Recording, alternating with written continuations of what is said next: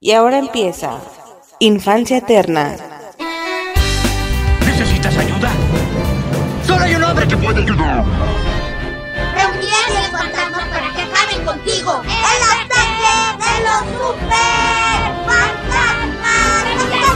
Llame a la policía. Dígale al sheriff que le disparé. ¿A quién? Dígale que aún sigue suelto. ¿Qué es esto? ¿Una broma? Tantas bromas me están matando. Usted no sabe qué es la muerte. ¡Fue horrible! ¡Fue horrible! Dije que te quitaras la máscara. Yo me la quité. Con esto invoco a duendes y fantasmas. No, no, no, no, no, Vengan ánimas y espectros infernales. Deseo que nuestros disfraces sean reales y asusten. Bienvenido a mi club del horror de Ciudad Playa.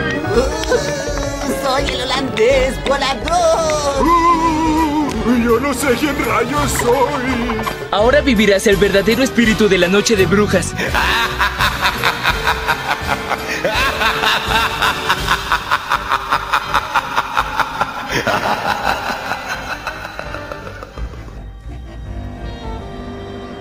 Sean bienvenidos a una emisión más de su podcast Infancia Eterna. Yo soy Riser y en esta ocasión, señores, como podemos observar, venimos a, a cumplir mi capricho por huevos, güey. Digo, tampoco es nada que no se hubiera hecho antes, ya es el volumen 3 de esta, de esta temática, ¿no? Estamos en desafío, como tal vez se pudo haber notado o se puede observar. Estos clásicos desafíos donde ves 31 películas en 31 días, una película diaria, obviamente los 31 días de octubre. Y va de nuez, va de nuez el cuento, güey, lo explico rápido, una disculpa. El, tema, ¿no? El tema que ya se vuelve muy común cada octubre en este podcast y que se menciona en cada audio, güey. Pues nada, güey, el tema de cómo para ponerte a mood con la, con la celebración eh, resulta suficiente ver películas de terror, ¿no? Octubre, Halloween, mes del terror, pues ver películas de terror, ¿no? Es el tiempo para ver películas del terror. Cuando en lo personal, para mí sí se requeriría que la película o que el producto haga referencia directa a Halloween.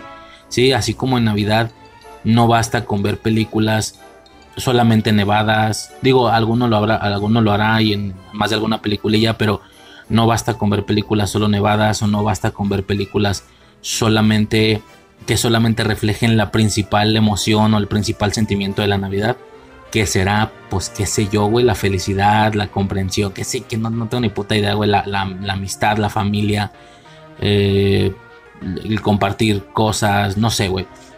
No, tiene que ser navideña, ¿no? Independientemente del género, tan así es la situación que no va ligado a un género siempre y cuando sea navideña. O sea, si una película es de terror, pero es navideña, igual entra. Tampoco estamos limitados en Navidad a que sea una película eh, alegre, emotiva, la típica historia de Navidad, que si crónicas de Navidad, que si mi pobre angelito, qué sé yo, eh, Klaus. No, güey. Puede ser un género que a priori podría parecer que contrasta con el objetivo de la Navidad, pero como es navideña, claro que entra, güey, aunque sea una de terror, ¿no? Con el Halloween no pasa eso. Con el Halloween, si lo extrapolamos, tendría que ser algo parecido. Tendríamos que ver películas que hagan referencia directa a Halloween, a la celebración, independientemente de su género. Así como a priori en Navidad, lo más lógico es que la película sea alegre, pero no precisamente tiene por qué ser así. Puede ser una película de terror. Bueno, de la misma manera en Halloween, siempre y cuando la película haga directa eh, referencia o directa mención eh, o muestren la celebración de Halloween, eh, eso es suficiente independientemente del género. A priori, así como con Navidad a priori es la alegría, pero pueden ser de terror. En Halloween a priori es el terror, pero puede ser otro género, aunque no sea terror. Puede ser una película infantil, puede ser una película de alegría, güey, pero siempre y cuando sea halloweenesca, ¿no?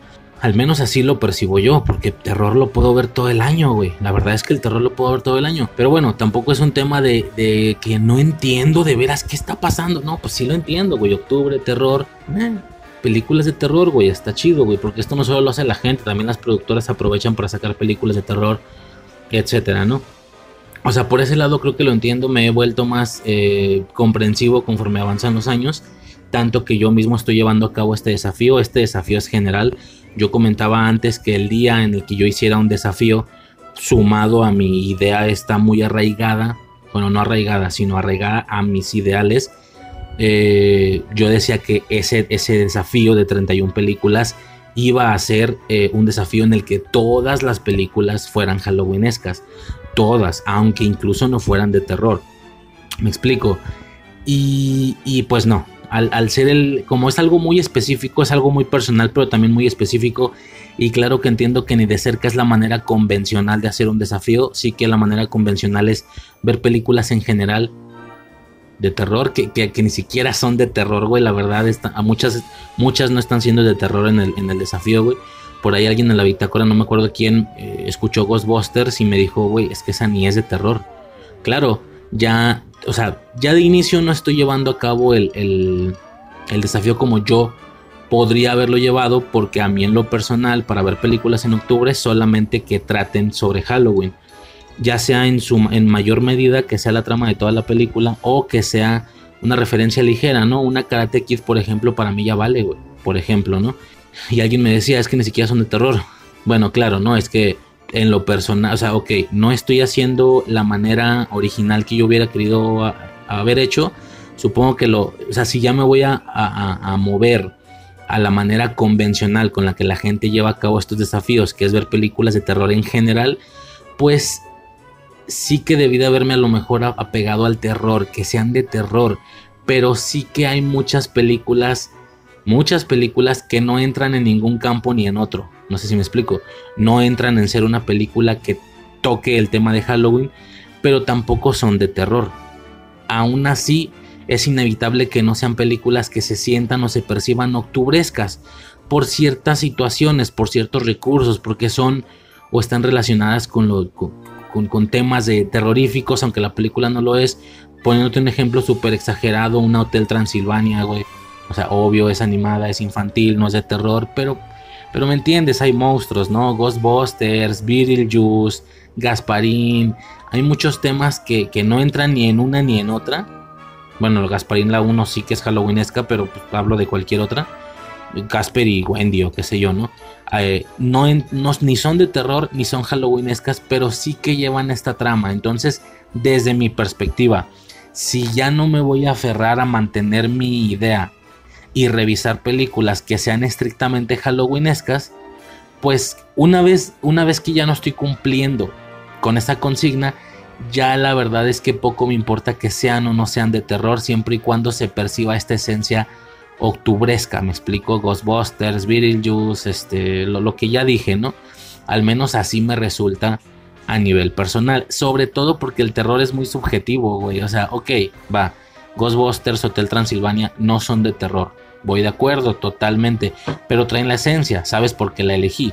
No es como que haya elegido el quinto elemento, ¿no? No es como que haya elegido Volver al Futuro, no es como que haya elegido Toy Story, ¿no? qué sé yo.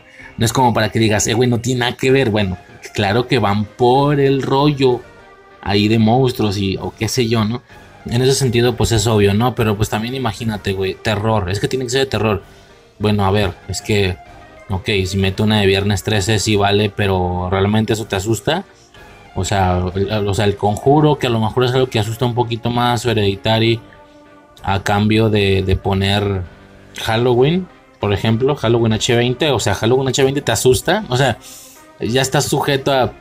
O sea, el terror tiene una... O sea, así como que digas, güey, que todas me aterren, no, pues es un pedo, güey, no consigo 31, güey. Muy a huevo tengo 3, 4 ahí apuntaditas, güey, que entiendo que sí me asustaron, entonces, pues imagínate, ¿no? Bueno, ese es el caso, ¿no? Que por ser el primer, no sé si único puede ser, pero sí el primer desafío, quise hacerlo como lo hace todo el mundo, viendo, claro, por supuesto, con esta libertad de poder agarrar cosas que sean no tan terroríficas, ¿no? Pero, pero entiendes por qué se escogieron, es lo que te decía. Bueno, eh, se está llevando a cabo ese desafío, sí, pero regresando al tema que mencioné al inicio, el tema de que estrictamente yo sí le veo mucho aprecio en esta época en particular. O sea, el, desafío que estoy haciendo, el reto es más como todos lo hacen, ¿no? De que estoy haciendo lo que todo mundo hace. Y aunque mencioné que, que, en un futuro tal vez quisiera hacer un desafío, pero que ahora sí cada una de las películas tenga temática halloweenesca, pues mira, haciendo este tipo de compilados me las estoy acabando. Es la tercera vez ya que hago esto, lo hice una primera vez, lo hice una segunda, esta es la tercera y este mismo mes va a venir la cuarta parte, ¿no? La del cuarto volumen. O sea, en este mismo mes cae la tercera y la cuarta. Si bien me estoy acabando las películas que son de temática halloweenesca, son varias, güey, son varias. Yo en más de alguna ocasión, en otro octubre, mencioné que igual y no eran tantas. Claro, yo con esto me refería a, a nivel comercial. A nivel comercial muy, muy, muy comerciales, muy famosas, como pasa con algunas navideñas. Me refería a eso, a que no hay tantas películas con temática halloweenesca muy, muy, muy comerciales o famosas. Pero si ya hablamos en general, claro que hay, güey. El otro día me topé con una lista de IMDB, con una lista de películas que estrictamente tocaban el tema Halloween, aunque, como dije, no precisamente fueran de terror. Ahí salía chicas pesadas y no sé qué, para que me entiendas y eran más de 350 películas, güey. Entonces, a pesar de todos estos compilados que estoy haciendo, de que queda, de que queda carne para en un futuro hacer el desafío de los 31 días, pero con películas que sí sean de temática halloweenesca, aunque no sean de terror, de que queda, queda. Entonces, no sé, tal vez se haga en un futuro, pero por lo pronto así ocurre, ¿no? Se está haciendo el desafío como lo hace todo el mundo, pero para seguir fugando esta necesidad de, de hablar y de ver películas que sí sean de la temática, traigo este par de compilados porque van a ser dos, es el primero de dos, donde vamos a revisar películas que no precisamente, no en todos los casos son de temática halloweenesca, pero sí que abordan la temática de una u otra manera, ¿no? En algunas ocasiones más, en algunas menos etcétera, ¿no? Como digo, ya es el tercero, por si alguien gusta ir a escuchar los otros dos. El primero es de los primeros 6, 7 audios, se llama Películas ambientadas en Halloween, si no me equivoco. El segundo ya se llama igual que estos, Películas Halloweenescas, si no me equivoco. Mm, y ya, ahí pueden checar, ¿no? Pues nada, señores, poco más para hacer un poquito el contrapeso de, de las películas de terror en general y a veces ni tan terror que se están hablando en el desafío quiero venir a platicar también de estas películas que sí, ahora sí, sí que hacen estricta referencia al Halloween, estrictamente a la, a la celebración, a los colores, a la temática, a la estética, como lo quieras llamar, ¿no? Para eso se hace este podcast y pues nada, señores, les presento a continuación una, una selección de 10 películas que sí tocan estrictamente eh, el tema, ¿no? El tema de Halloween. Señores, poco más, creo que no tengo nada más que decir en esta introducción. Este es el primero de dos, como ya menciono. Y pues nada, señores, espero estén pasando un octubre bien chingón, güey. De la manera que lo quieran pasar, te digo, ya da igual. Y pues nada, güey, pasamos a revisar las películas y ya, sobres.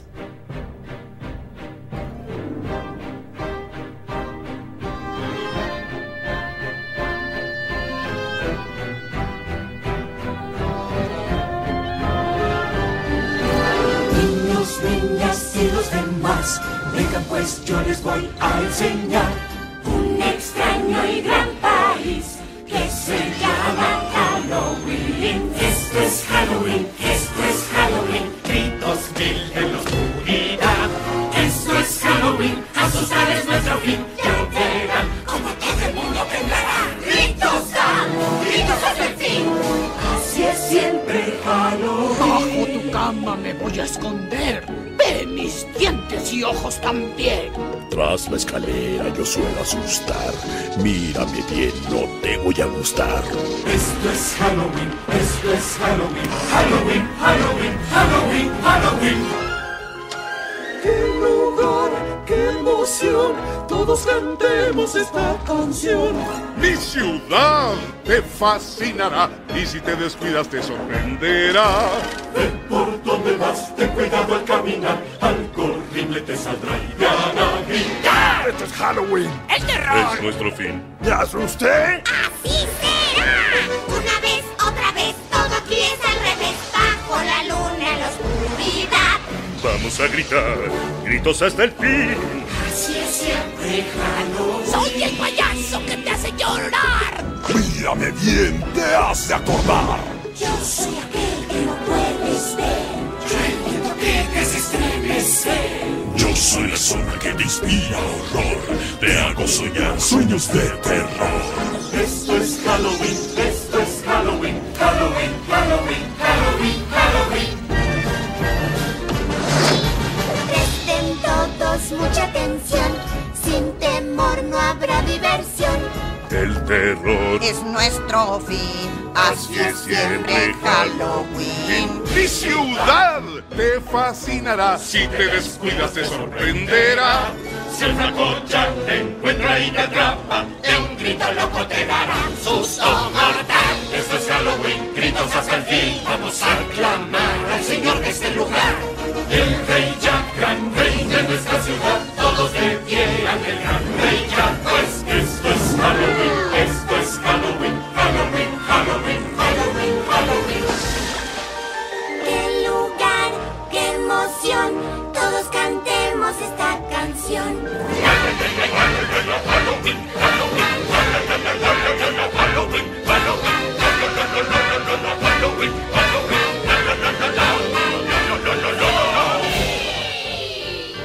está, señores, ya podemos comenzar a, hacer la revisión de estas, de estas películas, güey. La primera película, y con la que tenía que empezar sí o sí, güey, una película que le traigo ganas desde hace ya como dos años, güey, desde que empezó el podcast, desde que nos aferramos mucho con la idea esta de, de que las películas tienen que tener estrictamente la temática halloweenesca, ¿no?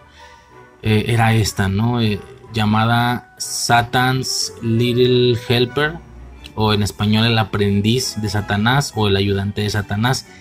Es una película, güey, que por supuesto, de inicio, por supuesto, es completamente halloweenesca. Hay diferencia, ¿no? Hay, diferencia en, en que una película traiga alguna secuencia de Halloween y pues sea en base a esto que la película sea tratada en top 100 listas como película halloweenesca, ¿no? Como pasa con Ginger Snaps, por ejemplo, ¿no? Y, bueno, si a esas vamos, Karate Kid entra en el mismo rubro. Y T el extraterrestre, qué sé yo, aunque estas últimas dos no las veo tanto en tops hasta eso, ¿no? Pero independiente independientemente de eso, sí que hay películas que toda su temática es halloweenesca. Es decir, la película es una película de Halloween al completo. Y no solo una secuencia, ¿no? Sí que hay algunas así, ¿no? Vaya, ni siquiera todas las películas en esta lista pertenecen a esa clasificación, ¿no? Sí que hay algunas que solamente lo utilizan en una menor cantidad, ¿no? Pero películas como esta, como el Halloween de Huey y, y bueno, varias de la lista, obviamente sí son oficialmente y en toda su plenitud una película de Halloween, ¿no? Totalmente. Esta lo es. Por supuesto, tenía, tenía la duda, güey, desde hace ya unos años. Entendía la premisa, ¿no? Que en base a que el morro juega un, videojuego que se llama así, El aprendiz de Satanás, donde eres un niño diablito que le ayuda al, a, Satanás, al, diablo, ¿sabes? Al, a un diablo más grande digo, más grande en relación al, pequeñito, que es un niño diablo, pues a hacer fechorías, ¿no? A, generar travesuras ahí de, bastante, bastante graves, ¿no? En, en, en, la ciudad, lastimar gente, matar gente, hacer cosas, ¿no? Que te daba puntos. Bueno, el morro está jugando esto, por ende trae mucha, me recordó muchísimo a mi hijo, güey, que lo que está jugando en el celular también lo quiere llevar a la realidad, o sea, no es suficiente con, y imagino que yo también lo hacía, o recuerdo, sí recuerdo que lo hacía, donde no solo basta con jugar, bueno, ok, el juego te gusta mucho y ya juegas una cierta cantidad al día, traes, traes tanto hype por ese juego que no solo basta con, bueno, juego el doble o el triple en el día y ya. No, no, lo tienes que llevar a la realidad, tienes que jugar a eso, a pesar de que ahí tienes la opción de prender la consola y ponerte a jugar, de todos modos, de todos modos eh, tienes que jugarlo físicamente, que, que, eres tú y tal, ¿no? Fíjate qué curioso, de al... Mm, no sé si esta película contaría como una película para videojuegos, pero bueno, X, en realidad ese tema viene después. Pero yo lo comento así porque ese podcast, el de videojuegos, ya se grabó, nada más no se ha subido, ¿no? Entonces, desde mi perspectiva, esto sucede después. Y se me hace curioso, ¿no? Cómo se hizo una selección ahí de películas que tuvieran que ver con videojuegos. Y esta en cierta parte podría contar, ¿no? Bueno, pero muy en cierta parte. Entonces, ¿qué pasa? No se topa con un cabrón que obviamente toda la película se tiene la duda de si es verdaderamente el demonio, el diablo, o sencillamente es un cabrón loco vestido de, un diablo que ni siquiera es muy rojo tiene una temática muy particular, muy individual, es con ropa negra, la cara de demonio pero gris, con pero gris, con pelo blanco, etcétera. No es una estética muy particular, tan particular que se me hace interesante cómo este personaje no haya pasado al nicho de los fans del Halloween. No sé si me explico. Digo, de inicio tenemos una selección de personajes, ya sabes, que si rollo Michael Myers, Freddy Krueger, Jason Borges, etcétera, ¿no? Pero si ya nos enfocamos estrictamente en el Halloween, no hay mucho que agarrar. Digo, obviamente el, básico, Michael Myers. Sam, Sammy, Sammy de Trick or Treat ya pasó esa línea, ya pasó esa línea y ya es de, un poquito más, ya es un poquito más popular, si lo quieres llamar así ya me toca ver a Sam Hain, bueno, a este pequeñito, a Sam, el de Trick or Treat, en, en, pues en artes, en, en, diseños, en imágenes, en, ¿sabes? ¿No? Productos que, que, la gente hace, ¿no? Y curiosamente no me ha tocado ver a este mono, ni una sola vez, nunca lo he visto, güey. Nunca lo he visto y se me hace curiosísimo porque, pues no sé, se me hace muy característico, sobre todo tomando en cuenta que es la imagen o la estética principal de una película que se trata completamente de Halloween Entiendo que no va a estar al nivel de un Myers, pero sí al mismo nivel de un Sammy de Trick or Treat, ¿no? Puede ser, pero pues no ha sucedido. Y claramente como películas esta es mucho menos conocida que Trick or Treat. No lo comenté desde el año 2004, creo que no lo comenté. Entonces pues se topa con este güey y como, y como él trae el hype del juego, él se pone a ayudarle, ¿no? Entonces tenemos a, a esta dupla. Yo pensaba que durante toda la película realmente no tenía conocimiento de más premisa porque esa es, bueno, en realidad esa es la manera en la que empieza la película, más no la manera en la que se desarrolla toda la película. Y pues es esto, ¿no? Este, este diablo junto con este niño, que yo pensé que la duda de si era verdaderamente una persona mala iba a durar más, pero no. Desde el segundo uno que lo vemos ya entendemos que mató a alguien y que aparte de esto tiene un cierto espíritu halloweenesco por estar acomodando el cadáver de manera que pareciera decoración de la casa, de la casa en la que estaba, de la que de la casa que era del güey, que, que, ya está, que ya bajaron, ¿no? Ya acaba de bajar este, este vato, güey, este diablo, Satanás. Morro lo ve, eh, que, aparte previamente traía la idea de poder encontrarlo para poder convertirse en su aprendiz, pero todo esto relacionado al juego y nunca de manera completamente maquiavélica, ¿no? Todo el tiempo el niño piensa que lo que están haciendo es jugar, que es de mentiras, tanto que para cuando se da cuenta que es real, digo, creo que esto queda implícito, esto es full spoilers, obviamente desde el inicio ya se las ya, ya saben, es la dinámica del podcast. Lamentablemente la primera vez que le toca ver que es real, pues es con su propio padre, ¿no? Entonces esto lo convierte en una víctima a partir de ese momento. Entonces es curioso porque esta película en, en su primera mitad, tal vez más, tal vez menos, no me acuerdo, en su primera mitad se mantiene con esta premisa del niño creyendo que este güey es pues, Satanás, pero, pero no en mal plan, sino en juego y haciendo ahí las travesuras. Hay una secuencia muy inquietante donde con un carrito de supermercado arrollan a una embarazada, arrollan a una, a una mamá con su bebé en carriola, güey, o sea, literalmente lo arrollan, nada más que ya no vemos el resultado. Sumamente inquietante, güey. Hacen mucho juego con el tema de la confusión, ¿no? De que por temas de que el, cuñado de este morro, el, novio de la hermana, iba a acompañarlo a comprar un disfraz para hacer el Satanás porque quería caerle bien y tal y como ya regresa este mono pues gran parte piensan que es él. Este tema de la confusión de los disfraces la van a utilizar muchísimo ya rumbo al final de la película. Es un recurso que van a estar utilizando muchísimo. Por ese lado me recordó a, a Halloween H20 al final no y, si bien yo pensaba que toda la película mantenía esa dinámica, no, no, que solo el inicio, eh, bueno, no el inicio, la primera mitad, sí que ya posteriormente la película se convierte total y absolutamente en un slasher. Total y absolutamente en un slasher. Vaya, incluso otorgándonos tres, tres estéticas del mismo asesino porque se cambia de disfraz. Dejando como principal obvio la primera imagen, la del demonio este gris con negro pero sí que tenemos en cierta parte de la película, y esto es full spoiler, pero lo tengo que aclarar, el disfraz de Jesucristo, güey. Dios, güey, o sea, Dios literalmente. Dios, güey, es sumamente inquietante ver ese segundo disfraz, al menos en lo personal.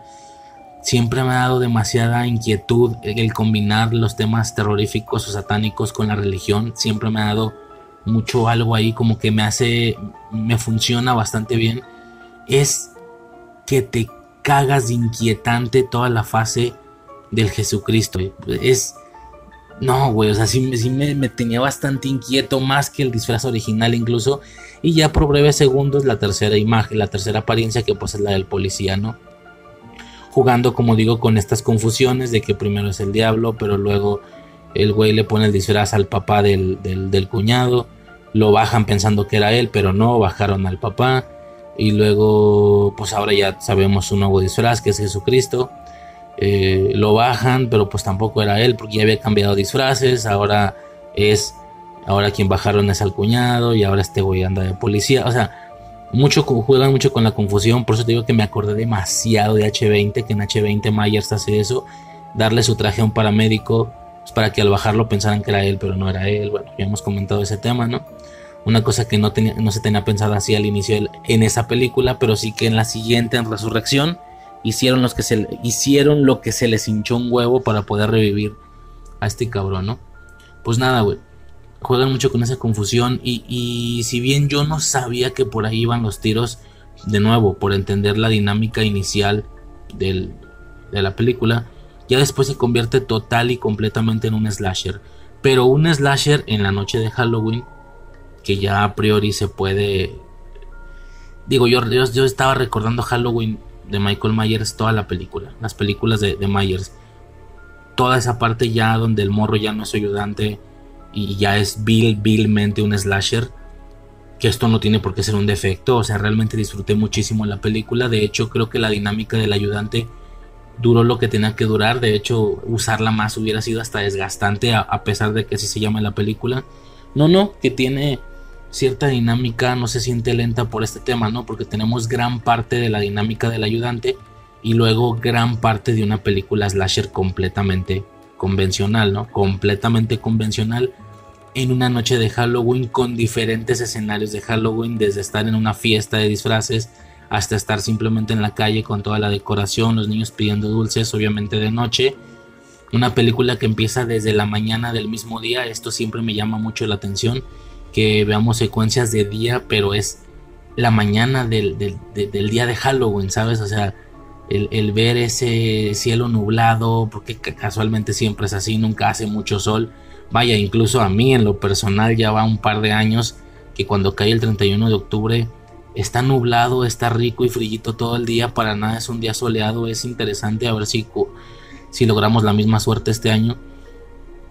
Y, las películas expresan un poco eso, ¿no? Algunas.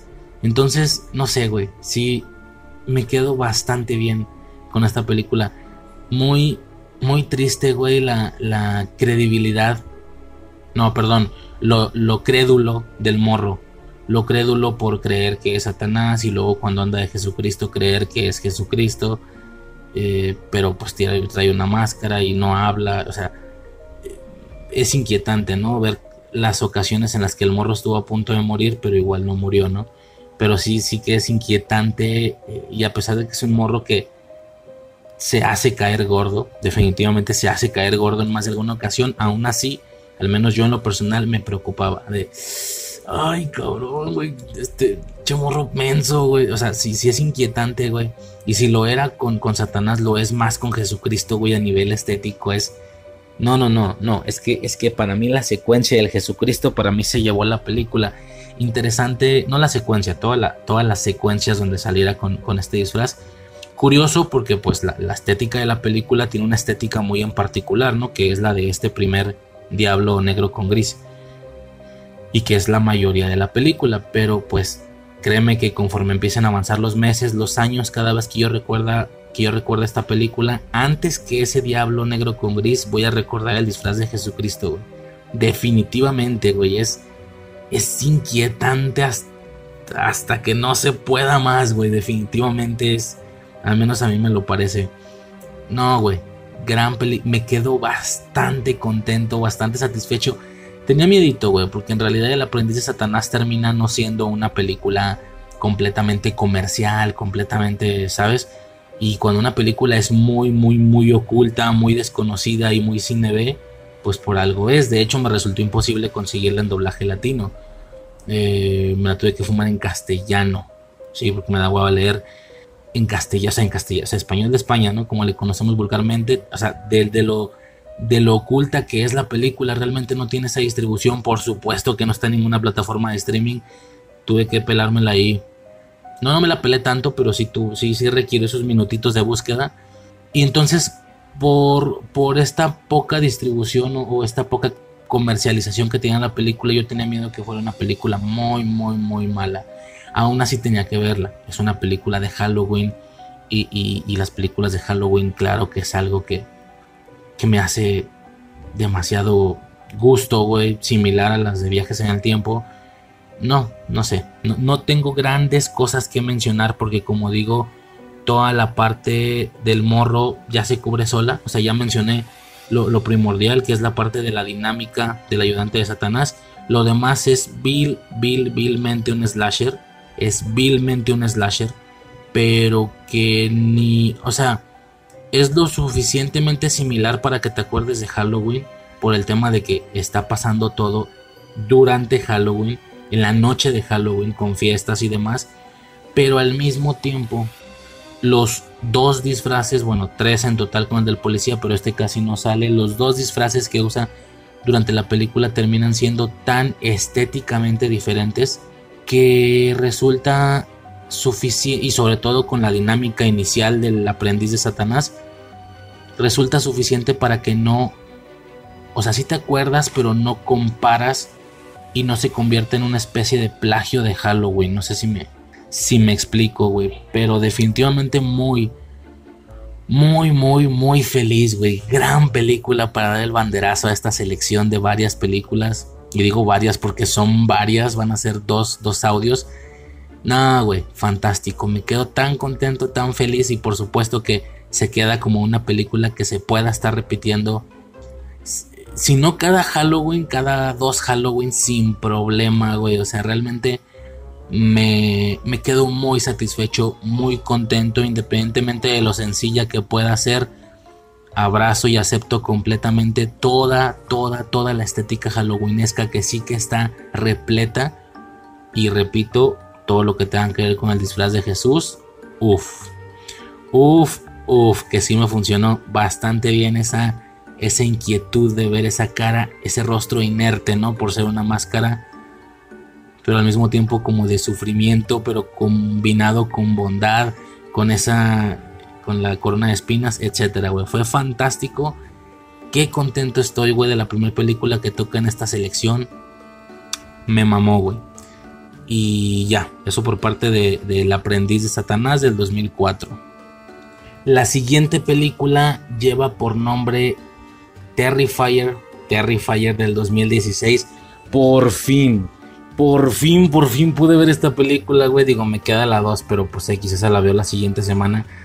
Sin problema, porque esa ya está en la segunda selección de películas eh, Halloweenescas. Por fin, güey. Por fin puedo ver esta película, güey. Trae un background, ¿ok? Trae un contexto, güey, con el tema de All Hallows Eve. Aparte de que ya lo habíamos revisado en este mismo tema, pero en un volumen anterior la de All Hallows Eve, sí, en el volumen anterior. All Hallows Eve es una película de 2013 que es una disque antología. Digo disque porque pues sí está muy sujeto a, digo, no, no tiene, para empezar no tiene como que los sketches tan marcados y todos ellos conectan con art. No, el primero es completamente de, de art, si no me equivoco. Sí, es de art completamente, pero al mismo tiempo termina como en unas alcantarillas con unos monstruos raros a pesar de que fue Art quien las llevó ahí. El segundo es de unos aliens súper raro, súper, súper raro, súper random, chafa y, se ve feo. Que por cierto, eso es una invasión alienígena. All Hallows Eve, por ese segundo pedazo entraban invasiones alienígenas. Fíjate qué curioso. Y ya como tercer cuento, pues es la persecución de Terrifier a la chica. Y como remate de las tres historias, eh, el tema de que todo el VHS de dichas tres historias era real y la niñera de la que estaba cuidando a los niños, pues también termina por ser víctima de este cabrón, ¿no? Entre todo lo que acabo de decir, que, bueno, no sé, es una película que, que, en su momento me gustaba, era una de mis películas favoritas de Halloween. Digo, era o es, punto que es, pero pues hay muchas más ya, güey, con todo lo que he estado viendo por el podcast. Y hablo de películas halloweenescas, ¿no? Ya comenté, ¿no? Cada vez que diga eso, no hablo de una película que se puede ver en octubre porque es de terror. No, no, que sea halloweenesca a huevo.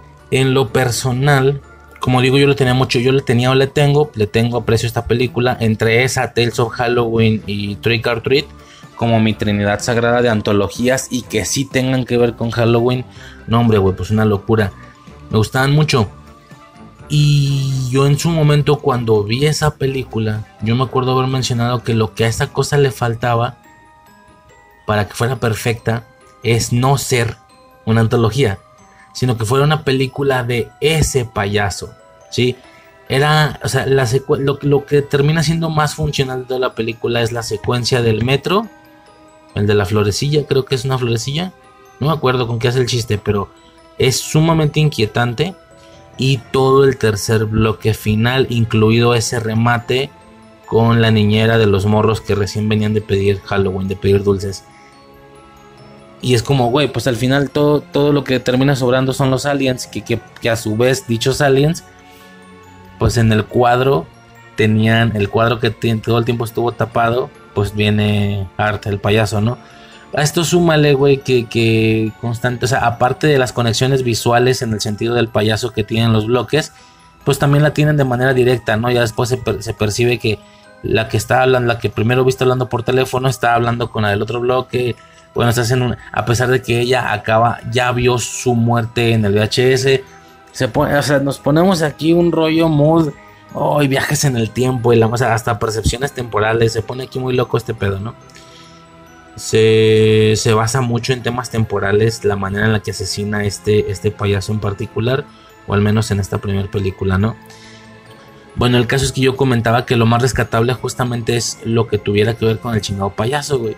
Justamente, tú te quitas la parte de los aliens, extiendes, extiendes la secuencia de persecución final, la del final, la que empieza con lo de la gasolinera y todo ese pedo tú extiendes ese bloque a una película, aunque sea una cortita, una, una de una hora veinte, añades lo del metro, pero a la misma historia que extendiste, dejándolo como una primera secuencia de esta primera víctima, que es la que se va a convertir después en la víctima de toda la persecución final.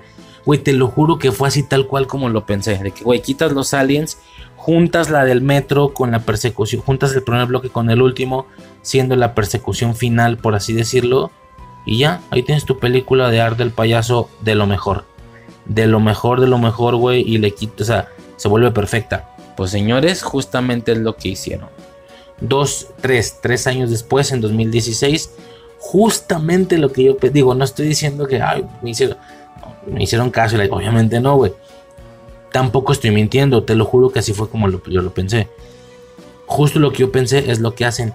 Que esto no significa que yo no sé, que esto no significa que yo sea inteligente. Más bien era muy obvio. Seguramente si lo hicieron es porque muchísima gente pensó lo mismo. Al ver el Hello dijo, a ver, quítame lo de los aliens, júntame la persecución final con esa inquietud que te causa el güey en el metro, siendo la misma historia de la misma víctima, y ya, ahí tienes tu película. Y es justo lo que hicieron. Justo es lo que hicieron. Tenemos toda la persecución final conectado a la secuencia del metro, que ahora sería la de la, de la cafetería esta como restaurantito, que tiene el mismo efecto, el mismo, güey, de inquietante, que es cuando la morra se está tomando la, ahí la foto, la selfie, ¿no? Esto súmale mucho más gore, mucho más, digo, tiene cosas mucho, mucho más manchadas y, sigue respetando la parte... Aquí ya no hubo dominio del tiempo, ¿eh? Como lo hace. O sea, el primer art de All Hallows tiene dominio del tiempo. Ojo, dominio del tiempo. Aquí ya no lo tiene, aquí nada más tiene inmortalidad. De hecho, no sé si me estoy equivocando, creo que nunca logramos ver ni siquiera temas de teletransportación, cosa que sí tienen All Hallows también. Eh, materialización de un lado a otro, ¿no? Por decirle de una manera muy científica, debe ser más terrorífico, ¿no? Aunque suena más ciencia ficción, ¿no? Teletransportación. Aquí no me estoy acordando, creo que tampoco la muestra. Sí se ve un poquito más. físico, si lo quieres llamar así, más realista, más, más mortal. Bueno, más mortal no, porque sí que se dispara en la cabeza y el güey no sé. O sea, este güey no se muere con nada. Esto queda clarísimo. Pero ya no tiene aspectos tan locos como el dominio del tiempo porque no hace que se conecten personas mediante una llamada, una del pasado y una del futuro, como si pasó en la primera película. No hace este tipo de cosas, tampoco se teletransporta, pero pues sí que es bastante, bastante inmortal, ¿no? El aspecto espléndido, 10 de 10, güey, fantástico, gran personaje. Yo lo comentaba en el Hello eh, un personaje, o seguramente debí de haberlo comentado, y si no con Navarro, creo, cuando hablamos de Terrifier, que yo hablaba pues sin haberla visto, ¿no?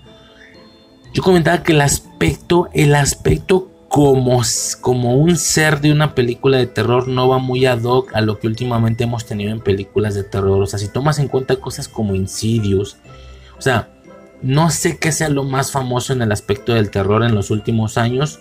Yo, yo podría considerar obviamente me estoy equivocando, pero la percepción de alguien que está fuera del tema, la silueta de afuera, hablando del terror contemporáneo, no se sale de toda de todo el universo del conjuro del conjuro del conjuro verso incluido Anabel obvio.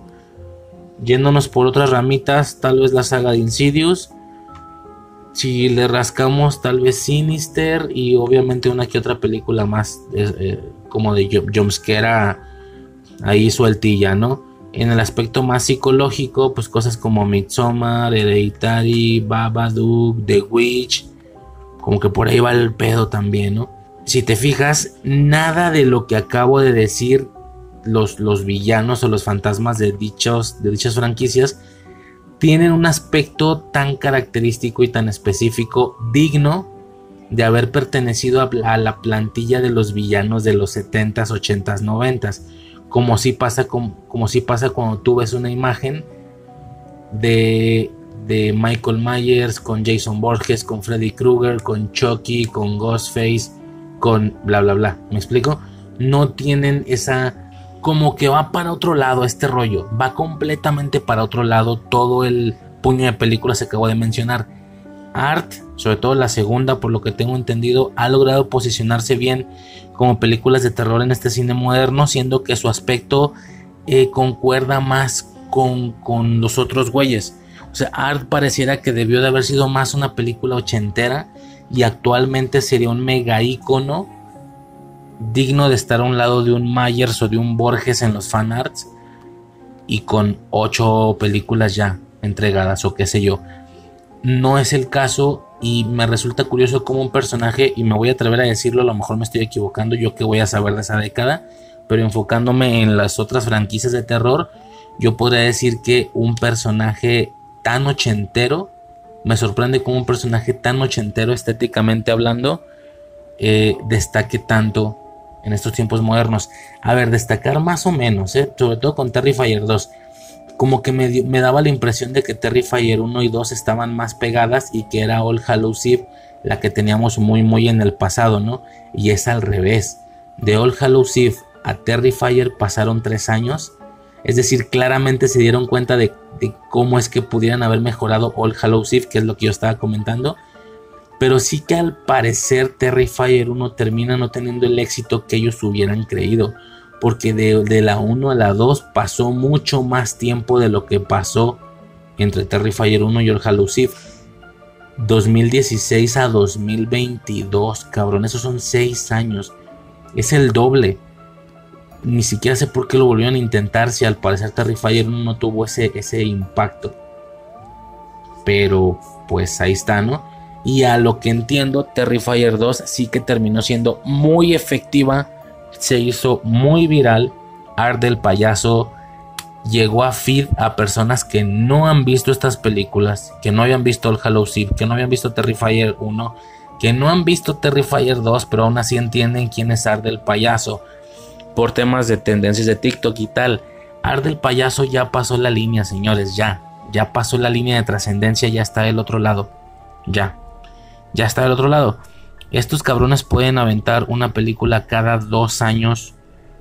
No sé qué tanto aire tenga, no sé qué tanto gas les quede tampoco. No te puedo, no te puedo, no puedo asegurar que, eh, güey, pueden sacar cinco películas más, tres más, bueno, no sé cuántas. Pero por el momento, si te avientas otra en dos años, yo creo que sí pega. Porque ya está el fenómeno cultural armado, güey. Ya hay gente que se disfraza de él. Ya, o sea, ya pasó esa atrás. Ya pasó esa barrera que personajes como Victor Crowley, como el asesino de Cronocrímenes, como el asesino de Triangle, ya que hace relativamente poco hablé de ellos, eh, no pasan. Megan, Megan se me hace muy característica a nivel visual y lo que simboliza, y no parece que vaya a pasar ese nivel. Art está como Sammy, como Sammy de Trick or Treat. Ya pasaron la barrera, ya están del otro lado. Hay gente que a nivel visual los conoce, que se disfraza de ellos sin haber visto las películas. Cosa que ha pasado toda la vida con un Chucky, con un Myers, con un Borges, con un Darth Vader, etcétera. ¿Me explico? Es un poco lo mismo. Y ya, ya pasó la barrera, güey. Y, pues nada, ¿no? La primera película, te digo, me resulta. Para empezar, tiene un filtro precioso, güey. o sea, yo vi la. Ya empezó la película, güey. Y tiene un. No sé cómo decirlo. Claramente es una manera de acomodar la luz o de, distribuir el color.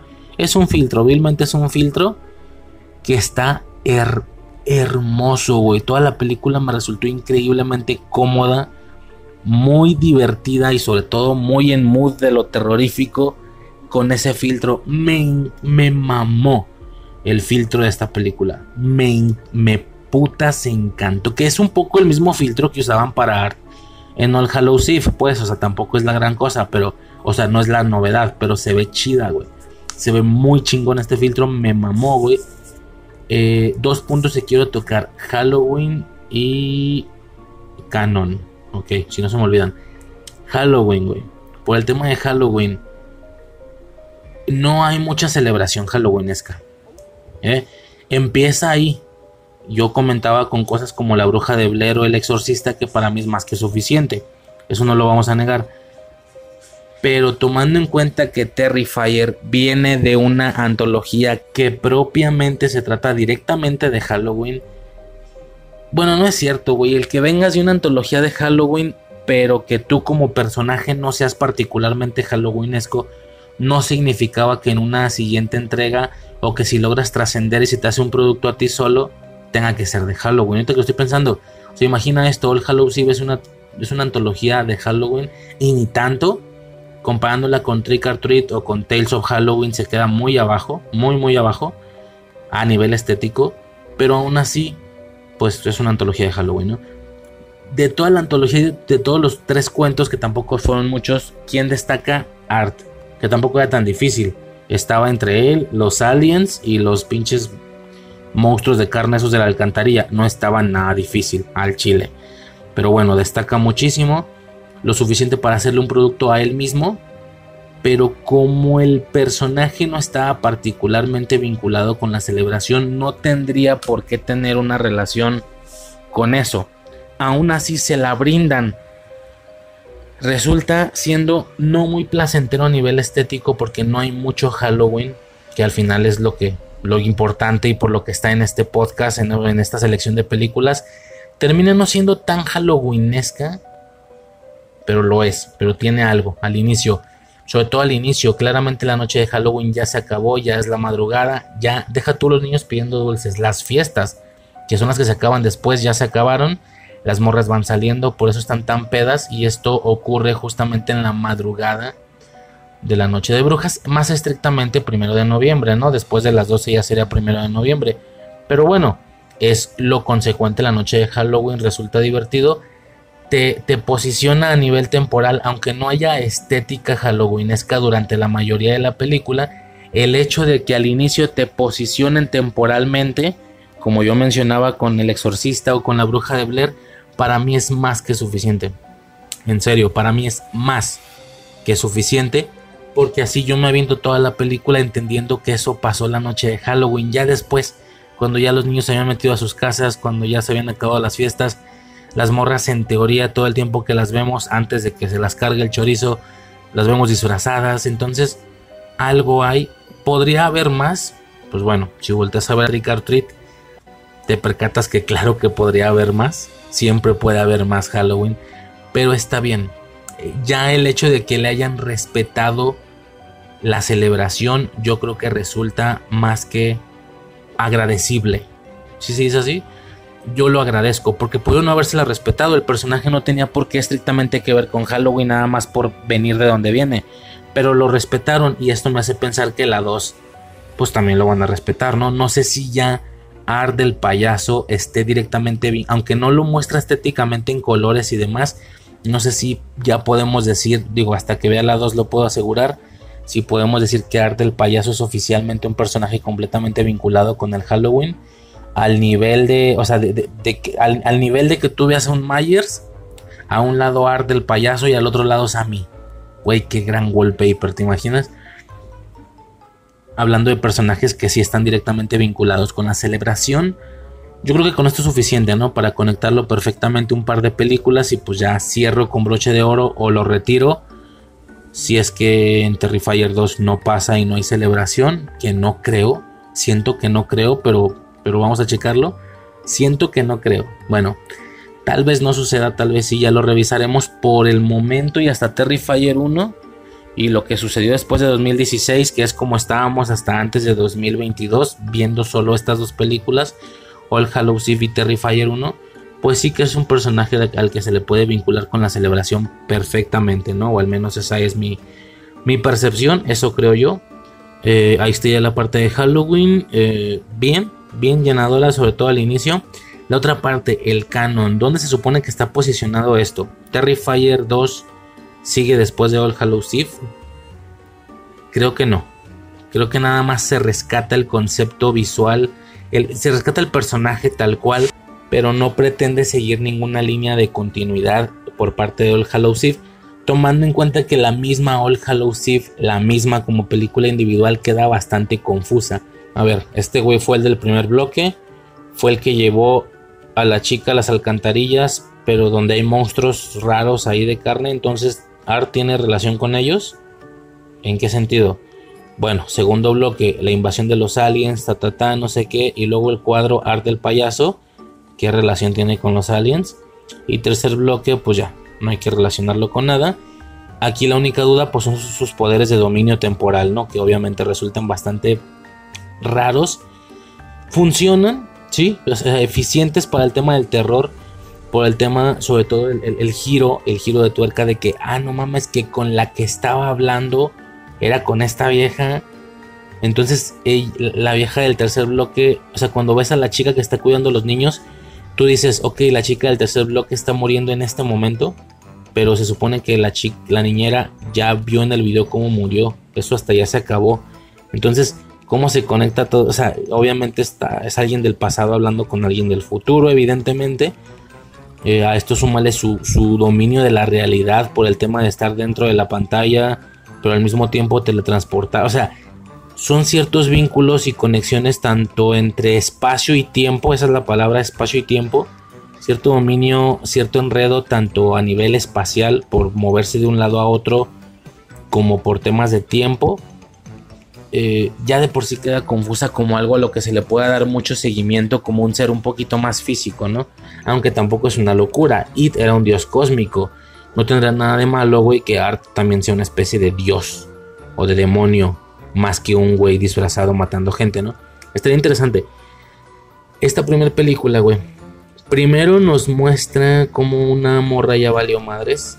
Y luego nos muestra a la que tenemos que reconocer si tiene Sol Halloween fresca, que es la niñera de los la niñera de los mocosos en la noche de Halloween. Te la presentan como pum, es la misma. ¿Ya viste? Es la misma. Si ves? Si ves? Si te acuerdas? Si te acuerdas? Es la misma. A mí, yo sí me acordé, si la vi y dije, ah, mira, ok, ¿esto dónde se posiciona entonces? Ella, ¿en qué momento va a cuidar a los morros, no? A esto súmale que pues ella iba como a entrevistar a una morra que había sido atacada por arte el payaso y no sé qué, bla, bla, bla. Total que al inicio la morra muere. Ya no hay forma, o sea, a pesar de que es la misma actriz, no hay forma de conectarla con All Hallows No hay forma. O sea, sencillamente no hay forma de conectarla. Y el hecho de que apareciera la misma actriz solamente fue como una referencia de, hey, si entendiste, es la que salió en la anterior película. Pero empezamos desde cero de bote pronto, salvo que hagan alguna cosa muy bonita y muy loca en la 2 que no creo, no hay conexión canónica, temporal, no hay continuidad. Sencillamente existe una película de una antología donde una de sus historias, entre comillas, porque aparecen todas las historias este güey, una de sus historias trascendió y ahora le queremos hacer una película nada más a él, pero no es necesario generar una continuidad temporal después de la primera película, solo rescatamos al personaje, al concepto, el diseño y le vamos a hacer una su primer película. Y de paso y como sumado un plus, vamos a meter de referencia a la misma actriz que salió. Me explico. Velo de esta manera, creo yo, salvo que algo cambie. Todas las secuencias de Art del Payaso en All Hallows es como el piloto para esta película. ¿Qué pasa con los pilotos? No se han visto pilotos. Son los mismos personajes no sé si han visto el piloto de la teoría del Big Bang, el piloto de Steven Universe, el piloto de los Power Rangers Mighty Morphin, el piloto de... O sea, hay muchos... Tú cheques los pilotos de estas series y coinciden en que efectivamente son los mismos actores representando los mismos personajes, pero no es que el primer episodio siga del piloto, no, no, se reinicia el pedo y ahora sí empezamos desde cero. Creo que es algo así, creo que la creo que Arte el Payaso en All Hallows Eve funciona como un piloto de Art del Payaso de Terrifier. Y ahora sí, empezamos desde cero y vámonos Rikis. Siento que va por siento, percibo que va por ahí. Pero pues hasta no ver la segunda, donde hagan alguna conexión con la primera, ¿te imaginas? O sea, con que Terrifier 2 haga conexión con el Hallows Yo grito, güey. Yo grito porque hasta ahorita es el veredicto que doy. Hasta ahorita es el veredicto que doy. No hay ninguna eh, conexión canónica, simplemente es el, ah, has visto has visto la, no es un episodio, es una temporada entera, güey. La temporada piloto de Yu-Gi-Oh, Yu-Gi-Oh 0 le llaman, donde el güey no jugaba con cartas, jugaba con, con lo que cayera, güey, con dados, con vasos, con, no lo han checado, chequenla, güey.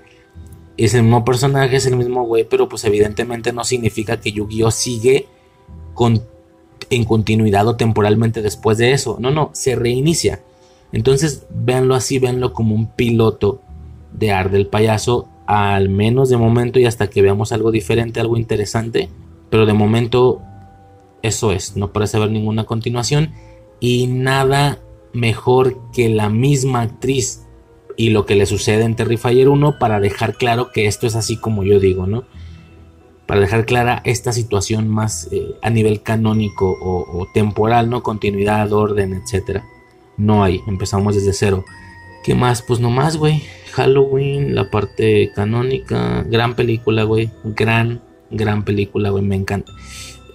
Mm, bueno, me encantó más o menos, sí que la misma. A ver, lo mismo con lo que corrige Sol Halloween, pues genera que llegues o quizá puedas llegar a saturarte de arte. Yo hubo un momento donde dije, sí, pues ya entendí, güey, ya, ¿qué más vas a hacer? Sí, ya entendí que eso es lo que haces, ajaja, jiji qué risa, eres muy cómico, güey, eres muy gracioso y muy... Estás, estás enfermo, güey, con la manera en la que bajas gente, perfecto, ¿qué más? O sea, como que me llegó a saturar, o sea, me acostumbré a art, Ese es, eso, esa es la palabra que estaba buscando, me acostumbré a art, cosa que entiendo que pase perfectamente con cualquier película de terror, con cualquier villano, con Myers, con Borges, con Chucky. El problema, o, más bien el punto bueno de All Hallows es que de la manera en la que te, lo presentan y de las maneras y los tiempos en los que te lo presentan, no te acostumbras a arte. Nunca te acostumbras a arte en ningún momento de la película. Eso es lo que lo vuelve sumamente inquietante. Muy inquietante, diría yo. Al, al inicio en el metro o en el... Sí que era como tren, súper inquietante. Al final, el güey avanzando hacia adelante dentro de la tele, igual de inquietante como si llevara dos minutos de estarlo viendo, ya llevó una película. No te satura, no te acostumbra. Aquí te acostumbras a verlo. Y si te acostumbras a verlo, se va lo inquietante. una esencia inquietante que sí que respetó muy bien al inicio. Mantuvo muy bien al inicio en la secuencia del café, del restaurantito este, con su bolsa negra y el güey de que se te quedaba viendo y luego sonreía, no mames, o sea, pero me acostumbré a él, me acostumbré a él y se le quitó lo inquietante. Ahora, creo, creo que puedo percibir, creo pensar que la gente que hizo la película, así, fíjate ese nivel, sabía que iba a pasar eso. Sabía que iba a pasar eso al grado de que cuando ellos consideran que temporalmente en la película ya era más o menos momento de que te acostumbraste a arte del payaso, es cuando le hacen el cambio de estética. Y es cuando ya lo vemos como si fuera una vieja desnuda. Digo, entre comillas, pues, o sea, tiene como que los pechos de una morra encima de él. Pero, pero pues también se le ven los pelos y la verga de fuera, güey. El pelo largo y, la manera diferente en la que se empieza a mover, como que, como que baila, como que, o sea, le dan un, un rework por completo al personaje y cuando ya te ves acostumbrado a él, otra vez se vuelve inquietante de, ¿qué pedo con ese güey? Ese güey está bien zafado a la ver, o sea, creo que para eso, creo que para eso es la parte de la, de la peluca y del cuerpo desnudo y tal. Porque de nuevo te da una sensación de ese güey está loco. Ese güey está loco. Y nada peor que un cabrón loco. Más que cualquier fantasma. Güey, una morra puede estar siendo poseída por un demonio, pero el demonio que está hablando contigo tiene cierta cordura. Tiene cierta, ¿sabes? Como me acuerdo, por ejemplo, del, de esta Regan, güey. ¿Regan se llama? La del exorcista de que el güey con el que estás hablando tiene cierto raciocinio. ven a chuparle la, vagina a esta puta padre. O sea, pero habla como, ¿sabes? Tiene cierto raciocinio en lo que está diciendo, tanto que se puede alegrar, se puede enojar en base a lo que tú hagas. Este cabrón no, güey. Este güey está lo. Este güey es un animal, no es una persona. ¿Y, ¿Y cómo es posible que un güey físico sea más preocupante que un demonio. O sea, si me explico, es curioso. Es muy curioso, güey, o al menos esa es la perspectiva que da. Y sobre todo te lo dejan claro con ese aspecto al final, con la peluca y desnudo, desnuda. Parece desnuda, pero está desnudo, no sé. una, referencia perfecta, pero crispy, pero creepy, a todo el rollo así medio trans y tal, güey. Está medio raro. Porque es como, hey, es que soy vato, vato o morra. Entre que sí, que no, corre, porque estoy loco o loca o lo que se diga. Güey, qué fuerte, qué fuerte. Sí estuvo chido ese, ese, rework al diseño. no rework porque no se queda así, pero esa bocanada de... O sea, siento que para eso lo metieron.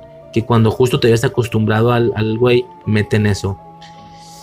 Y ya, güey, yo creo que poco más. Eso es todo lo que tengo que mencionar por parte de la película. Muy, muy, muy feliz y lamento decir que las expectativas quedaron altas para, la para Terrifier 2. Evidentemente, claramente quedaron altas porque me gustó mucho. Y más que altas, yo espero lo mismo, solo que con más Halloween. Es todo lo que espero, no espero más.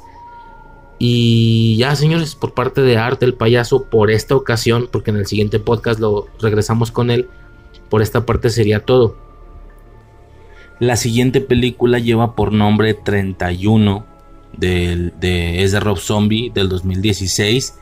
No, no he visto muchas películas de Rob Zombie, güey. Realmente nada más vi el remake de, Halloween. Digo, aparte estaba revisando los remakes porque fue, fue la 1 y la 2. Aparte de que estaba revisando un poquito la lista de películas que tiene y tampoco es que tenga tantas. Lo que sí puedo observar es que este señor claramente tiene una preferencia por la por el 31 de octubre, ¿no? Por Halloween en general. De ahí que en su momento haya creado La Casa de los Mil Cuerpos, que me sale mucho en listas de películas que sí hacen referencia a la temática eh, o a la celebración de Halloween directamente, o al menos eso aparece en listas, no la he checado y pues no, no tocó este año eh, en la selección de, películas. También tiene obviamente el remake, los remakes de Halloween, tiene esta, 31, y alguno más, como, alguna más como que me acuerdo haber visto, bueno, no me acuerdo bien. Pero bueno, claramente tiene como que una preferencia por, por esa celebración, ¿no? Entonces, pues ya me imagino, ¿no? Debió ser un premiesote que le dieran el remake de, Halloween, que es, se supone, la, franquicia por defecto de la celebración, según, ¿verdad? Según, porque ya he comentado yo algunas situaciones que tengo ahí con el tema de, el tema estético, ¿no? A nivel temático, que, que pues el, personaje por sí solo poco tiene de Halloweenesco. Sí que se requiere de generar secuencias durante la noche de Halloween con los morros pidiendo dulces y tal. De lo contrario, se puede eh, llegar a, alejar de la celebración a pesar de que así se llama la, la franquicia. No, ya lo había comentado anteriormente. A diferencia de otras cosas que sí que se perciben totalmente con esa estética, como puede pasar con Trick or Treat o alguna película más, ¿no? Bueno, el caso es que chequé esta película, güey. Lo que viene a dejar esta película en el top o en la selección, que es estrictamente el tema o que haga referencia directa, em, estoy 50-50, güey. ¿Sabes? O sea, no, no, no sé si.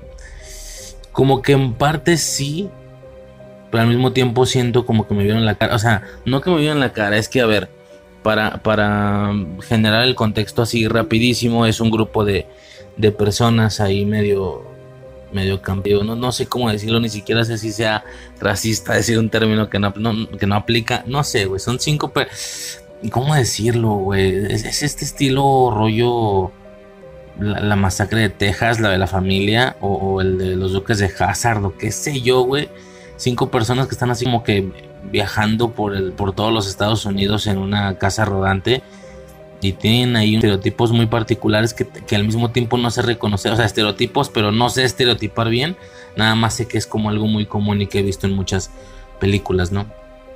Es un estilo ahí muy, muy particular de personas y estas personas eh, son secuestradas por un, una familia, un grupo de élite de, mucho poder, de mucho poder adquisitivo más bien, y los utilizan para una especie de real, no reality, es como una especie de juego, ¿sabes? Tipo el juego del calamar los juegos del hambre, es un poco la temática de toda la película, de hecho, una, una, una especie de juego en el que los van a, o los ingresaron, los soltaron en una especie de laberinto, no laberinto, pues porque no es un laberinto, pero sí que es un puñado de ubicaciones de lugares laberintescas, de, bodegas, de algunas muy, muy, muy em, adaptadas, muy ambientizadas. Hay una donde parece como una especie de cementerio. Un...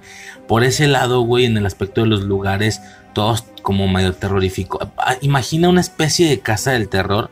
Si ubicas que pasas de una sala a otra y la temática es completamente diferente, pero todas terroríficas, un poco eso. O sea, a veces están como en una bodega, a veces están en una especie de como tipo circo, a veces es como una especie de granero, ¿sabes? O sea, como que un rollo así muy, muy variado en aspectos de ubicaciones, ¿no? Y a su vez tienen que pasar 12 horas, las 12 horas del 31 de octubre, sobreviviendo a un puñado de asesinos que este grupo élite, quien está encargándose de estos juegos, por así decirlo, aunque nunca se percibe que han quedado este, televisados, ni mucho menos, creo que es. ¿Dónde es? Creo que es en la Purga 2. Donde ya rumbo al final se ve como ellos son levantados y, un, y son ingresados en una especie también como de tipo laberinto. Para que los ricos que sí tienen armas y que sí tienen visores o lentes de visión nocturna puedan cargárselos. Eh, situación que pues evidentemente no, no sale bien, ¿no? Porque pues se los carga la chingada de ellos. El caso es que eh, me pareció algo así, pero hecho toda una película. Digo, no sé, tampoco quisiera comparar con los Juegos del Hambre o con, o con el juego del calamar, porque solamente tiene de similitud eso, que es una especie de juego, no tiene más similitud. Entonces, pues nada, güey, son soltados en este puñado de lugares y teniendo que sobrevivir a diferentes tandas de asesinos, por así decirlo. Todos con una temática eh, personal o individual, pero al mismo tiempo todos con el con la similitud de que están como caracterizados de payasos. Obviamente payasos muy terroríficos, ¿no? Son, son tres tandas, ¿no? Porque el pinche batido ese pedorro como medio nazi o no sé qué pedo. No, son cuatro tandas. ¿Por qué es ese güey? Luego son los dos hermanos de las sierras, los que, los que tienen sierra. Luego son sexo y muerte, que son el altote y la, la pinche chaparrilla, güey. Y al final, pues se supone que el, asesino de asesinos de la película, que lo vemos de hecho en la parte inicial, una especie de Joker, pero, pero al puro estilo de, de, Rob Zombie, güey. Y bueno, no, no terminé de decir esta parte al inicio que no he visto muchas de sus películas. Pero pues puedo, no sé si ya estoy sugestionado, pero claro que puedo percibir su estilo. O sea, yo veía esto y me acuerdo de Halloween, las dos entregas de Halloween que él hizo y es como, sí, güey, veo la similitud.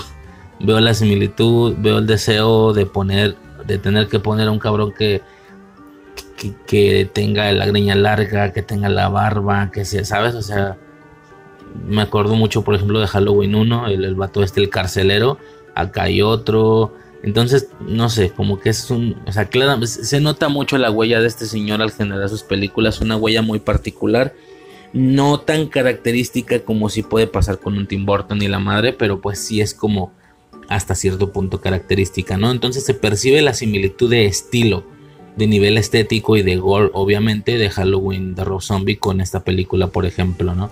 Y te digo, no he visto la de la Casa de los Mil Cuerpos, pero se supone que también es súper Halloweenesca y tal.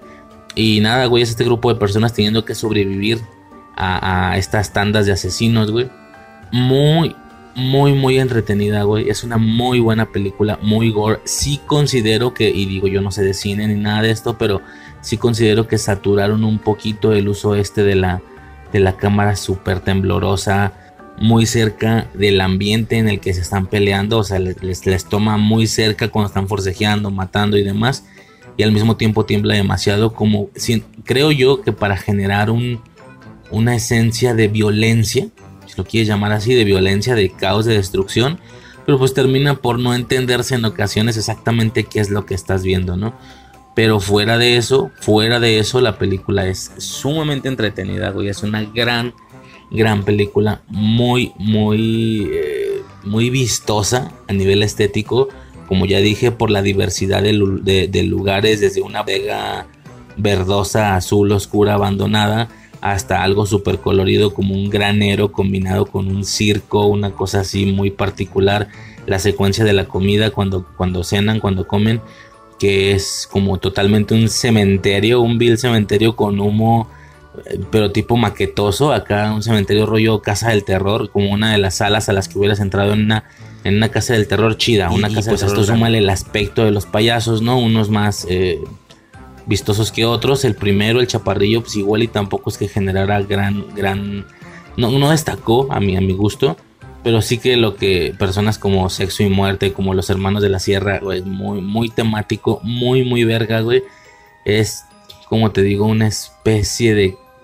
Pues sí, ¿no? Como una, una casa del... Te Esta película, tómalo en cuenta como una casa del terror, pero gore, donde realmente te puedes morir. Un pedo así raro, güey, pero es está divertido por ese sentido. Ahora, e, estrictamente lo que viene a traer esta película a, esta selección, por así decirlo, que es la parte de Halloween, eh, sí lo tiene, pero un estilo muy particular. a ver, tampoco tan específico ni tan individual, es bastante general. Payasos y locaciones terrorificonas random, por eso digo, doy el ejemplo de una casa del terror, pero al mismo tiempo no recuerdo haber visto una calabaza en ni un solo momento. Entonces, sí que no tiene un estilo visual muy, muy convencional del Halloween. Y hablo de uno muy convencional, como si puede ocurrir con Trick or Treat, con el extraño mundo de Jack, en la parte de Halloween, obvio. Como puede pasar con Tales of Halloween, etc. No, no hace eh, eh, en ningún momento una referencia es, estrictamente directa a, la parte o a la parte estética del Halloween convencional con la calabaza naranja y demás. Pero ahí está, ahí está el tema de los disfraces, de las locaciones, de entender que esto se está haciendo el 31 de octubre o que esto se hace cada año el 31 de octubre, justamente porque es 31 de octubre, porque es el mes de Halloween, o sea, porque es el día de Halloween, perdón, la noche de brujas y todo ese rollo, que justamente es por eso que lo están haciendo. Pero también imagina esta película, y luego aparte se llama 31, ¿no? Pero imagina esta película fuera de la celebración. Creo que funciona perfectamente igual, porque al final una casa del terror, una especie de desafío realista donde realmente puedes morir y super gore, de una especie de casa del terror donde vas avanzando a diferentes salas o a diferentes secciones con, con, iba a decir diferentes desafíos, no son diferentes desafíos, no es como el juego del calamar, simplemente sobrevivir ante un puñado de asesinos. Obviamente van cayendo uno a uno, pero también se defienden de todos los asesinos y logran de alguna manera bajarlos a todos. podría, podría no tener nada que ver con Halloween. O sea, podrías dejar la película exactamente igual, decir que el juego o la festividad del juego se está realizando cualquier otro día X, o no mencionar el día más bien, simplemente, y creo que funciona exactamente igual. que hayan payasos, que haya una especie de casa del terror, no la liga directísimamente con Halloween, y hablo de la parte más convencional, pero bueno, sí que el decir, hey, esto es por Halloween, por eso es que los, los atacantes están disfrazados, que tampoco son de cosas muy diferentes, o sea, iba a decir, no son de cosas muy diferentes, sí son todos muy diferentes entre ellos, pero todos son payasos, nada más que sí son muy, muy, muy diferentes, muy gore y tal, mm, me gustó, me gustó. Y, digo, ya no, ya no comenté esto, la parte del Joker este, del, del pseudo Joker, pretencioso en ocasiones por lo filosófico de las frases que el vato se avienta, pero funcional. Bueno, a mí me funcionó, a mí sí me funcionó el personaje, he escuchado que a gente no, a mí sí me funcionó bastante, ¿no? Y al parecer esto no es algo alienado, ¿sabes? No es un caso exclusivo de la trama de la, que la trama de la película sea algo muy particular de esta. Al parecer sí es una especie de recurso, así como la invasión alienígena es un recurso y no una película en específico, así como tal o cual recurso eh, es eso, son recursos utilizados por varias películas. Al parecer esto es una especie de recurso y no una película en particular. Eh, digo, cuando he visto como tops de películas que sí estén ambientadas en Halloween directamente, se han mencionado, en estos tops se han mencionado películas donde la persona que está relatando incluso se atreve a utilizar la frase o las palabras. Bueno, la película, qué sé yo, de, House of October Wild o Hound o qué sé yo, me acuerdo de más de alguna, son esta típica película de Halloween de Casa del Terror ¿sabes? De Casa del Terror Gore realista. Me acuerdo haber escuchado eso, esa descripción en varias películas, en Hound, que no van a estar este año, en Hound, en... no me acuerdo si la... no me acuerdo si la Casa de los Mil Cuerpos, creo, que es este mismo güey. Eh, lo dicen también para The House of Tower Wild o algo así y dices, ah, claro, o sea, es un recurso, es, algo común. Y tomando en cuenta que es la primera y única película que he visto como un poco con esta temática de una especie de casa de los horrores, pero real, y obviamente con un riesgo real y con muertes a lo baboso y gore a lo cabrón, pues qué te digo, ¿no? Obviamente me dan, esto hace, esto me abre el hambre, ¿sí? Esto me abre el apetito por buscar otras películas de este tipo que ya sé que existen y que, incluso ya tengo un par de nombres ahí ya bien aclarados o bien aterrizados, no dos o tres nombres, lamentablemente no van a tocar este año, pero eh, pues así es más o menos como funciona, ¿no? Nombre, güey, muy feliz, no, iba a decir no tanto como el aprendiz de Satanás, es que no sé, güey, porque, porque, a ver, sí es mm, tal vez más entretenida como película, pero tiene menos Halloween, Halloween convencional, que es al final por lo que viene a caer en este top. No sé, güey, es difícil comparar, son películas completísimamente, completamente diferentes. Y hablo de esencia halloweenesca, sí que es una esencia halloweenesca muy personal. A Terrifier ya ni la, ya ni la pongo a competir, pues porque sí que tiene, va por su propio rollo, siento yo, ¿no? Aunque también es gore, ¿no? No, nada, güey, aquí lo divertido justamente es Digo, las escenas gore tampoco son la gran cosa, güey, de que, se viera algo muy loco. Creo que Terrifier se la fumó en ese sentido. No es algo tan, tan, tan explícito, tan gore. Realmente ni siquiera se ven bien en ocasiones las mutilaciones por lo rápido que se mueve la cámara. Sino que aquí lo destacable más bien es la temática y la premisa. El tema de la casa de los horrores o de la casa del terror, pero realista, gore y peligrosa, ¿no? Mm, muy bien, gran experiencia, gran sumado para este puñado de películas para esta víspera halloweenesca. Ahí queda la recomendación y pues ya no. La siguiente película lleva por nombre All Hallows Eve 2. Ok, 2, hay, hay mucho contexto aquí. A ver, tenemos un punto de partida titulado All Hallows Eve. Nada más, ¿no? All Hallows Eve 1 que es a grandes rasgos y engañosamente una película de antología eh, de terror y, enfocada o ambientada en Halloween, ¿no? Porque digo engaño? Porque pues al final de por sí son poquitas historias, son se supone que como tres segmentos, ¿no? O tres historias. Pero la realidad es que mm, casi toda la película está cubierta por, por arte del payaso, ¿no? Porque sí, efectivamente, aquí es donde hace su debut, aquí es donde nace este personaje que actualmente ya es tan popular, tan conocido por todas las personas, o al menos en, mi generación un poco así lo es, hacen trends de TikToks y todo ese rollo. Art el payaso, ¿no? El, payaso este que tiene malos colores de un mimo y a veces hace cosas de mimo, como de, como de agarrar la pared y así, la pared falsa, invisible. Pero se supone que es como un payaso. No sé, no sé bien, pero bueno, Art el payaso, ¿no? Art clown aquí es donde surge, aquí es donde nace este vato. Y digo que es un poco engañosa, pues porque al final la primera historia es de él, la tercera historia es de él, y la segunda, que es la única que no es de él, es como de unos aliens, de unos extraterrestres que llegan allí a invadir una casa, pero que al mismo tiempo, digo, todo el segmento se manejan ahí con, hay, hay un tipo de giro ahí con un cuadro que nunca se ve y que al final para cuando lo vemos también trae arte el payaso, el cuadro, ¿no? Entonces como que termina siendo, eh, o sea, la película es de arte, así nomás por, porque sí, ya, ¿no? De hecho yo comentaba, acabamos de escuchar el tema de, de Terrifier, ¿no? Yo comentaba que la manera de corregir esa película, pues es...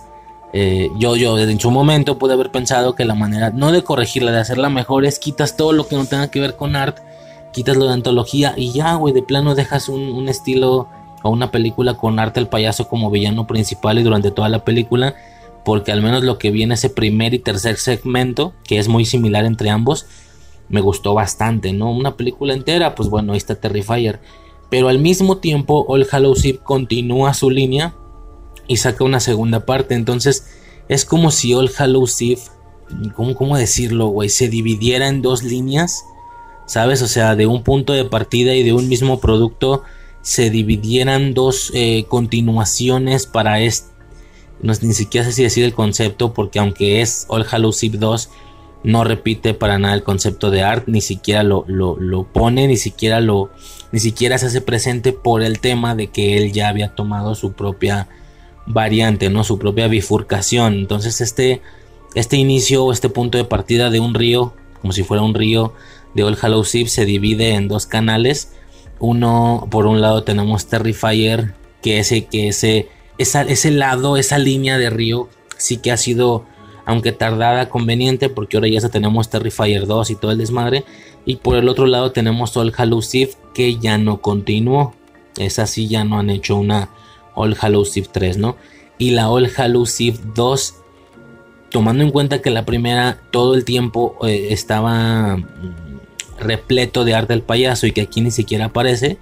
Incluso poca secuela podríamos decir que es, en realidad solamente respeta la mecánica de una antología. Ahora sí son más historias, no solo son tres. Esta vez All Hallows Eve 2 podría parecerse un poquito más a una Tales of Halloween. ¿Sabes? Por ahí, más o menos. Digo, más o menos. Eh, pues esto hace, por supuesto, que a mí me guste un chingo, ¿no? O sea, All Hallows Eve 2 me, me gustó mucho, me gustó bastante. No más como, no más que Tales of Halloween, sinceramente, pero me gustó bastante. O sea, sí me gustó mucho. O sea, no, no sé, güey. El gusto que nació por esta película fue importante. Seguramente se va a seguir repitiendo cada, cada año, o mínimo cada dos años, porque estuvo bien. Me gustó mucho, güey.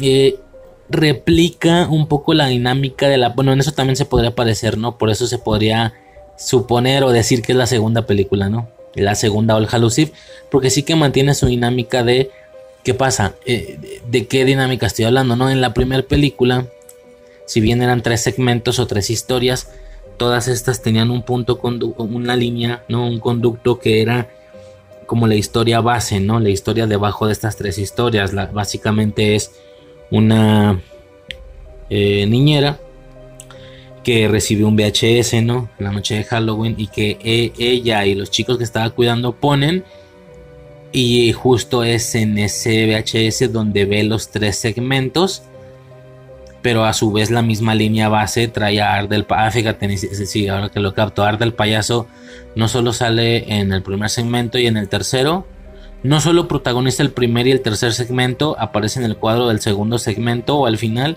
y también es el protagonista de la línea base de los tres segmentos, ¿no? O de la cama, de la cama, de la base de los tres segmentos, que son esta chica viendo en un VHS estos tres segmentos, ¿no? Aquí es un poco lo mismo, es una chica que esa es como la historia base y el, el asesino slasher, por así decirlo, porque esta vez quien viene a suplir a Art el payaso, no en los segmentos, porque este, este personaje no se hace presente en los segmentos, pero sí que es el protagonista de la línea base, de la cama de toda la película. Es una especie de... Yo, yo pensaba, digo, es el típico slasher, güey, es el típico vato slasher. Eh, imagina a un Michael Myers porque la ropa es la misma, la misma, es una especie de traje completo como de mecánico pero con una máscara mucho más halloweenesca, ¿no? Mucho más halloweenesca, es una máscara naranja, ¿sí? Con rayitas eh, verticales, como simulando ser una especie de calabaza o algo así, con los hoyitos de los ojos. Y, técnicamente es eso, güey, es un Myers, pero con una máscara naranja, ¿no? Más halloweenesca. Y eso sí, creo que o ese es el aspecto que le querían dar, no sé, pero sí siento que me falla un poco en el sentido de lo monstruo que se pueda ver no se ve tan grande. Es como un Michael Myers chaparrito y flaquito. O sea, no, no llega a verse esa imponencia. Además, no, creo que en ningún momento los vi juntos, pero que se me hace que la chica estaba más alta que él. O al menos de lejos no da una impresión de que esté muy alto el vato, ¿no? Pero bueno, esa es la línea, esa es la cama, esa es la base de los segmentos. Este vato dejando el VHS en la puerta. La chica se fuma el VHS, se fuma todos los segmentos que son los que nosotros vemos, que aquí son más Aquí son 1, 2, 3, 4, 5, 6, 7, 8, güey. 8, por eso digo que ya se parece más a una Tales of Halloween. Y cuando terminan los segmentos, ella, este, pues es, bajada, ¿no? Es, este vato se la carga, ¿no? Eh, que al final este vato, por si quieren checar ahí, es justo, o sea, esa, la máscara de, las que, de, la, de la que estoy hablando es justo la de la portada de la película. Tal cual, es la de la portada de la película. Y pues ahí está, ¿no? Y que la máscara que trae el vato, digo, para mayor referencia visual, es la que se ve en la portada de la película. Tal cual, esa es la máscara naranja de la que hablo. Nada más complétale que el resto del cuerpo es el mismo en aspecto a Michael Myers, el mismo. El mismo traje de mecánico azul marino, güey. Nada más que con pues chaparrito, güey, y flaquillo, ¿no? Bueno, ahora los segmentos. ¿De qué van los segmentos? Digo rápido, no voy a mencionar cada uno. Eh, una premisa ahí rápida, güey. La primera, güey, digo, lo voy a decir así súper rápido y de hecho, pues con spoilers y todo el pedo así rápido, güey. Esto es para quien ya haya visto la película y reconozca de qué historia hablo. La primera, pues es el niño que al que con su madre eh, le hacen el hueco a la calabaza, preparan la calabaza y las semillas las ponen a, a, a cocer un pedo así. No sabía que se, hacía, que se hacía eso, por cierto. Se las come y pues le salen les, empiezan a salir raíces, ¿no? Empiezan a, salir raíces del cuerpo, güey. Obviamente esto los mata y todo ese pedo. Es bastante creepy, güey, cuando voltea y ve que el niño se está ahogando. Ese es fuerte, güey. No es la jefa, güey, es la que lo está cuidando, ¿no? Como la niñera. Bueno, esa estuvo bien. Me, pareció un muy buen inicio. Y es, por supuesto, completamente halloweenesco. La calabaza, el niño está disfrazado, etcétera, ¿no? El segundo, el segundo me gustó un chingo, güey. Son unos niños pidiendo Halloween bueno, y tienen nombre, güey. Tienen nombre, pero no los apunté. Ahí en Wikipedia vienen los nombres, güey. El último Halloween, creo que se llamaba este, este segundo, güey. Cada uno tiene su, nombre. Son unos niños, güey, pidiendo Halloween que están, este, como disfrazados. Puede ser una, una vieja de una, de una, una, una mocosilla de una bruja, otro vato de un diablo y así, ¿no? Otro de un fantasma y qué sé yo, ¿no?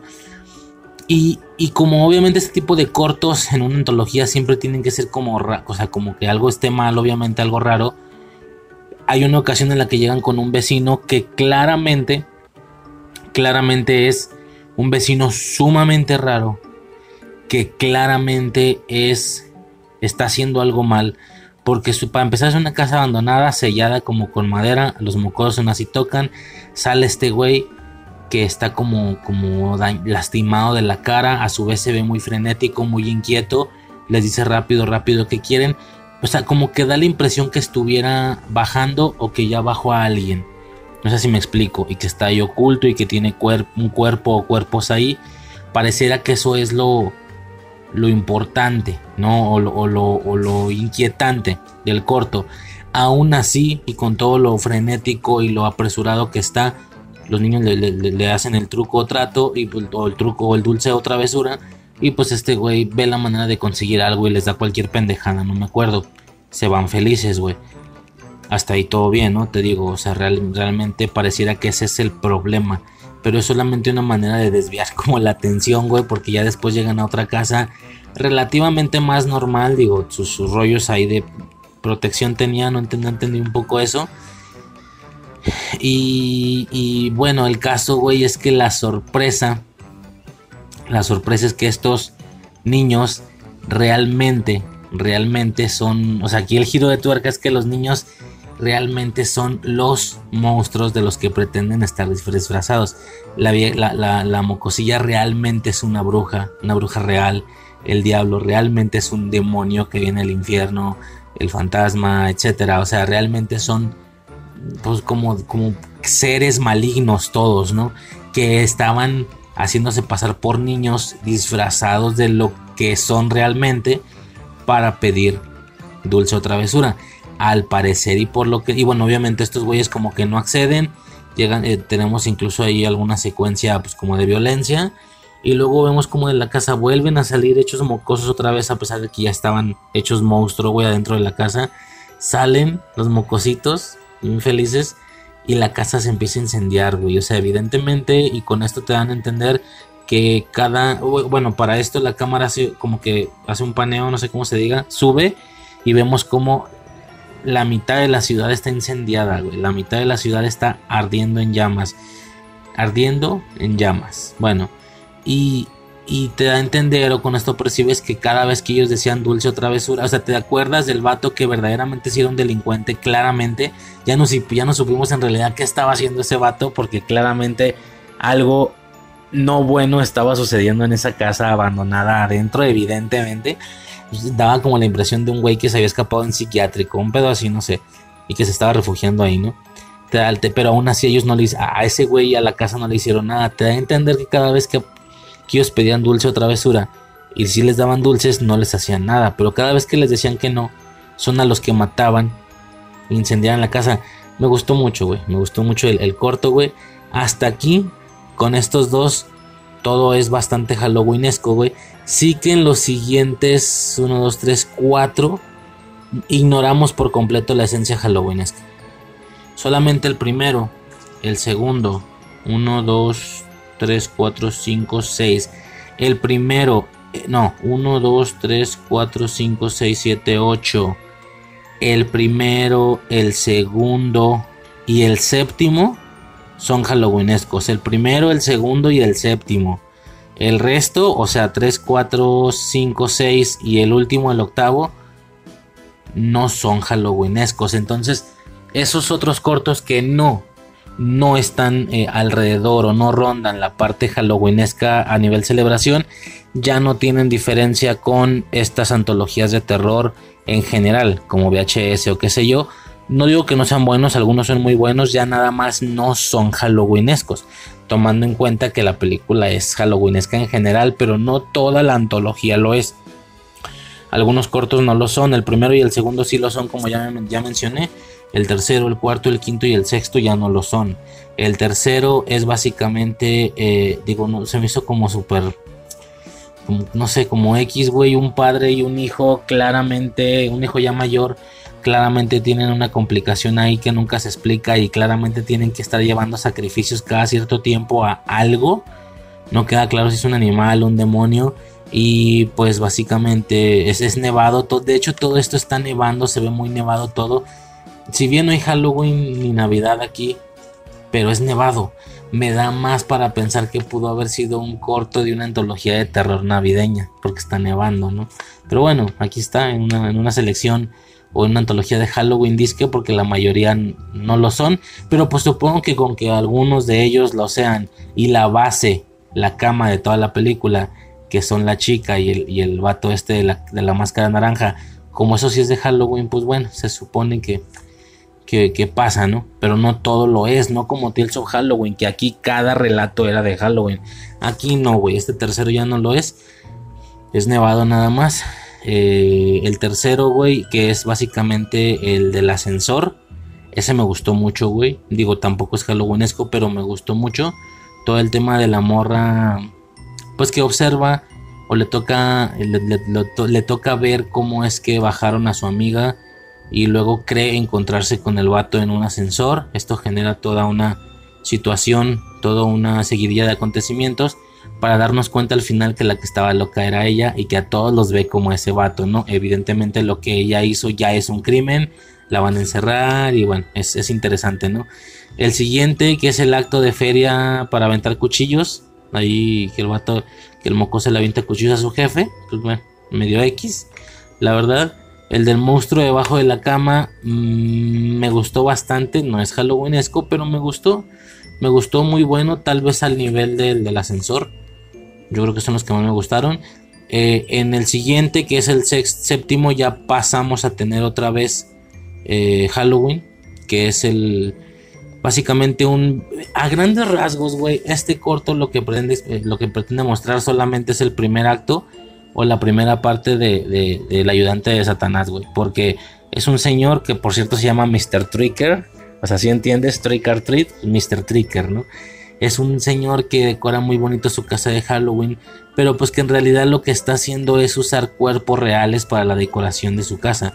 Podemos observar cómo bajó a un güey y luego utilizó su cuerpo como y de hecho hizo lo mismo, tal cual lo sentó en la banquita que está fuera de su casa con la calabaza de, dulces como como diciendo toma uno de aquí, pensando o pareciendo que es un mono disfrazado, pero realmente es un cuerpo real Luego llega una chica como a chulearle el trabajo, pero ella también la pesca y la usa de decoración. Hay unos cuerpos ahí como colgados del árbol. Entonces, eh, ese pedacito a grandes rasgos es lo que pasa al inicio del ayudante de Satanás. Eh, o el aprendiz de Satanás, no creo cómo se llama, donde pues básicamente usan a, base de asesinatos reales, utilizan los cuerpos a modo de decoración en la casa, ¿no? X, pero está muy halloweenesco y está padre, ¿no? Y por último el de Alexia Thomas. Así lo dejo nada más. Es un es no todo, pero en parte es como medio screen live. Más o menos. Es como estas películas rollo eliminaria amigo y así, güey. Más o menos. Este. X, güey. X, pero estuvo. Bueno, no tan X, güey. Yo creo que es el más terrorífico de todos.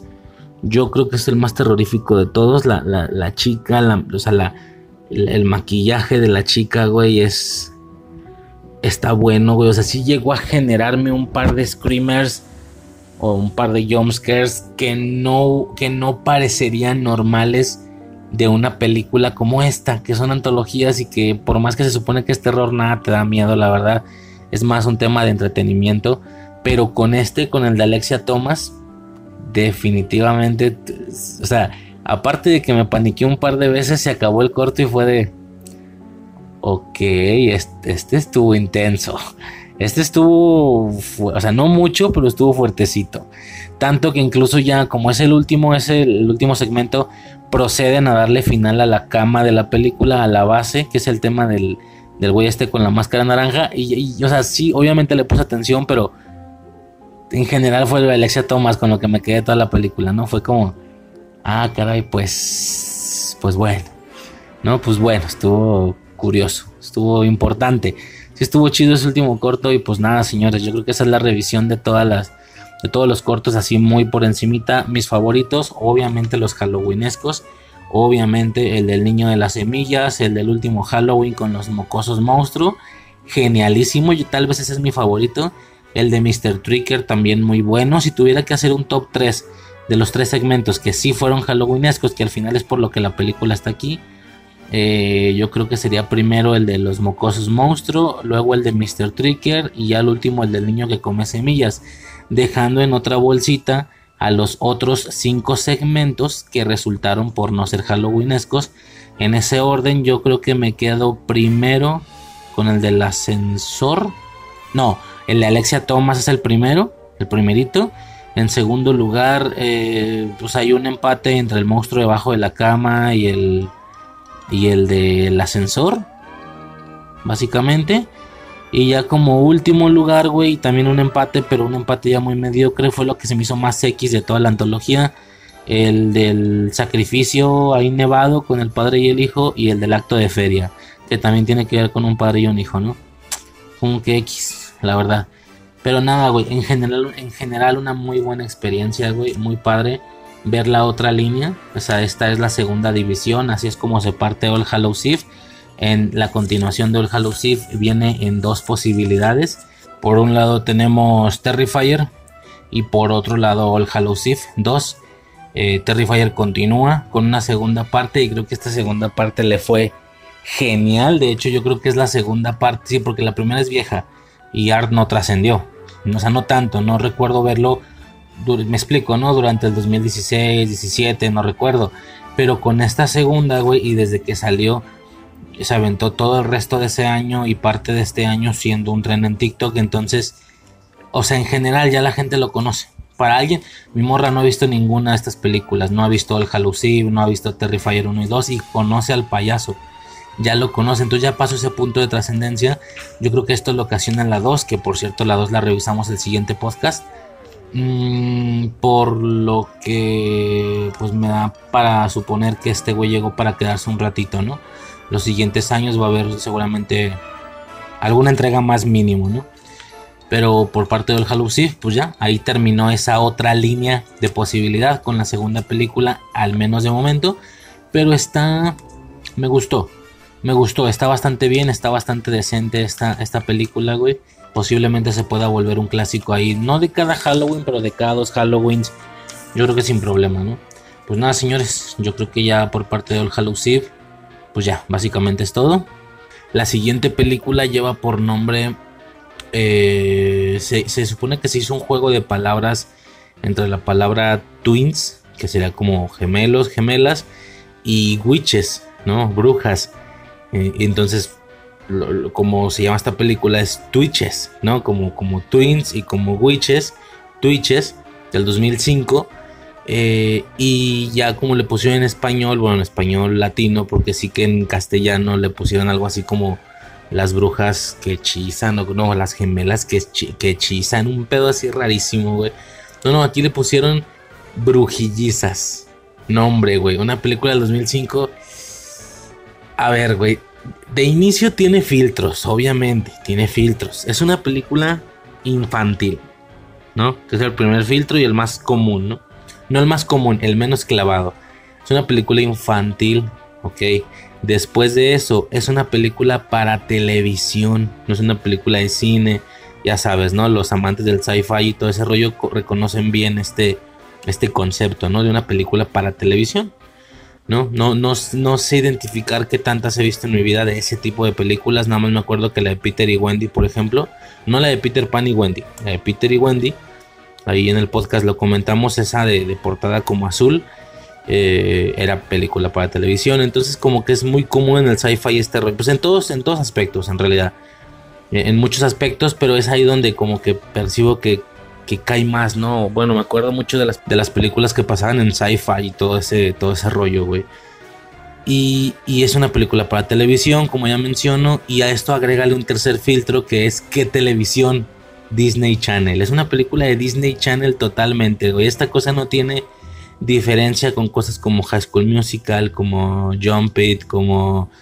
No, no sé, güey, la infinidad de películas que salieron, que pues obviamente yo reconozco unas cuantas en base al, punto muy específico en el que yo viví eh, mi infancia, en ese punto específico de esos años, pon que no reconociera o no las entendiera bien antes de no tener cable, ¿sabes? Eh, y dejé de pelarlas al entrar en la secundaria. No, no es cierto, güey, sería una mentira. Un poco después en la prepa. Entonces es un cierto lapso de tiempo reducido, unos 6 años, será, unos 5 o 6 años muchas películas, y, bueno, es, estrictamente enfocándome en Disney Channel, vi muchas películas en Disney Channel, formato Disney Channel, güey. Me acuerdo mucho de School Musical, obviamente, como ya mencioné, me acuerdo de las Cheetah Girls, las Cheetah Girls con, con Raven y con, no hombre, güey, qué tiempos. Ah, muy padre, güey, muy perro. Y esta es una de esas películas. Son dos películas, ya la siguiente la checaremos el siguiente audio. En esta ocasión toca la primera, Brujillizas, güey. Como mencioné, tiene varios filtros. Es una película infantil.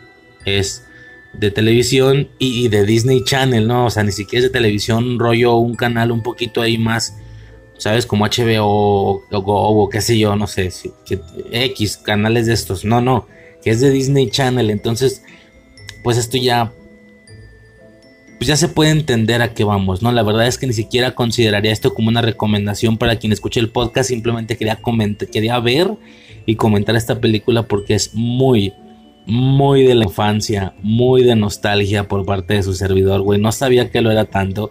Me, me acordaba del nombre, me, me acordaba que la vi, pero ahora que la vi, no, hombre, güey, fue una, fue una experiencia, güey, de que. Ah, la verga, güey, cuánta nostalgia, güey. No recordaba que estaba tan chida esta película, güey. Está muy chida. Entendiendo y considerando los filtros que ya mencioné, aclaro, ¿no? Fuera de eso está muy muy padre, güey. Básicamente dos hermanas que, que pues por una guerra ahí súper mágica, rollo Harry Potter, güey. De hecho, mucho, mucho, mucho más infantil que Harry Potter. Mucho más. Pues para salvarlas fueron a llevarlas al mundo real, ¿no? Dos, dos brujas, dos hermanas brujas gemelas que eran pues hijas de los magos más poderosos de los reyes de un reino y la chingada y las llevaron al mundo real pero separadas, ¿no? Entonces crecieron en vidas completamente diferentes, una rica, otra pobre y pues eventualmente se topan, entonces es un camino por el, mayor volumen de la película radica en ellas como interactuando, eh, tomando en cuenta las diferencias eh, socioeconómicas que tienen y descubriendo sus poderes, aparte de que todo es muy formato Disney Channel, muy formato sitcom de Disney Channel eh, es la noche, esto sucede el 31 de octubre, por lo cual es Halloween, que de hecho es su cumpleaños, ellas nacieron ese día. y pues básicamente eso, no, no hay más, eh, todo es muy infantil. Eh, bueno, a ver, más o menos, que esa secuencia final, te, ya te digo que esa secuencia final ganándole a la oscuridad, o sea, un concepto súper trivial del villano, güey, la, la, la oscuridad, ¿no? Pero esa manera en la que ganan, güey eh, mira que así que digas, o sea, si es infantil, pero te, bueno, que tal vez es la nostalgia la que habla, no tanto el criterio, seguramente es la nostalgia, pero me resultó extra... Eh, ¿cuál, es la palabra que quiero elegir, güey? Me resultó inesperado, esa es la palabra, inesperadamente épico, inesperadamente épico. Sí, con las manos toma, con, las rucas, eh, con las rucas, con, estas morras agarradas de, las manos. Y, piensa en la luz, piensa en la luz, porque esto es la oscuridad y la oscuridad envolviéndolas. Un rollo muy Digimon, siempre lo he comentado, que el poder más grande de todos es el poder de la amistad, el poder del amor.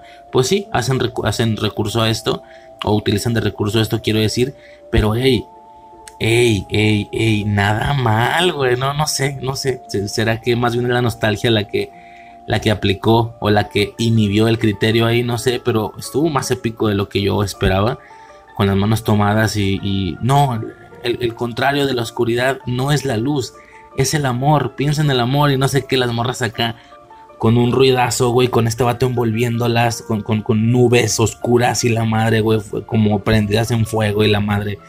Y, y estas morras agarradas y en mi papá, mi mamá, o sea, ¿en, quién, ¿a quién quieres más? Se, preguntan las morras mientras combaten con este verga. Mi papá, mi mamá, mi familia, mis amigos, no sé qué. Ta, ta, ta, ta, y están diciendo y, ya están llorando, güey. Están con los ojos enrasados mientras lloran. Y la morra, pues a ti. Y la otra también, pues a ti. No, hombre, güey. Fue un momento así que.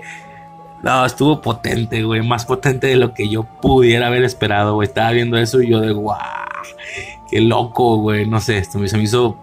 No esperaba eso para lo que recordaba de esta película, ni mucho menos para lo que llevaba viendo toda la película previa, ¿no? Pero seguramente es la nostalgia la que habla. Dentro de los filtros que ya estuve mencionando, gran película, güey. Ah, estaba explicando pues el tema este de que eh, durante toda la película vemos la interacción de estas dos con las diferentes, con las diferentes clases sociales.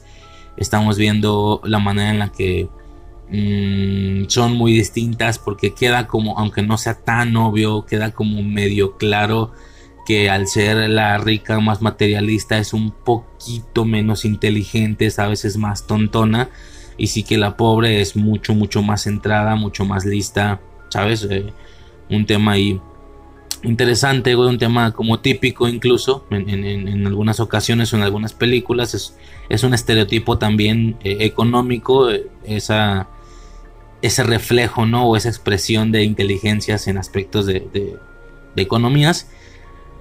E, es, imagina, güey, déjame pensar, es como si combinaras Harry Potter con Juego de Gemelas con con el concepto de una película de Disney Channel, o sea, y ya entiendes que esto, o sea, esto como pudo haber sido una película, como puede ser un capítulote de una sitcom. Me acuerdo porque había una sitcom de hechiceros que se llamaba Los Hechiceros de Waverly Place, pero a su vez ellos tenían sus películas, películas de esa sitcom, obviamente películas totalmente formato Disney Channel, con duración de una hora veinte, que, que, más que una película, la cinematografía y todo ese rollo, aunque no sé mucho de eso, se sentía más como un capitulote de la misma sitcom. Con un par de detallitos ahí un poquito más chidos a nivel estético y todo, pero pues poco más, la verdad, ¿no? Ah, pues esto tranquilamente podrá ser una sitcom y esto fue la película de la sitcom. Sí, o sea, realmente es muy sencillo, muy básico el estilo o la calidad visual, pero aún así, insisto, es infantil, es, es para televisión y es de Disney Channel, o sea, ¿qué televisión incluso? Disney Channel, entonces o qué canal quise decir.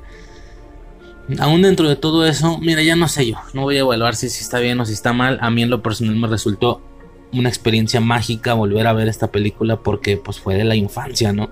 Fue de la infancia totalmente, no sabía que la recordaba tanto, cada secuencia, cada escena, todo me parece muy familiar. Ese, ese final inesperadamente épico, o sea, épico a nivel de que me ericé, güey, de que que se me erizó la piel de, ah, la madre, güey, o sea, esta madre, o sea, nada más porque se nota el presupuesto, güey, si hubiera tenido como que muchísima más producción esa madre, o sea, una, en medio de una tormenta con unas ventiscas impresionantes y agua mientras ellas gritaban para hacerse escuchar, o sea, si todo esto hubiera sido como implementado, ¿sabes? Rollo la escena de Karate Kid 2, eh, cuando está cayendo ahí el huracán a Okinawa esa, sensación de que, está lloviendo en tengo que gritar para que, para que me escuches. Eh, ni siquiera puedo abrir bien los ojos de, la ventisca y del agua que está cayendo. Si algo así lo hubieras implementado a esa secuencia final, a esa secuencia, pues a ti, no, no sé cómo llamarlo, piensa en el amor de mi papá, mi mamá, mis amigos, pues a ti. Si lo hubieras implementado en ese, no hombre, cállate, güey, que sería un un escenón que te cagas, güey. Pero pues sí, sí que la escena ya está. Eh, como se despliega, pues sí es más un tema como de Disney Channel, ¿no? No, hombre, güey, muy verga. Muy, muy, muy chingón, la neta. Estoy muy contento, güey, de haber remembrado esta película. Y bueno, ya para finalizar, lo que, lo que la trae a este top, estrictamente el Halloween. Otra vez, a ver, lo, que no sé cuántas veces llevo diciendo, a ver, no es Trick or Treat, claramente, ¿no? No es Trick or Treat, no es Hubie Halloween. Pero está bien, ¿eh? está bien, es lo necesario. Es, lo necesario. Digo, es mucho más que el exorcista o, la bruja de Blair, por ejemplo. Eso sí queda clarísimo, ¿no? Principalmente porque el tronco, el tronco estético, el tronco temático de la película se basa en el universo este, en la otra dimensión mágica de donde vienen estas rucas, ¿no? Que se llama Coventry. Eh, de donde ellas vienen y, si bien tiene un aspecto brujesco, rollo mansión encantada o castillo, palacio y tal, no es propiamente halloweenesco, entonces no, no es eh, propiamente halloweenesco, no es una especie de Halloween Town de donde ellas vienen, no, no, no, es un rollo completamente formal de brujas, de, no de brujas halloweenescas, sino, digo, es más un tema de realeza que sabe hacer magia pero es más como de realeza. ¿no? Eh, la, la, mamá, el castillo, se ve más de la realeza que de una hechicera o de hechicería, pero sumado a la realeza que ellas presentan o que ellas tienen en otra dimensión y en otro reino, pues pueden hacer magia, ¿no? Pero no es propiamente estético y pues claramente esa parte del canon, esa parte de Coventry se lleva toda la película, pero sí que cuando está en el mundo real o las secuencias del mundo real, tenemos una representación muy muy bonita y muy decente de la celebración de Halloween. Lo tenemos mm, al inicio, en, en, cierta parte, cuando entran a lugares, pues están decorados, restaurantes, la tienda de ropa, que es donde se conocen todo ese cotorreo. Sí que en la calle, pues a lo mejor no tanto. Y sobre todo al final, ¿no? Que la secuencia final, eh, bueno, no la, la, secuencia final, final, final es en Coventry, pero un poquito antes de que comience la secuencia final, pues empieza la, la fiesta de disfraces o de Halloween slash de cumpleaños, que se, se festejan ahí las dos cosas de la chica rica. Eh, o sea, aprovecha su fiesta de cumpleaños para generar también obviamente la típica noche, la típica fiesta de noche de Halloween con disfraces, que es interesante, ¿no? Para que tu cumpleaños esté tan amalgamado a una, a una celebración, tienes que amar la celebración para que no haya molestia, ¿no? Está interesante, güey. ¿Te imaginas si lo comentábamos con la Nochebuena es mi condena? De que cumplir años en, en Navidad, güey. ¿Estaría chido o no estaría chido, no? Dependiendo de, si, de qué tanto ames Navidad. En lo personal, yo las adoro, güey. Las celebraciones Halloween, Navidad. Hemos comentado, Susi y yo, que si nos llegamos a casar algún día, no sería una locura hacerlo en Halloween o en Navidad. Ya para poder anclar, como no nacimos esos días, pues anclar de alguna manera dichos días. Y claro, siempre y cuando esté todo tematizado, ¿no? La boda, pues tendría una estética ahí halloweenesca. Eh, o más bien navideña, te imaginas en Navidad una boda, güey, pues maravilloso, sería una boda navideña. Eh, y esto, esto es algo que puede molestar a, otras, algunas personas, ¿no? Que digan, no, no, que, que, quiero que el estilo de mi boda sea limpio. Una boda, una boda convencional de ensueño eh, blanca con plateado dorado, qué sé yo, dependiendo del color que se elija. No quiero que tenga una relación temática y estética con Navidad, por ejemplo, ¿no? En lo personal lo hemos platicado y claro que estaríamos súper, súper felices de hacer algo así, güey, ambos. Entonces, pues esto, ¿no? La fiesta de aquí, digo, ya me estaba yendo, ya me estaba yendo la verga con el divague. Eh, eso es lo que hacen aquí, una fiesta mm, como de disfraces de Halloween, pero al mismo tiempo es de cumpleaños. Igual hay pastel, le cantan las mañanitas. Una amalgama interesante. Esto es eh, como que la secuencia antes de comenzar con la, entre comillas, batalla final en Coventry.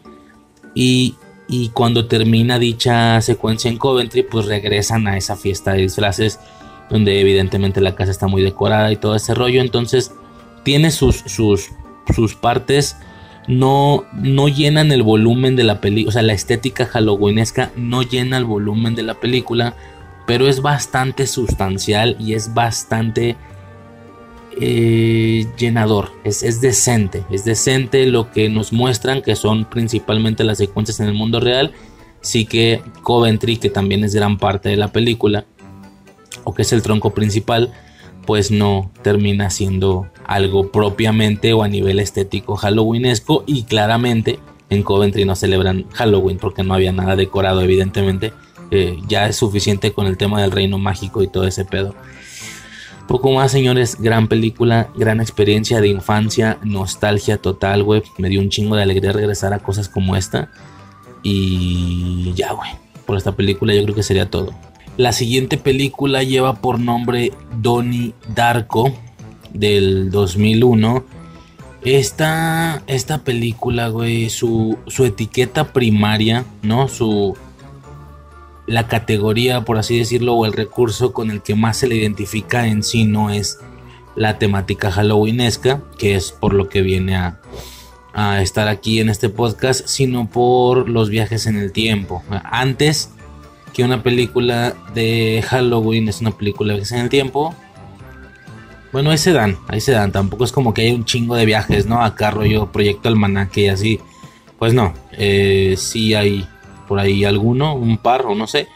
Pero la, bueno, eh, eh, comentamos ya directamente como película de viajes en el tiempo es es un titán, es un titán. A ver, no es la más complicada, sí, yo en su momento la vi me pareció, aparte de ambigua, un poquito difícil de comprender en su momento cuando lo vi hace muchos años. Ya, ya, ya, ya he comentado que tuve ahí una, una fuga de ver un chingo de películas de viajes en el tiempo. Sí que conforme ha avanzado el tiempo, sí que, conforme he visto películas o productos un poquito más complicados, sencillamente, después, así de simple, después de ver Dark, después de ver Dark y volver a ver Donnie Darko, fue un paseo en el kinder, o sea, fue ah, cagada de risa, ¿no? Cosa que no me lo pareció el, primer visionado que le di. Pero pues después de Dark, ya, no mames. Hasta cierto punto sencillo, hasta cierto punto, aunque rebuscada dentro de sus premisas o rebuscada mediante mm, la manera en la cual quiere contar los hechos y, hablo de los hechos relacionados a la parte temporal. Es, es, algo importante, como te digo, no, no es la película más complicada de viajes en el tiempo, digo, después, como, te, como te digo, después de Dark, después de Primer, ya todo esto son paseos en el kinder, pero... Paseos en el parque, o como se dice. Pero tampoco es volver al futuro. Eso queda clarísimo, ¿no? Tampoco es una película sumamente sencilla o básica de entender en el sentido del viaje temporal. Sí tiene su cierta complicación. Y pues nada, güey, es un tema muy muy grande que no sé si quisiera o debería de tocarlo aquí porque al final por lo que viene a estar aquí esta película es por el tema de Halloween, ¿no? La representación de Halloween, ya que la película corre eh, durante todo el mes de octubre y es el día 30, si no me equivoco, no el 31, el 30 cuando surge toda la secuencia final y todo el tema del fin del mundo y todo esto. Y pues la, la digamos que los acontecimientos finales son a lo largo de una noche sumamente halloweenesca, ¿no? Con, con, de hecho, parten de una fiesta de Halloween y todo ese rollo que hacen ahí, bueno, de disfraces. El mismo tema de que el disfraz del, de Frank, del conejo, era por motivos de la noche de Halloween, que por eso traía puesto ese disfraz, cosa que no, no nos percatamos al inicio. No sé si me explico. Tú empiezas viendo la película y ves las apariciones de este, de este sujeto, de este personaje que a priori podrías pensar que sí pretenden generar una impresión de que es un ser con esta morfología, pero que la película es sumamente eh, barata o que tiene un presupuesto muy bajo y que se nota el disfraz, ¿no? Se nota el cosplay y la chingada. Así que ya después en la escena del cine cuando se quita la máscara es como, ah, bueno, ok, va. Por suerte no pretenden que yo crea que esa es la, esa es la ¿cómo se puede decir? La biología del, del ser, ¿no? Del ser que está aquí viniendo a atormentar y que no entendemos sus, objetivos y todo ese tema. Sí, cuando se quita la máscara es como, ah, claro, por supuesto.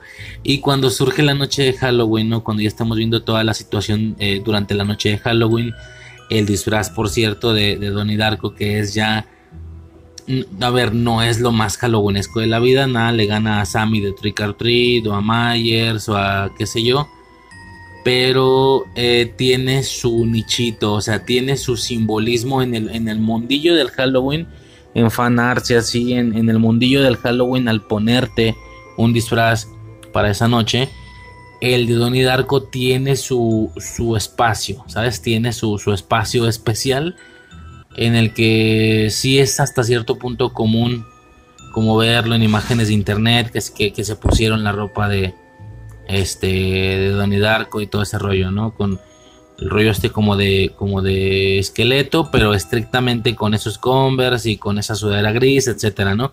Que ya a nivel canónico dentro de la película, pues sí que era un disfraz no tan bien logrado, pues porque se lo pone, pero también está en modo verga, por eso trae la sudadera también, cosa que ya no va con el disfraz.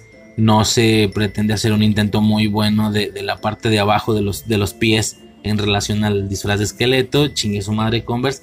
O sea, es un, es un disfraz entre medio que pues que sí lo hice por hacerlo, pero me vale madres, ¿no? Pero ya, eh, pero ya con todo el conjunto, hoy en día es un disfraz a ponerte, ¿no? El disfraz de Donnie Darko. Por parte de Halloween, ¿no?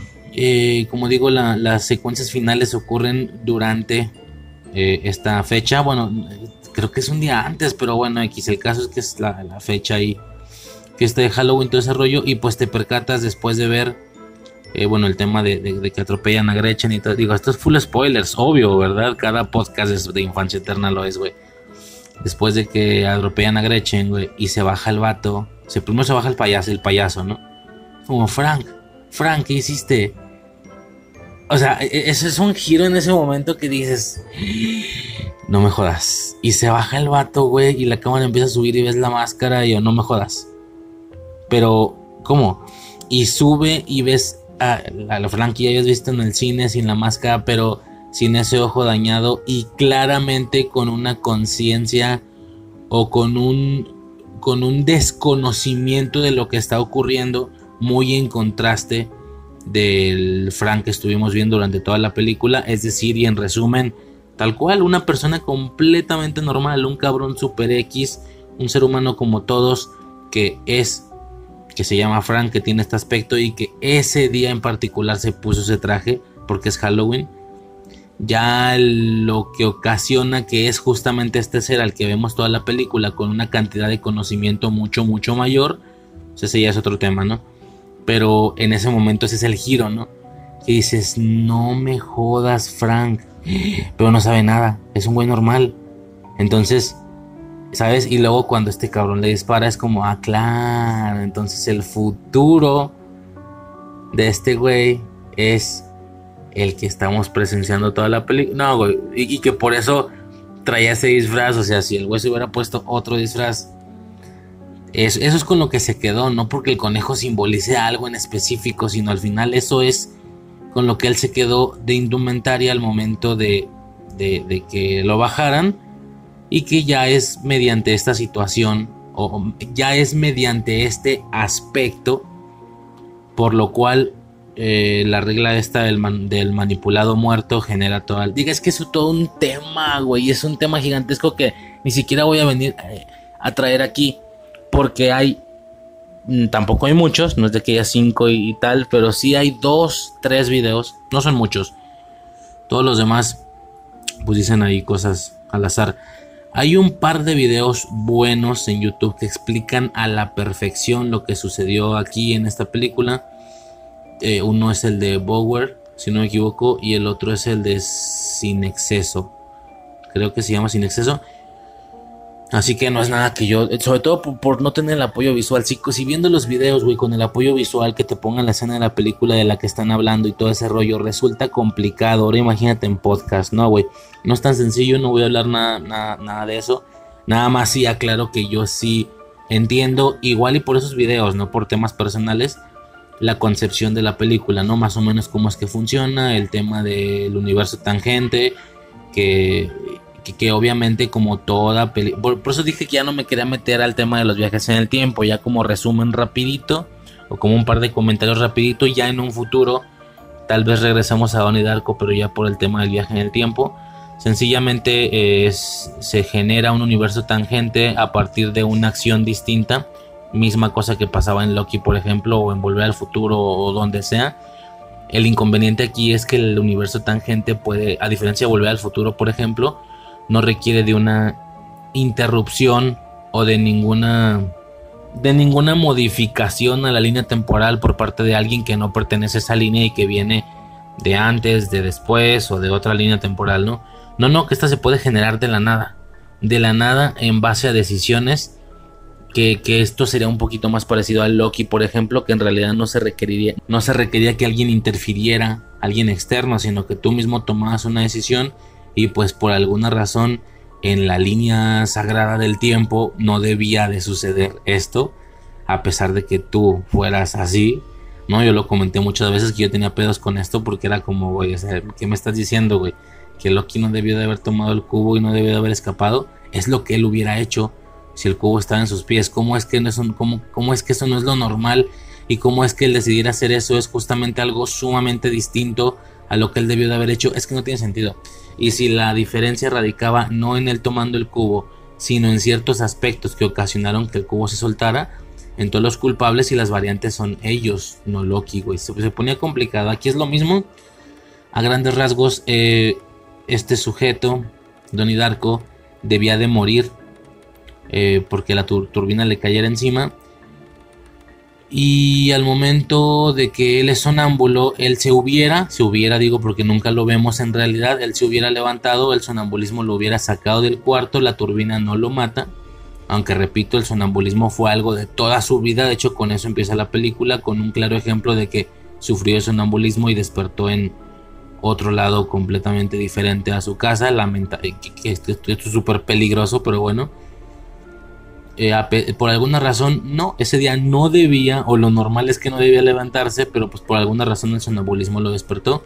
Esto lo salva, generando un universo tangente que tiene una duración no mayor a 28 días y bla bla bla, no sé qué tanto excedente hay, no más de 29 días, ¿no? Para rápido. Hasta ahí todo bien, güey. Podría ser una película muy básica de viajes en el tiempo, ¿no? Por el tema de que se genera una tangente, una línea tangente, por supuesto, como en muchas películas. Pero sí que aquí tiene sus propias reglas, sus propios términos, sus propias personas. Está el tema de los manipulados vivos, los manipulados muertos, el tema del conducto de agua que sale del pecho. Hay muchas reglas muy específicas y muy en particular de este canon, por así decirlo, o de este universo. Eh, demasiado pensado a mi gusto, demasiado pensado y demasiada invención para hacer un producto o una, un universo de dos películas. ¿Sabes? O sea, hay, tanto, hay tanta terminología, hay tantos aspectos que si el tema de los poderes, eh, el, el, tema de los poderes con los que el manipulado muerto puede dotar al receptor vivo, de que si fuego, agua y telequinesis, y cabrón, nunca vimos nada de eso, realmente porque digo, sí a nivel simbólico, en más de alguna ocasión, pero no como tal cual. Entonces hay, hay algunas leyendas, hay algunos. Hay algunas reglas que están escritas en esta dinámica o en esta lógica de, la filosofía del viajero del tiempo que ni siquiera se utilizaron y no vamos a ver. Entonces, ¿para qué? ¿Sabes? O sea, como que se me hace demasiado esfuerzo y demasiado trabajo generar tanto lore, esa es la palabra, tanto lore de este universo, cuando ni siquiera, cuando ni siquiera fue explotado, güey a, mi gusto, eh, un poquito exagerado, pero pues ahí está, ¿no? Ahí está, tiene su importancia, tiene su nicho. Mucha gente, eh, es una comunidad prácticamente el tema este de entender Donnie Darko, güey. Bueno, me ha salido un par de páginas por ahí en alguna ocasión. Entonces es todo un rollo, güey, pero pues a grandes rasgos eh, el universo tangente va a destruirse 29 días después. Y a partir de esto, el, hecho de que Donnie Darko no haya muerto genera toda una serie de sucesos. De, inicio esto, ¿no? Que el universo iba a destruirse en 29 días y la existencia de este universo tangente ocasionaba también la destrucción del universo original. Por alguna extraña razón, los, las personas que murieron durante este periodo de 29 días tienen la capacidad de convertirse en seres completamente intraterrestres, no sé cómo decir, bueno, no, no es la palabra, mm, poderosos, seres poderosos, de hecho en toda esta grandísima ecuación temporal son los seres más poderosos de todos, más que el mismo receptor vivo, que sería en este caso Donnie Darko, y por supuesto más que los manipulados vivos, que son personas completamente normales, nada más un poquito más agresivas. Pero es que ese es el punto, esa es, una regla, que los manipulados vivos van a ser un poquito más agresivos de lo normal durante esa duración de los 29 días de la línea tangente. Y es como, ¿para qué tanta mamada, güey? Es un viaje en el tiempo y ya, güey. O sea, haz una película de viajes en el tiempo con el tema de la línea tangente. Digo, hasta Volver al Futuro lo hizo. Y ya, güey, pero tiene, tan, tiene demasiadas reglas que, que o, no fueron usadas o fueron usadas una sola vez. ¿Sabes? O sea, se pone bastante complicado, pero pues bueno, ahí está, ¿no? y los manipulados muertos, que por cierto en teoría fueron dos, fueron Frank y Gretchen, su chica, pero la chica no la vemos en ningún momento. Durante este periodo de 29 días eh, de, la línea tangente no la vemos con esas mismas capacidades de omnipotencia y omni, no, no omnipotencia, pero sí omnipresencia. Así como si vimos a Frank, debimos de haber visto a Gretchen también, es un poquito extraño, pero bueno. Al final, eh, Frank, que ya es el Frank muerto, básicamente por eso lo de la herida en el ojo, engaña a este vato para que haga toda la serie de situaciones que se fue generando y que una desencadenó a la otra. Porque sí que si pones atención te puedes percatar que prácticamente todo lo que ocurre es producto o resultado de lo que ocurrió en la secuencia anterior y esa a su vez de la secuencia anterior y esa a su vez de la secuencia anterior, llegando hasta el punto en el que Donnie Darko está vivo. Digamos que de estas típicas, me acuerdo mucho del chiste de la teoría del Big Bang, donde dicen que no sé qué película de Indiana Jones el güey podría no estar y todo funcionaría exactamente igual, ¿no? Y que pues puede llegar a ser algo que afecte al fan de la película porque en realidad no tiene una importancia. Bueno, esto, digo, no sé qué tan real sea, yo no he visto esas películas, Aquí es justo todo lo contrario, tal cual. Casi cada cosa que sucede es producto de que este güey siga vivo. A lo dark, ¿sabes? Cuando tú ves dark, este rollo de que al inicio crees que el mocosito es producto de los viajes en el tiempo, si no, no existiría. No, que Jonas, que Jonas es producto de, los viajes en el tiempo, de lo contrario no existiría. Por el tema este de que el, el, morro viajó al pasado y se convirtió en su papá y dices, ah, claro, sin esta parte de viajes temporales, él no existiría. Para cuando, y solo te quedas como que con él, ¿no? Un producto de la predestinación, ¿no? Un, un ser que viene o que es un producto de la predestinación eh, cerrada, ¿no? Para cuando termina la, serie te percatas que prácticamente todos los personajes, salvo unos 4 o 5 que eran los que estaban en la mesa en la escena final, todos, o sea, no, no solo Jonas, güey, no solo este, el, la, o sea, todos, güey, el, el papá de la o sea, el papá de su papá, técnicamente el papá del morro que se perdió, que eh, técnicamente es su abuelo, la esposa de este vato. O sea, todos, todos, todos son producto de... Y dices, no mames. O sea, al final eran como cinco personajes nomás que sí tienen forma de existir en la línea original. Es un poco lo que sucede aquí, ¿no? En ese sentido, no a nivel de gestación, no a nivel de nacimientos, pero sí que todo lo que ocurre sí o sí es porque este cabrón sigue vivo y una cosa desemboca la otra y una cosa desemboca la otra. Eh, de inicio, que digo, también están presentes las típicas paradojas de toda película de viajes en el tiempo, que son técnicamente incongruencias y un error. Pero pues ahí están, güey. Yo creo que es completamente aceptable, o al menos yo lo acepto en la mayoría, si no es que en todas las películas de viajes en el tiempo que, güey, no hay película de viajes en el tiempo que yo haya visto y que no tenga una falla y en la que y película la que no se la he encontrado es porque no le entiendo al 100% todavía a la película o al producto como pasa con Dark o con Primer. Pero si la entiendo bien eh, tiene una falla güey. Y creo que pasa con todas güey. Es completamente normal y se entiende no hay ningún problema. Aquí cuáles serían las problemáticas temporales pues sencillamente que que si él eh, generó una línea tangente y por ende, digo, de inicio la existencia del, Frank omnipresente, ¿no? Porque del Frank poderoso, del Frank muerto, vamos a llamarlo así. ¿Por qué? Porque pues al final eh, fue la creación de esa tangente lo que llevó, o sea, toda la serie de situaciones que lo llevaron a matar a Frank fueron situaciones que el mismo Frank lo estuvo sacando para realizar. Entonces es un bucle cerrado, ¿no? Lo mismo que pasó con el villano con el Dark Flash en la película de Flash, que él fue el que ocasionó su misma creación, por así decirlo, ¿no? Hay mucha gente que dice, güey, se supone que Frank lo que pretende es que este güey no salga de la habitación y la turbina lo mate, pero que no es él el que lo despertó en primer lugar. Bueno, ya había aclarado esto al, inicio, el sonambulismo de Tomos lo hubiera despertado, pero pues de todos modos este güey se aproxima a despertarlo él, de Tomos se iba a salvar, y de todos modos iba a crear el universo tangente. Con esto le, genera cierta confianza de que gracias a él lo salvó. Y a partir de esto es que obedece todo lo que hace Frank durante toda la película. El tema de la inundación, el tema de la de, quemar la casa de este güey, todo ese rollo. El llevarlo a la pistola que con la que eventualmente él sabe que con esa pistola lo crearía. Por así decirlo, ¿no? Al matarlo.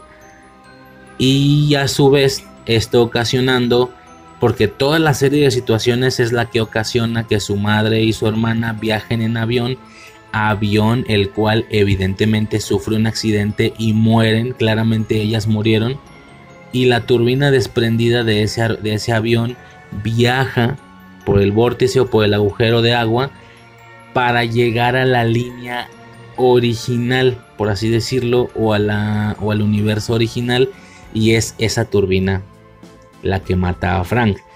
Hasta ahí todo bien, güey. El, inconveniente y, también lo de la turbina es un bucle, no un bucle, es una paradoja del abuelo cerrada, güey, porque pues al final es la turbina lo que lo hubiera matado, pero él sobrevivió, al sobrevivir ocasionó con, con varias sucesión de eventos que su hermana y su y su mamá viajaran en avión ese avión tuviera un accidente, la turbina se desprendiera y esa turbina es la que se fue al universo primario, claro, pero si la turbina sí mata a, a Donnie Darko Y Donnie Darko no tiene la posibilidad. Y Donnie no tiene la posibilidad de. Como ya no está vivo, como la turbina sí lo mató, entonces él no estuvo vivo los siguientes 28 días, ¿no? 29 días. Al no estar vivo, no se generaron todas las situaciones que vimos en la película. Todas, la que quieras, o te puedo mencionar una, dos, suena un chingo.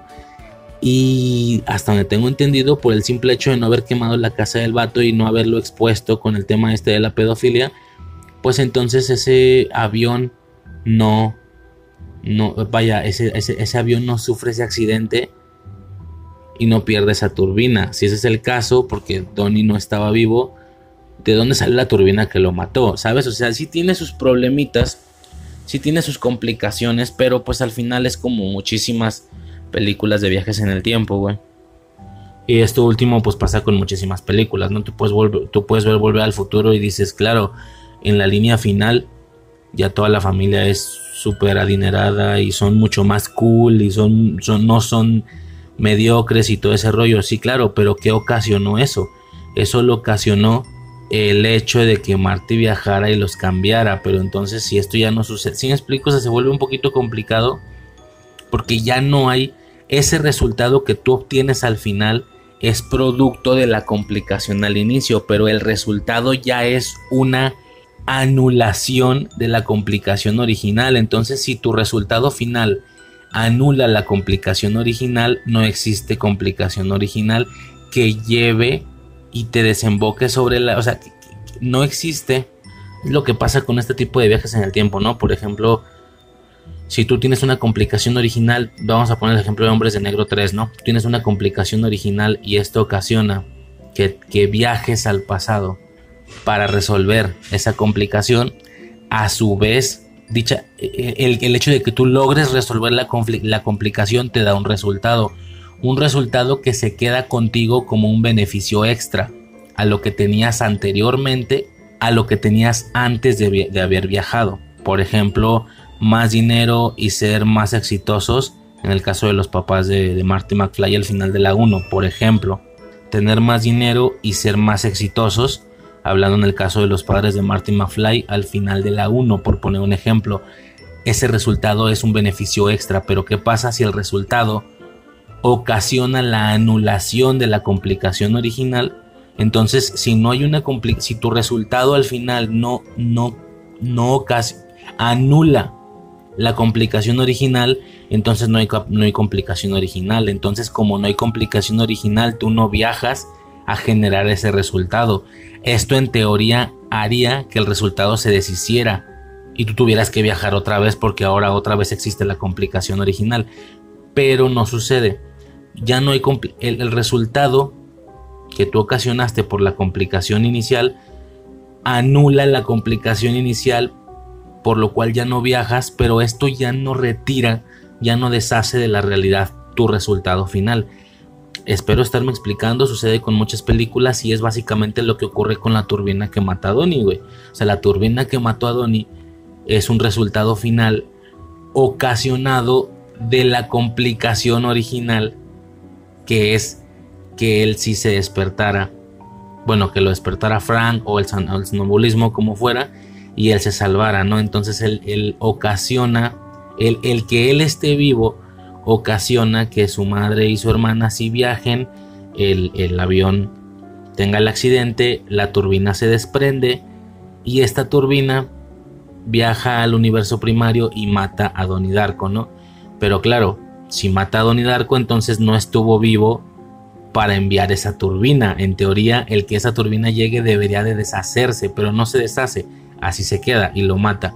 Sobre todo tomando en cuenta que 30 días después o 29 días después, como no van a ocurrir todos los acontecimientos que ocurrieron estando Darko vivo, esto significaría que la mamá y la hermana, quiero entender yo que no van a viajar, porque él no quemó la casa del vato y todo eso.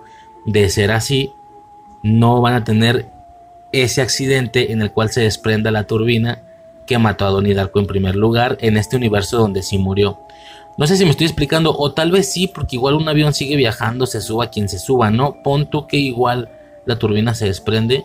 No, pero es que esto lo ocasionó él directamente por el tema de los poderes que de los que le dotó Frank y ahora que ya no está vivo, no hay forma de ahora de que ahora que Darko ya no está vivo, no hay forma que él ocasione que el avión se, se, que tenga el accidente y que se desprenda la turbina.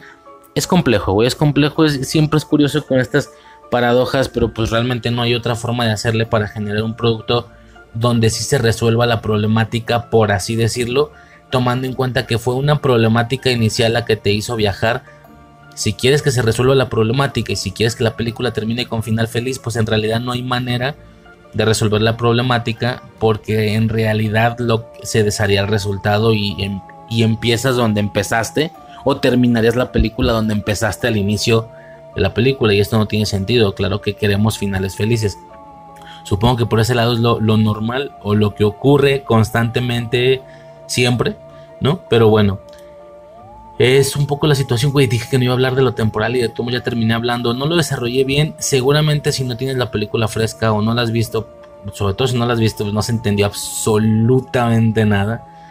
Pero es un poco lo que ocurre con esta película, ¿no? A nivel temporal que por cierto como añadido sumamente interesante que tan, a tan solo, o sea, hablando de la historia de amor con Gretchen, ¿no? Te pones a pensar cómo tú puedes creer que llevas toda la vida con una persona que la quieres más que a nada, güey, que obviamente ya tuvieron altibajos y, que yo comentaba con estas relaciones tóxicas, lo comentaba mucho en Eternal Sunshine, que hasta los bajos resultan siendo muy potentes a nivel dramático en los primeros meses o en los primeros días de una relación y es curioso cómo todo esto ocurrió en menos de 28 días. O sea, tanto que al momento del viajar y nunca haber, eh, nunca haber sobrevivido a la turbina, la morra ni lo conocía. O sea, verdaderamente todo eso ocurrió después. Después. Y en un lapso menor a 28 días. En cuestión de 28 días se, se conocieron, se enamoraron, incluso, se, incluso tuvieron posibilidad de darle relativamente lento Digo lento por el momento en el que le quiere dar el beso y la morra le dice, no, quiero que sea especial. O sea, eso es ir lento, güey, ¿no? Yo ah, eh, digo, en, mis tiempos, güey, tú le dices a la morra, aquí es mi novia, así, ya, güey, en una hora ya nos estamos besando, güey. Tienen hasta la, ligereza, güey, o la, comodidad de darle lento. Y a, a, no más de 28 o 29 días posteriores a que se conocen ya lo estaban haciendo incluso y claramente estaban enamoradísimos, güey. O sea, claramente era una mega historia de amor, ¿no? Y es curioso porque uno hace remembranza y dice, sí, güey, en, en, en, alguna ocasión, en más de alguna ocasión llegaste a percibir una relación propia como algo súper potente, súper fuerte. Y dices, ah, cabrón, que llevo 27 días, güey, que llevo 25, que llevo 21. O sea, el mes pasado no te... Hoy es, no sé, voy a inventar, 14 de marzo el, día 14 del mes pasado todavía no te conocía ni siquiera. Yo ya siento que llevo una vida contigo. Es, muy curioso, güey.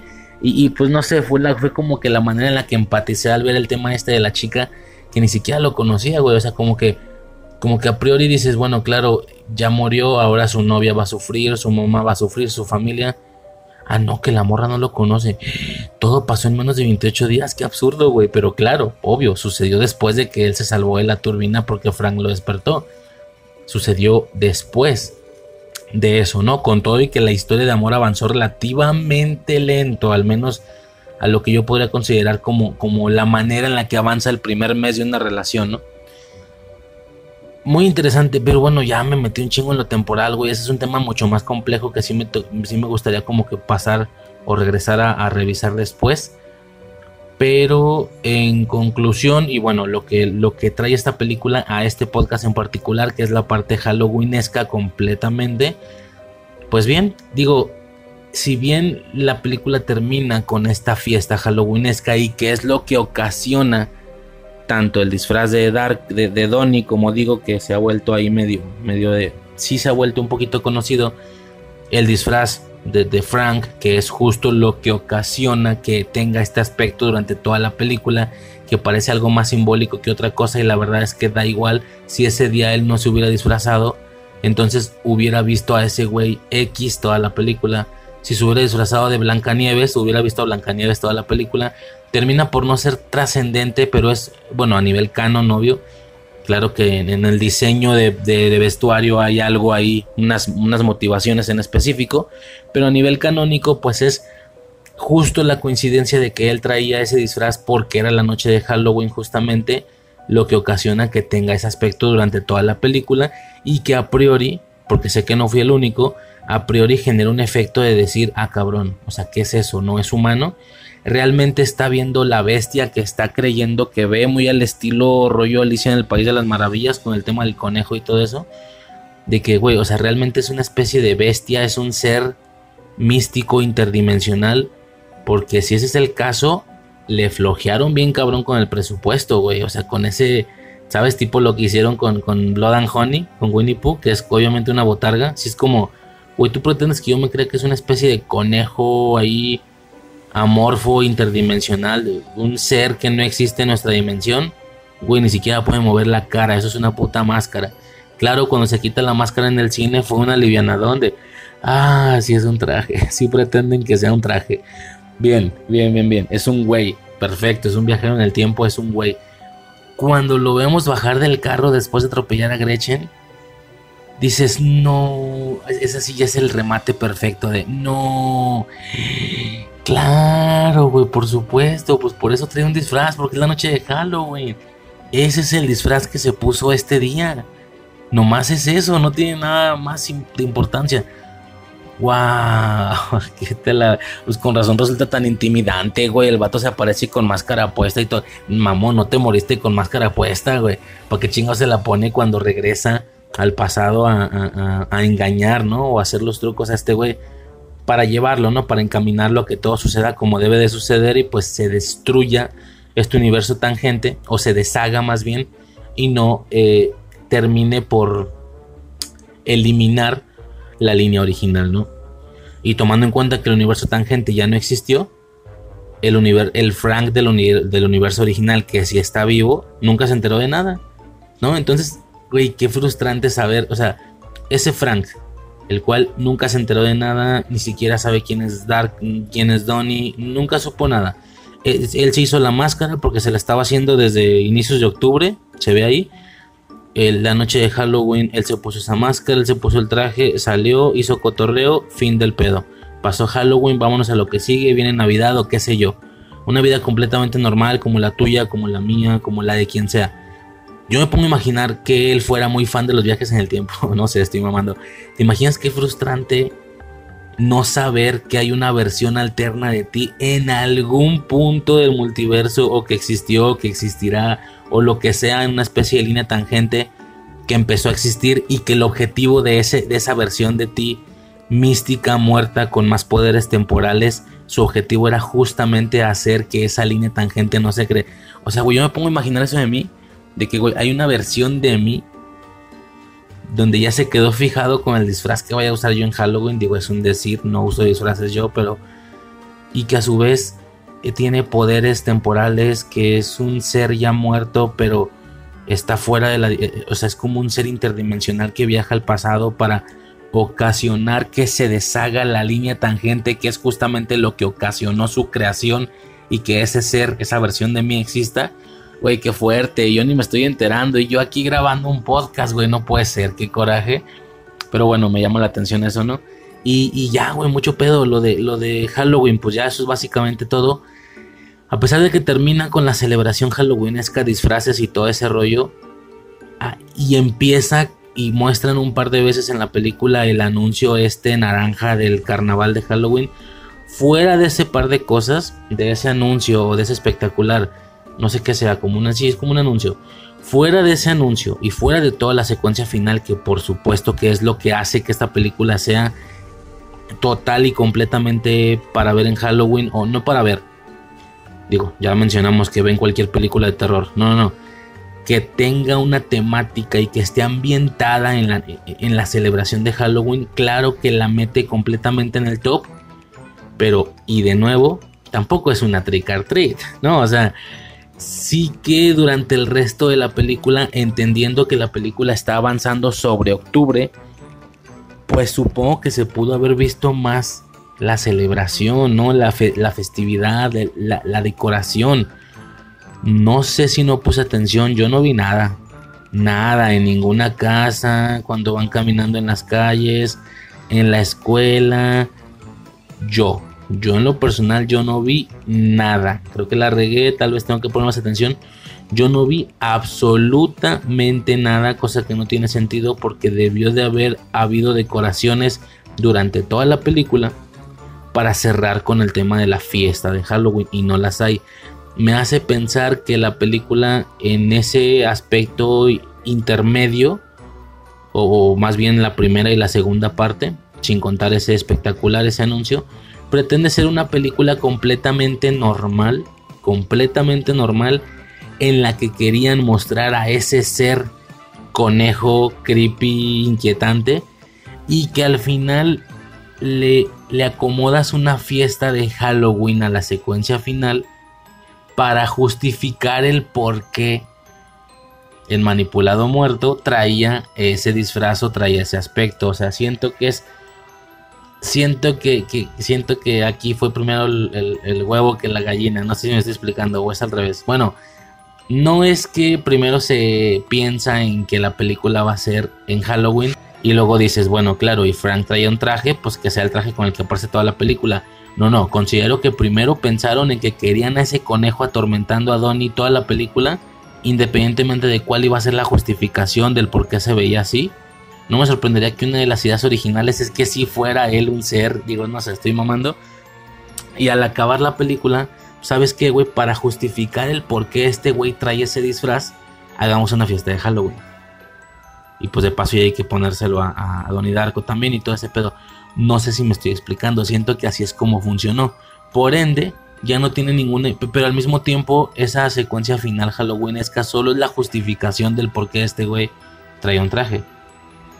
Hasta ahorita no me sirve de otra manera Halloween en la película. Creo que es para lo único que funciona. Para lo único que es necesario, quiero decir. Y como esto es lo que ocurre, pues ya tampoco es importante convertir a la película como un clásico de Halloween, sí, como si lo es Trick or Treat, como si lo es más de alguna de Michael Myers, qué sé yo. No, no, no. Aquí la pretensión de la película no es que se convierta en un clásico, en una película básica de Halloween. Yo creo que la fiesta de Halloween está metido a nivel trama en la película solamente para justificar el traje de, Frank. Pero como ya mencioné, la película a la fecha es más recordada por ser de viajes en el tiempo que por ser de Halloween. Si me explico, de hecho tú ves la portada y pues no hay ningún indicativo de que verdaderamente sea una película pues como Halloweenesca, ¿no? En lo personal. Eh, yo sí lo sé, como yo ya la vi, yo sí lo sé, no lo olvido y pues a mí me vale madre. Para mí Donnie Darko es, obviamente no está al nivel de Trick or Treat por, en, en sentidos de la saturación de la decoración, pero sí que está al nivel. O sea, de hecho se carga. No, está al nivel de Karate Kid, güey. Como película. Eh, con ambientación de Halloween, ¿sabes? Está al nivel totalmente. Está al nivel de una de, una de Michael Myers, eh, incluso sin problemas. Porque termina siendo muy relevante al final ese tema. Y ya cuando la viste una vez y la vuelves a ver, estar viendo a Frank durante toda la película y entender bueno, Frank como manipulado muerto, y entender que él trae ese traje porque surge a partir de que eso es lo que traía puesto la noche de Halloween, yo ya le doy un, significado completo, le, le, aporto un sentido de la festividad completamente a la película, aunque no pretenda tenerlo al inicio, ¿no? y solo sea una justificación para el traje. Señores, poco más, no tengo nada más que mencionar. Me tardé y me trabé demasiado por el tema temporal, cuando al final lo que, lo que importa aquí en este audio y en este tema en específico es la parte halloweenesca de la película, ¿no, señores? Poco más. Ay, por cierto, antes de terminar, ya antes de terminar, casi se me iba, cabrón, casi se me iba. Algo que me resulta muy, muy destacable porque están muy, muy chingonas. Son las piezas o las, las, sí, las rolas del soundtrack de esta película. Son, no hombre, güey, esas son inquietantes todas. Es, curioso porque la, una película normalmente logra trascender una, una sola rola, ¿no? O sea, una rola identificativa de una franquicia o de una película. Es que aquí trasciende como tres. No todas, pues, no las 15, 20 que traiga el soundtrack, pero son como tres que cada una de ellas tú lo escuchas y dices, Panteón de Belén, digo, Donnie Darko. Es otro tema también, güey, es otro tema. Bueno, el, caso es ese, primero termino eso, ¿no? Que son como tres piezas, güey, muy en particular, y esto suponiendo que la rola del final, la rola con la que muestran toda la secuencia final de cómo quedó el universo sin, sin Donnie, no sé si esta era una rola ya existente o se hizo para la película. En cualquier caso, pues ya la vinculamos completamente con esta película, no esa rola. Pero aparte hay un par de bandas sonoras más que son extremadamente vinculables a esta película. Ahora, o no, o lo es, o son vinculables a otras cosas, ¿no? Yo ya había comentado, creo, en este podcast, que eh, yo crecí viendo, no Donnie Darko, esa la veía más grande, yo crecí viendo en más de alguna ocasión una especie de documental sobre el Panteón de Belén. Como tipo documental donde se hacía ahí un poco, se contaban historias y se hacían entrevistas a los güeyes de ahí y tal. El caso, güey, el caso es que quiero suponer yo que al no haber internet, al no existir el internet, al no haber manera en la cual eh, en Estados Unidos se enteraran, qué sé yo, básicamente aplicaron lo mismo que aplicó en Chespirito al poner piezas de Disney en, en programas del Chavo del 8, ¿no? Que es que básicamente en ese especial del Panteón de Belén pusieron las pusieron la banda sonora de Donnie Darko, güey. Y la mayoría de ella, ¿eh? O sea, la, la, no solo una pieza, puso las dos o tres que usa la película, güey. No, las dos, las dos, porque era... Sí, güey, hay como un par de piezas de Donnie Darko, de, de, piezas musicales, obviamente, güey. Y, y esa, güey, esas son las que... Entonces yo hice el anclaje, güey. ¿Qué pasa? Si yo veo Donnie Darko, güey, y empieza a escuchar la banda, se empieza a escuchar este par de piezas muy identificadas, que identifican, que caracterizan a la película y que son completamente vinculables a esa película, también siento una especie de regresión nostálgica, pero al documental del Panteón de Belén. Eh, supongo que los de la generación, o tal vez incluso mayores, o qué sé yo, no, ya no sé, sepan de qué estoy hablando. Si no, busquen documental Panteón de Belén, nada más debe de haber, no, no puede haber muchos y hay uno, hay uno en el que en la edición, bueno, eh, X, pues en el mero documental utilizaron hasta el hartazgo, pero hasta el hartazgo, piezas de Donnie Darko, güey. O sea, realmente es curioso, tampoco es una locura, te digo, lo mismo, me, me parece incluso todavía más impresionable lo que hizo Chespirito con las piezas de Disney, pero va, va por ahí, es como que el mismo rollo. En aquellos tiempos, pues supongo que ellos no sabían o, no, no, dimensionaban ese nivel que de distribución o de interconexión que iban a tener los países posteriormente y pues sí que era muy eh, reconocible este tipo de bandas sonoras ya posterior a la intercomunicación, ¿no? O incluso sin la intercomunicación, güey. Si tú viste Peter Pan, si viste Dumbo y luego ves el chavo de Toma la reconociste. Yo porque no fui casi de películas de Disney, yo no reconocí ninguna y de esto me enteré hasta más grande pero sí que quien en su infancia tuviera el VHS ahí para ver y, vio y creció con, qué sé yo, con Peter Pan, con, con Dumbo y con la infinidad de películas de, las que agarró piezas, pues obviamente al ver el chavo hubiera sido de, ah cabrón, pues es la misma rola, ¿no? Lo mismo acá, güey, quien haya visto Donnie Darko desde el 2001, güey, y luego vio el documental ese del Panteón de Belén, sí fue como, ah, mira, las de Donnie Darko. Yo no. Yo en ambos casos, tanto en el de Chespirito como en este, yo me di cuenta hasta mucho después, hasta hace poquito, güey, unos años, unos cuantos años, no más de cinco. En ambos casos. Bueno, no, Donnie Darko, ¿cuándo la vi, güey? Pues si infancia ya lleva tres, no más, la vi hace como unos seis, siete años. Y, cuando la veo fue de, oh, espérate, espérate. Sí, acá fue, conmigo fue primero el Panteón de Belén. Ese fue el orden, ¿no? Primero el chavo, en ambos casos fue lo mismo, primero el chavo y luego las películas animadas de Disney, por lo cual al ver las películas fue de, ey, ey, ey, esa rola es del chavo, ¿no? Cuando obviamente era al revés. Lo mismo, veo, el documental del Panteón de Belén, güey, y, y, ya grande, porque es un documental, no es una película ni nada, es como un tipo documental, entrevistas, recreaciones, relatos, etcétera, ¿no? Es una combinación ahí de varias cosillas. Y luego veo Donnie Darko, güey, ya más grandecillo, hace unos años. Y, empieza a sonar la banda sonora y fue de, ey, ey, ey, es, eso es del Panteón de Belén, eso es del documental del Panteón de Belén. Entonces es curioso, ¿no? Cómo te despedestalizan o cómo te patean la casa de muñecas al enterarte que estos, estas personas, en el caso de Chespirito o en el caso del documental ese, pues al final lo que hicieron fue fumarse, ¿no? Fueron eh, fue apropiarse de, al menos temporalmente y durante ese producto de dichas piezas, ¿no? Que eran utilizadas ya para otras cosas. Pues bueno, señores, nada más quería decir eso porque ya se me estaba olvidando ese pedo. Nada, güey, ya como rápido estaba checando, ni siquiera escuché todas las piezas, güey, del soundtrack de, de Tony Darko, güey. Me fui así rapidísimo, güey, por encimita puse de que seis y reconocí cuatro, güey. No, güey, no, no son dos piezas las que usó este documental, güey. Usó un chingo, güey. Me salió de que puse de que, no sé, se llaman, por ejemplo, una que se llama Gretchen, porque estoy aquí frente a la compu. Una se llama Gretchen Ross, otra se llama Liquid Spirit Weights, otra se llama Manipulated Living, que esa, sobre todo esa, sobre todo esa.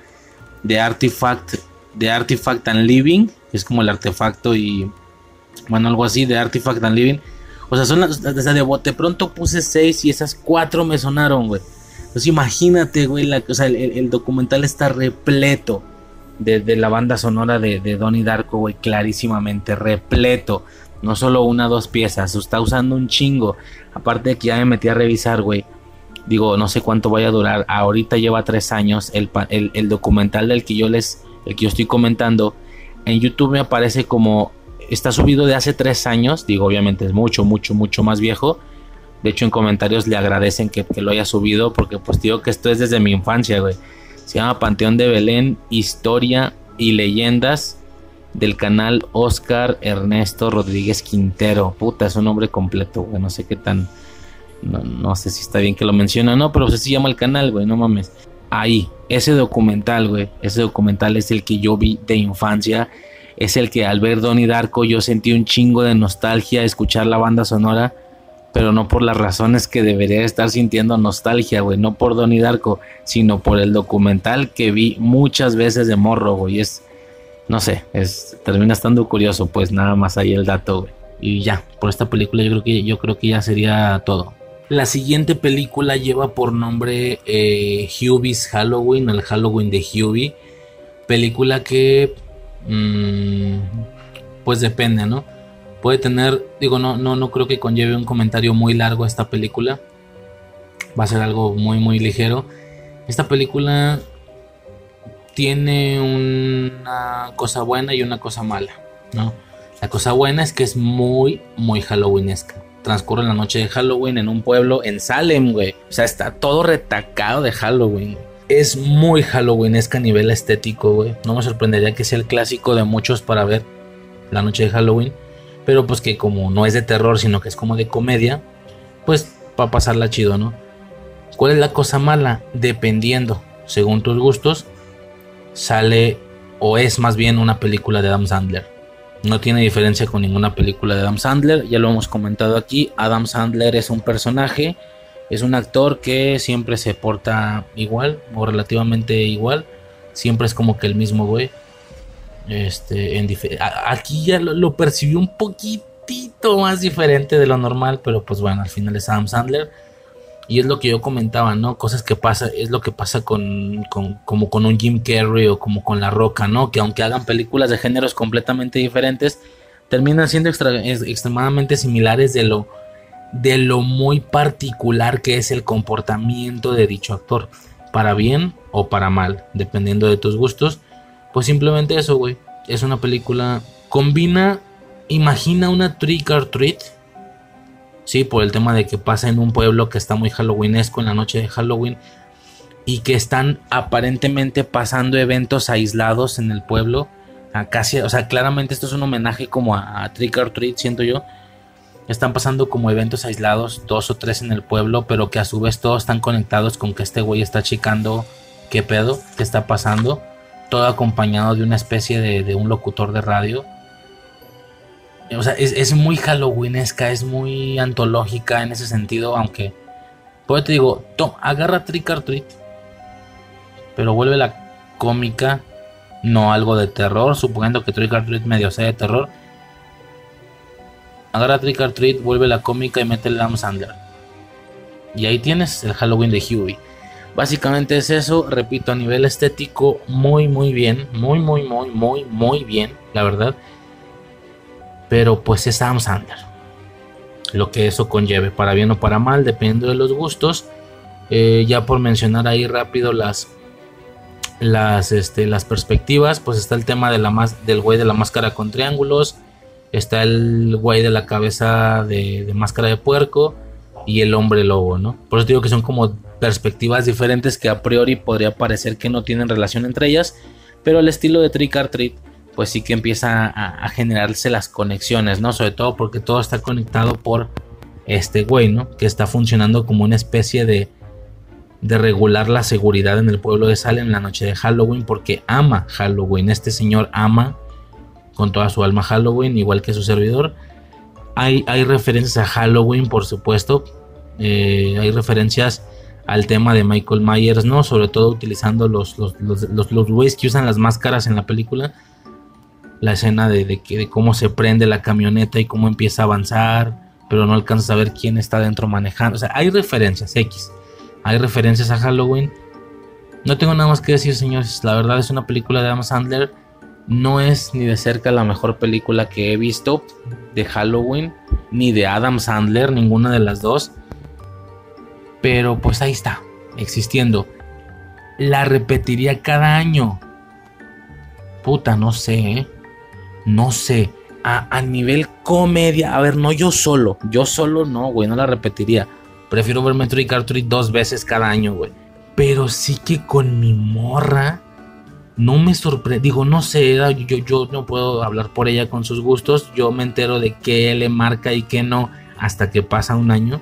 Lo que ella recuerda del año pasado y lo quiere repetir es porque sí le gustó. Por ejemplo, Klaus, yo, la película esta de, Netflix de Navidad. El primer año que la vimos, yo ni idea que se volvería un clásico para la familia, ¿eh? O sea, yo ni idea, nadie lo dijo, la vimos a esta chida. Al siguiente, así como vimos Klaus, vimos, por darte un ejemplo, cuatro películas más.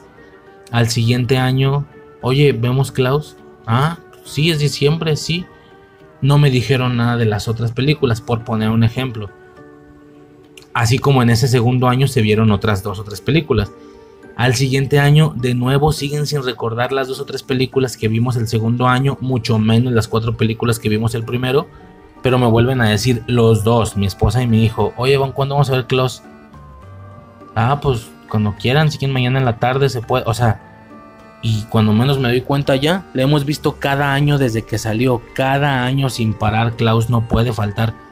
Entonces tú te das cuenta hasta que empiezan a pasar los años, ¿no? Por eso te digo, como puede ser que el siguiente Halloween mi morra no me diga absolutamente nada. Como puede ser que me diga, oye, ¿te acuerdas del Halloween de Huey? ¿La vemos?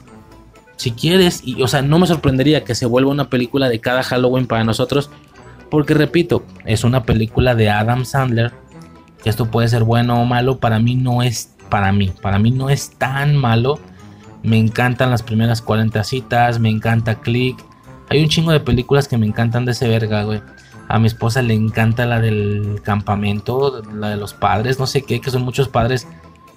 Y luego ya ves que son los mismos pinches actores, güey, también. Son los mismos pinches actores. De hecho, estuvo curioso porque yo recientemente había visto esa, la del campamento. Y, y ah, pues, ah, pixeles, ya ves en pixeles que, que el güey estábamos etcétera, güey. El caso es que casi siempre son los mismos actores con este güey. Aquí creo que es como que recuerdo que es algo similar, no me acuerdo bien. O a lo mejor no, me estoy equivocando, pero. Pero pues eso, ¿no? Al final es una película de Adam Sandler. Con el humor de Adam Sandler. te digo, un poquito más cambiado. Ahora sí lo sentí un poquitín más diferente. Pero poquito. Y esto acompañado a que es una película a nivel estético completamente halloweenesca. Todos los interiores van a estar retacados de decoración todos los exteriores retacados de decoración.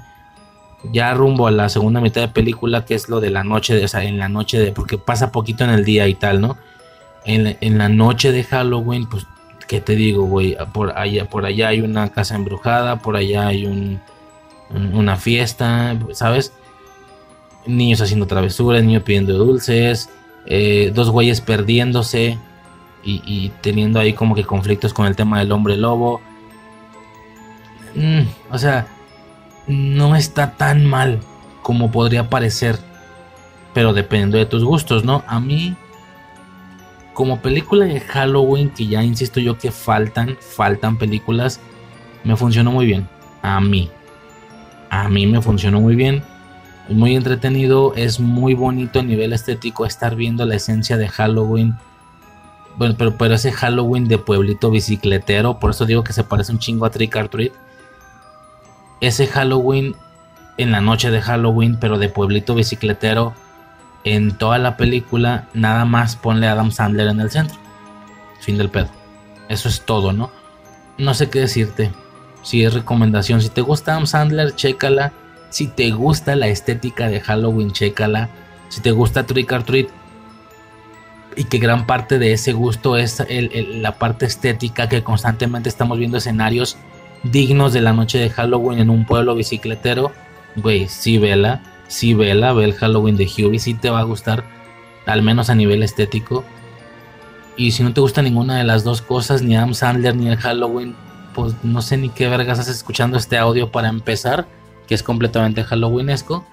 Y segunda, pues no la veas, obviamente, porque es Adam Sandler. Tengo que hacer mucho énfasis en eso. Y ya, básicamente por esta película sería todo. La siguiente película lleva por nombre Day Live, Day Life, no sé cómo se pronuncia la neta, que es como están vivos, un pedo así. Es una película del 80 creo, si no me equivoco. Es del mismo año que Halloween 4. El año, el mismo año, no me acuerdo cuál sea, güey. Eh, mm, mm, a ver, no, la película no es Halloweenesca. No tiene, hasta donde percibí, no tiene absolutamente nada de Halloween. No parece que estén pasando por esa celebridad, por, por esa celebridad, pendejo, por esa celebración por ese mes, o sea, nada, nada de, ese tipo de, situaciones. ¿Por qué está aquí entonces? Porque está aquí en un conjunto de, varias películas que, sí tienen que ver directamente con la celebración. hay, hay, una anécdota ahí, de hecho es lo único que, quisiera rescatar en sí de la película, güey. Primero comento eso, por eso es que la elegí. No es que fuera un engaño, no es que pensara que iba a ser Halloweenesca y ahora aquí ya la vi no lo es. No, no, que, a lo mejor la película a nivel trama no es halloweenesca, pero sí que tiene un rumor, una leyenda urbana, como lo quieras llamar, de estos rumores que se hacen en el cine de toda la vida, ¿no? Como mencionaba el de Poltergeist, el, que si Spielberg estaba produciendo, es, este, estaba dirigiendo esa y otra, pero pues como no podía dirigir dos en un mismo año, este, bla, ¿no? De esas cosas que a veces son leyendas, a veces no, a veces están más comprobadas. Pues bueno, en esta ocasión es más o menos eso, ¿no? Básicamente tenemos que irnos a la franquicia, a la saga de Halloween, ¿no? Esta saga que es eh, también del mismo creador de Day Live, Day Life, no sé cómo se pronuncia, eh, John Carpenter, ¿ok? Entre muchas, muchas otras cosas. Bueno, Carpenter, güey, se encarga de, ya todos sabemos, ¿no? El dato curioso, que en realidad toda la saga es eh, o hace como homenaje a Michael Myers y todo ese tema, excepto la 3. La 3 no tiene absolutamente nada que ver con Michael Myers, ni siquiera tiene una especie de conexión canónica, ni mucho menos. De hecho, la película de Halloween 1, creo, o la 2, no me acuerdo, sale en la tele de, la tercera, entonces es como una, una película, etcétera. No existen como los, los universos, ¿no? Bueno. Está ahí el dato que me imagino que ya muchísima gente se sabe, se sabe, al menos se ha puesto un poquito de atención. El plan original era hacer una antología. Hacer, o sea, la, historia que vimos de Michael Myers era justamente la historia, era una historia abordada en un par de películas, en la primera y en la segunda, pero hasta ahí, era la primera historia de varias historias. La tercera iba a contar una historia, la cuarta otra, la quinta otra, la sexta, etcétera. No sé cuántas fueran a, a llegar a ser, ¿no? Pero se pretendía que fuera una especie de antología con puras historias todas relacionadas con Halloween, ¿ok? ¿Qué pasa? Saca Halloween 3, temporada de brujas, ya Sabemos lo que sucedió, que si bien ahorita ya es recordada como de culto y pues es, muy halloweenesca, o sea, es muy... Para algunos será su película clave con la cual cerrar octubre o qué sé yo, no sé. Pues sí no es del agrado general, hablando de la mayoría, ¿no? Porque es bastante random, de hecho yo lo comentaba ahí en Bitácora, el, tema este de que... Mm, bueno, ah, terminamos primero lo, lo primero ¿Qué pasa? Pues no funciona la película y se opta por regresar a la fórmula original, a Michael Myers, y en la 4 regresa el personaje, eh, digamos que mandando al chile la lógica esta de la antología, ¿no? Y dejando solamente ahí la prueba, la tercera película, de que esto realmente iba a suceder así, ¿no? A nivel personal, eh, como veo yo esta anécdota? Primero a nivel personal, ni estoy feliz ni estoy triste. O sea, porque no puedo saber qué tipo de películas hubiera presentado este señor de inicio, ¿no? Yo creo que, eh, por ejemplo, ¿no? Si hubiera continuado con su antología, pues de qué historias nos perdimos, ¿no? De qué historias nos perdimos. Eh, yo que estoy como viendo eh, secuelas, pendejo, antologías que con temática como Halloween y todo ese rollo, pues me agrada, me agrada esto de los diferentes cuentos, diferentes historias, pero todas relacionadas con Halloween, ¿no? Me encanta Tales, of Halloween, me encanta All Hallows Eve. Para este podcast justamente vi All Hallows Eve 2. Güey, me gusta. Entonces ahora, imagino eso de que, pero una película cada vez, claro, para que esta dinámica funcione y, tenga sentido y sea divertida, pues tendrían que ser las mismas, tendrían que ser 10 películas para que sea divertido que haya una historia cada una de las ocho películas restantes, ¿no? Tendría que haber llegado jodido, jodido a las siete, güey, jodido. Tener aunque sea otras otras cinco películas así, o sea, si no, no se siente como antología. Si tú me dices, no, no, que hubiera llegado hasta la cuatro, puta, güey, pues nomás son dos historias más y ya, es más, ya tengo una. Solo sería una historia más, ya mejor déjame la, la línea que tenemos actualmente, ¿no? Que es la línea de, de Michael Myers. Bueno, Ambas cosas me llaman la atención, obviamente soy muy fan de Myers definitivamente, eh, pero pues como idea, como suposición, como posibilidad está interesante, ¿no? Ahí la anécdota, sobre todo porque no es un rumor, claro que eso es lo que se iba a realizar. Eso porque estamos viendo temporada de brujas evidentemente, pero no se llegó a concretar, ¿no? Evidentemente, yo comentaba, y ahora si regreso, yo comentaba en la bitácora esto es obviamente mi percepción, mi gusto personal, mi suposición de algo que sucedió en unos años en los que ni había nacido y aunque ya hubiera nacido, pues no sé de cine. O sea, tomemos todo esto en cuenta. Es la estupidez. Es, es, una, es una mensada dicha por un menso cualquiera que nadie conoce, un don nadie, ¿no? Vamos a dejarlo de esa manera muy entendido. Pero a mi gusto y a mi percepción, la, dinámica es bastante buena, pero no sé si la tercera película, esa trama, quiero decir, no sé si era la mejor idea para meterla, haberla metido tan al inicio. Tomando en cuenta, a ver, es una antología y solo le, y, lo o sea, la saga de Halloween eh, se enfoca en, en, una antología, no en Michael Myers, ¿no? Michael Myers solamente fue el, el personaje principal, por así decirlo de la primera historia, que como era de lo más importantillo en, todo el puño de historias que íbamos a sacar, esta requiere dos películas. Esto pudo haberse repetido de nuevo. Que la historia de la quinta película fuera tan importante que requiriera dos películas, y fuera la 5 y la 6, pudo haber sucedido después, ¿no? Pero tomando en cuenta que esta iba a ser la primera vez que cambiaras de historia, ¿no? Como la primera vez que cambiaron los trajes los Power Rangers, ya después nos acostumbramos que los cambien cada año o cada temporada. Como yo comentaba, para mí los Power Rangers, si yo me, dicen Power Rangers, pues yo no veo los Mighty Morphin, güey. Yo lo que veo es el concepto de que los trajes se cambian cada año, cada dos años y que hay muchas generaciones, ¿no? Bueno, sí que ya la banda agarrando costumbre y ya, ya puesta en, ya en inercia, digamos, pues sí que hubiera sido incluso una, situación interesante, ¿no?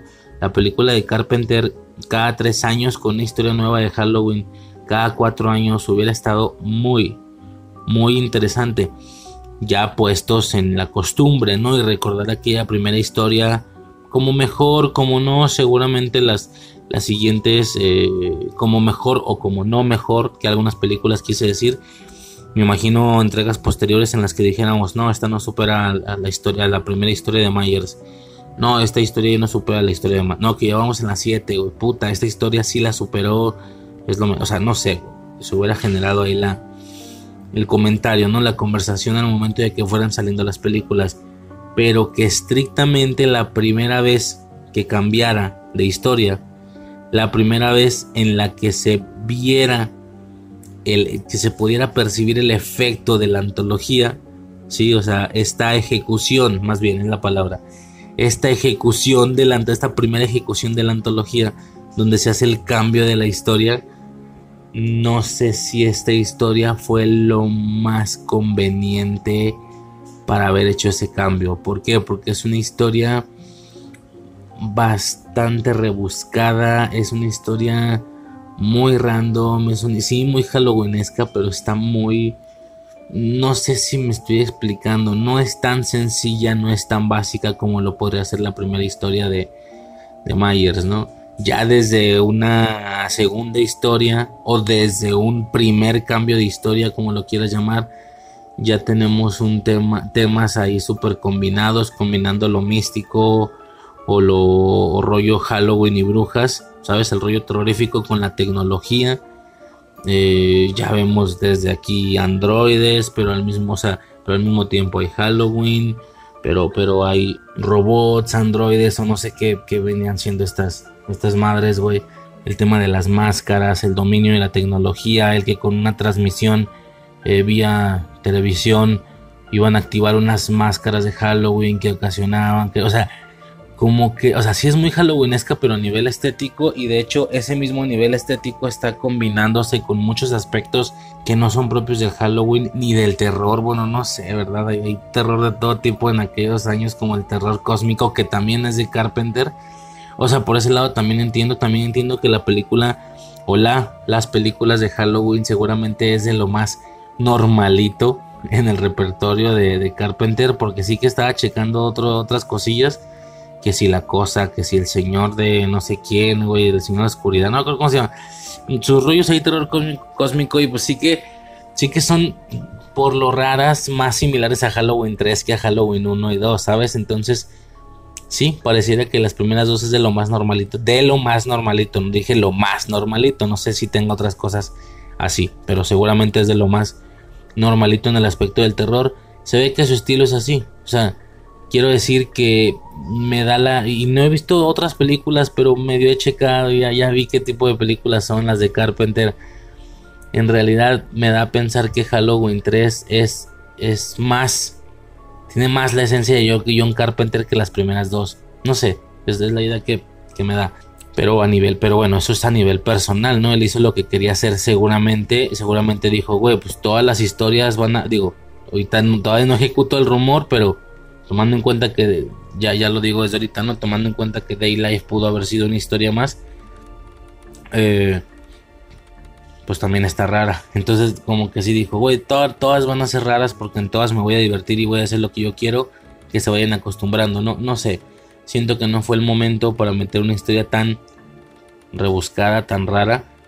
Eh, a lo mejor pudiste haber subido el tonito, ¿sabes? Cada, cada película y ya por ahí de la 4 o 5, no, pues ya metí androides y metí máscaras que, se activan con la televisión y cosas así súper random, ¿no?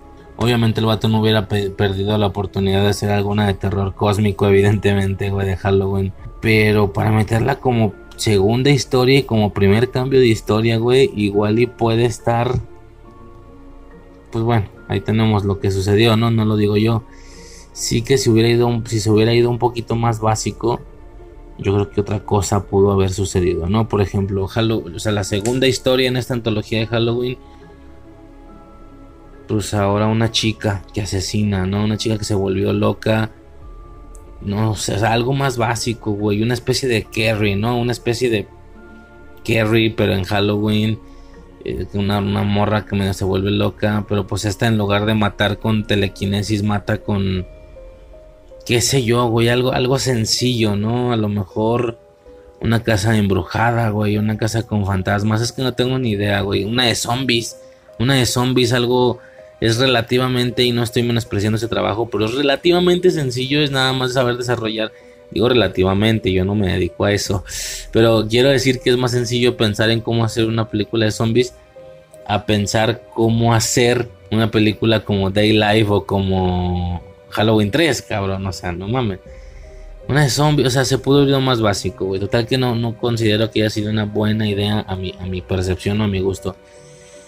Y pues ya, ya lo dije así muy rapidito y, no, no, tan espaciado ni tan detallado, pero ahí está el rumor, ¿no? Se dice, obviamente este proyecto se frustra, pero se dice que Day Life hubiera sido Halloween 4 si este plan original de la antología hubiera continuado. Day Life hubiera sido Halloween 4. Obviamente no tal cual. Estamos hablando desde la cabeza del director. Estamos hablando de que ya tenía prácticamente Day Life al, al, completo escrita. Seguramente. O no, bueno, no al completo. Algo tenía escrito para Halloween 4. Se aborta el plan. Evidentemente. Eh, se regresa o se fuerza esta situación de hey, que regrese Michael Myers. Y me puedo imaginar que lo que él piensa es, ah, pues yo por mis huevos voy a sacar mi película de todos modos. Ya no va a ser Halloween 4, pero voy a sacar mi película de todos modos. Es un rumor, repito, no estoy diciendo es que esto está asegurado, Carpenter ya lo dijo, no, no, es un rumor. Siempre ha sido un rumor que Daylight hubiera, digo, como en el fandom y así, ahí en, la bolita, en el dichito de, de fans de Halloween, se dice, ¿no? Que Day Life hubiera sido Halloween 4. Obviamente, si este hubiera sido el plan original, pues ya algunas adaptaciones tendría. Obvio que sería una película Halloweenesca Day Life, cosa que evidentemente no lo es. No se me ocurre ver bien en qué y en qué. ¿eh? No se me ocurre, o sea, sí a nivel ambientación, pues obvio, ¿no? Que todo ocurriera en Halloween, los niños disfrazados y todo eso.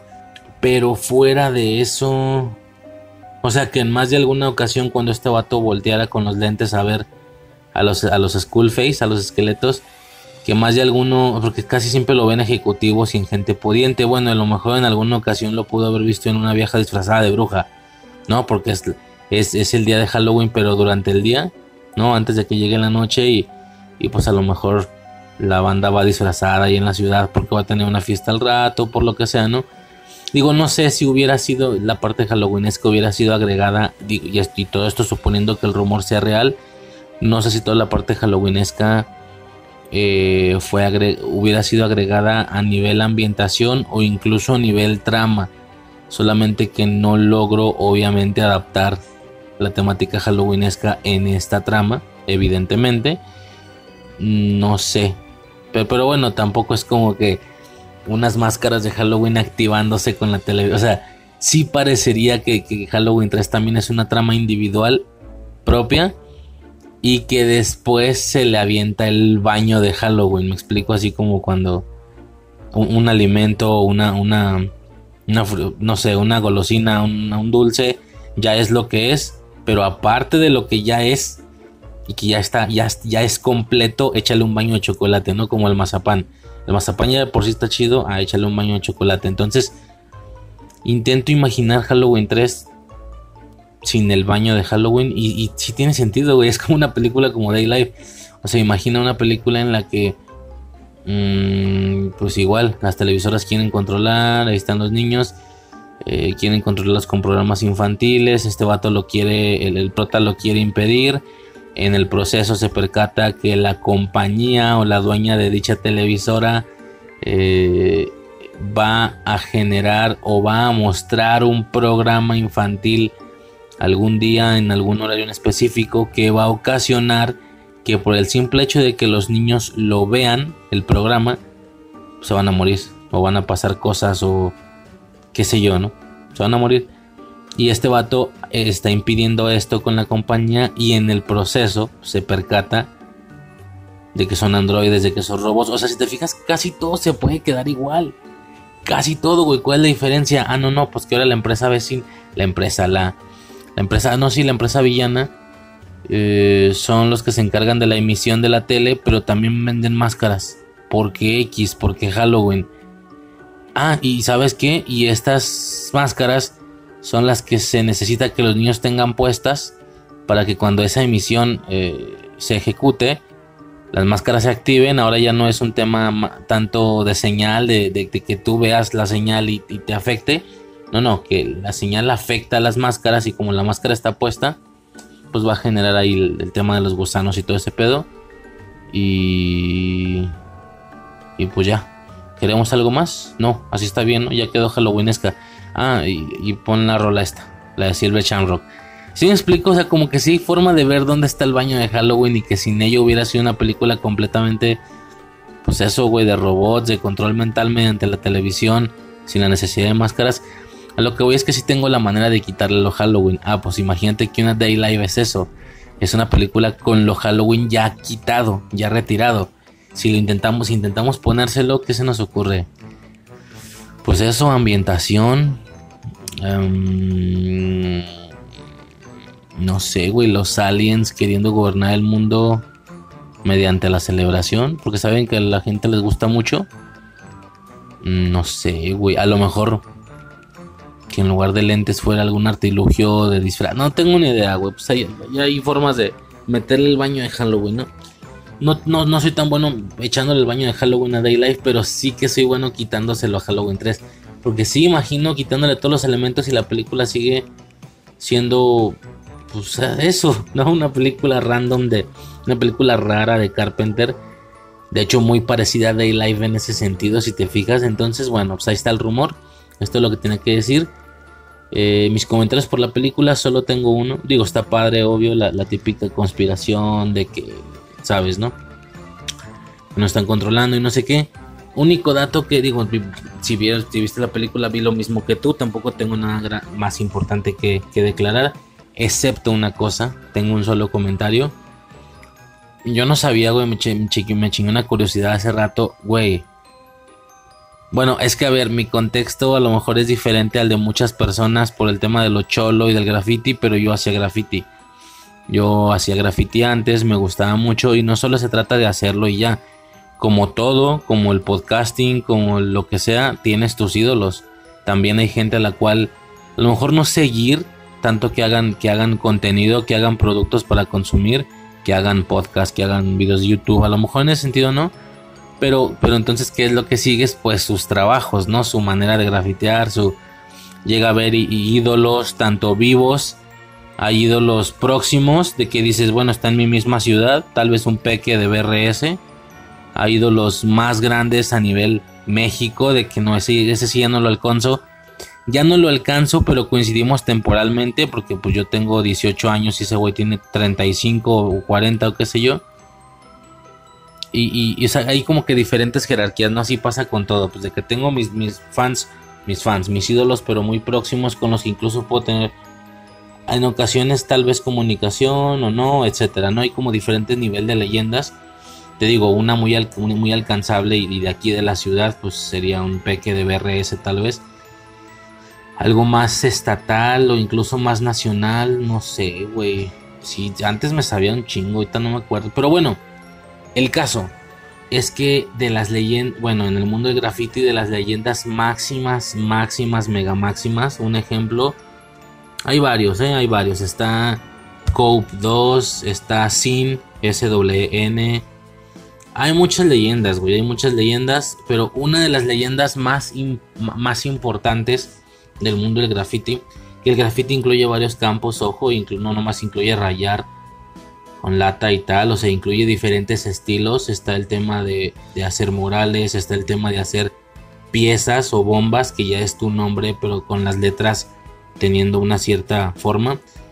Está el tema de los stickers, hay quien se dedica únicamente a calcomanía hacia stickers y es parte del mundo graffiti. Yo creo que todos en algún señalamiento Hemos visto que hay stickers pegados con diseños muy en específico. Y así, ¿no? Está el tema de, las, de los carteles, que aquí en México no se ve mucho, pero como que en aquellos años era un tema de literal poner pegamento y poner un cartel. Eh, son casi campañas publicitarias intentando generar una idea en las personas. Intentando generar una especie de, pues no sé, güey, alguna especie de distribución de información. Aunque seas alguien ajeno al graffiti, estoy seguro que has visto esta imagen ponle Obey, así tal cual, Obey, con Y en Google.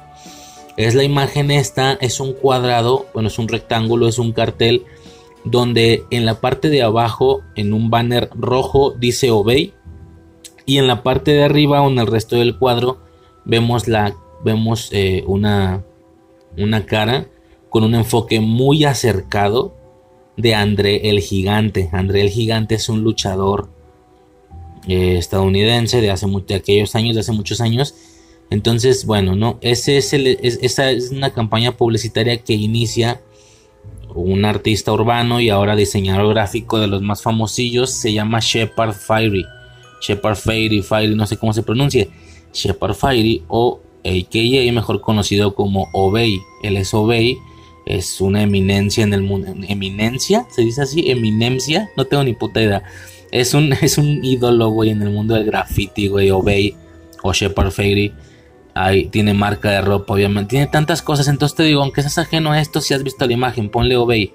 O de bueno, e de Eduardo, Y. Y ese cartel lo has visto a huevo. El cartel de Obey con el letras en blanco, el banner rojo. Bueno, depende pues del, del diseño. Y la cara de Andrea el gigante, ¿no? Que es un poco este, este aspecto gorilesco y es como obedece, ¿no? O sea, obedece. En plan, eso es lo que está generando nuestra sociedad, obligarnos a que obedezcamos, ¿no? De hecho, bueno, esto ya será más para mi generación, pero en los padrinos mágicos se hizo gran, gran uso de, de este, ese tipo de conceptos, güey, en Abracatástrofe y se hizo mucha parodia. Bueno, ¿qué pasa, señores? Yo veo Day Live, Day Live, no sé cómo se pronuncia y me entero ya en curiosidades que fue gracias a esta película que Shepard Fairey se inspiró cuando veía los carteles de Obey y todo ese desmadre aquí. Fue de. Ah, mira, sí, claro. Y tómala, güey. Fue, fue, o sea, güey, no me la creo. Yo nunca había escuchado esto antes. Yo pues sé que puede ser algo X, pero no, no creo que no estén entendiendo lo importante que es para mí. Porque Obey ha sido uno de mis ídolos, de los más altos en, aquellos tiempos y en el mundo del graffiti. Entonces sí está muy raro, güey, porque enterarme que Obey o que la campaña publicitaria de Obey, que es lo que le aporta el, apodo, que aunque ha hecho obviamente más, más cosas artísticas, sí, una campaña publicitaria pero artística, obviamente, no, es algo que te venda nada. Sí que eh, tiene otras cosas, obvio, ¿no? Pero esa es de las, esa es la más sí que tiene otras cosillas, otro, otros diseños y tal, pero es que esa es la más importante, es la que le da el apodo. Eh, aunque en realidad no pretendía que fuera como su apodo, sino esta es la campaña, yo me llamo Shepard Fiery y esta es la campaña, Obey, Obey, Obey, no, no, tú eres Obey. O sea, desde aquellos tiempos ya él es Obey, ese es su, como su seudónimo. Y enterarme, güey, que, que fue que Shepard Fiery ve esta película y es en base a esta película que se inspira para crear la campaña de Obey. No, güey, pues fue una locura. Fue de, güey, ¿cómo no sabía este dato?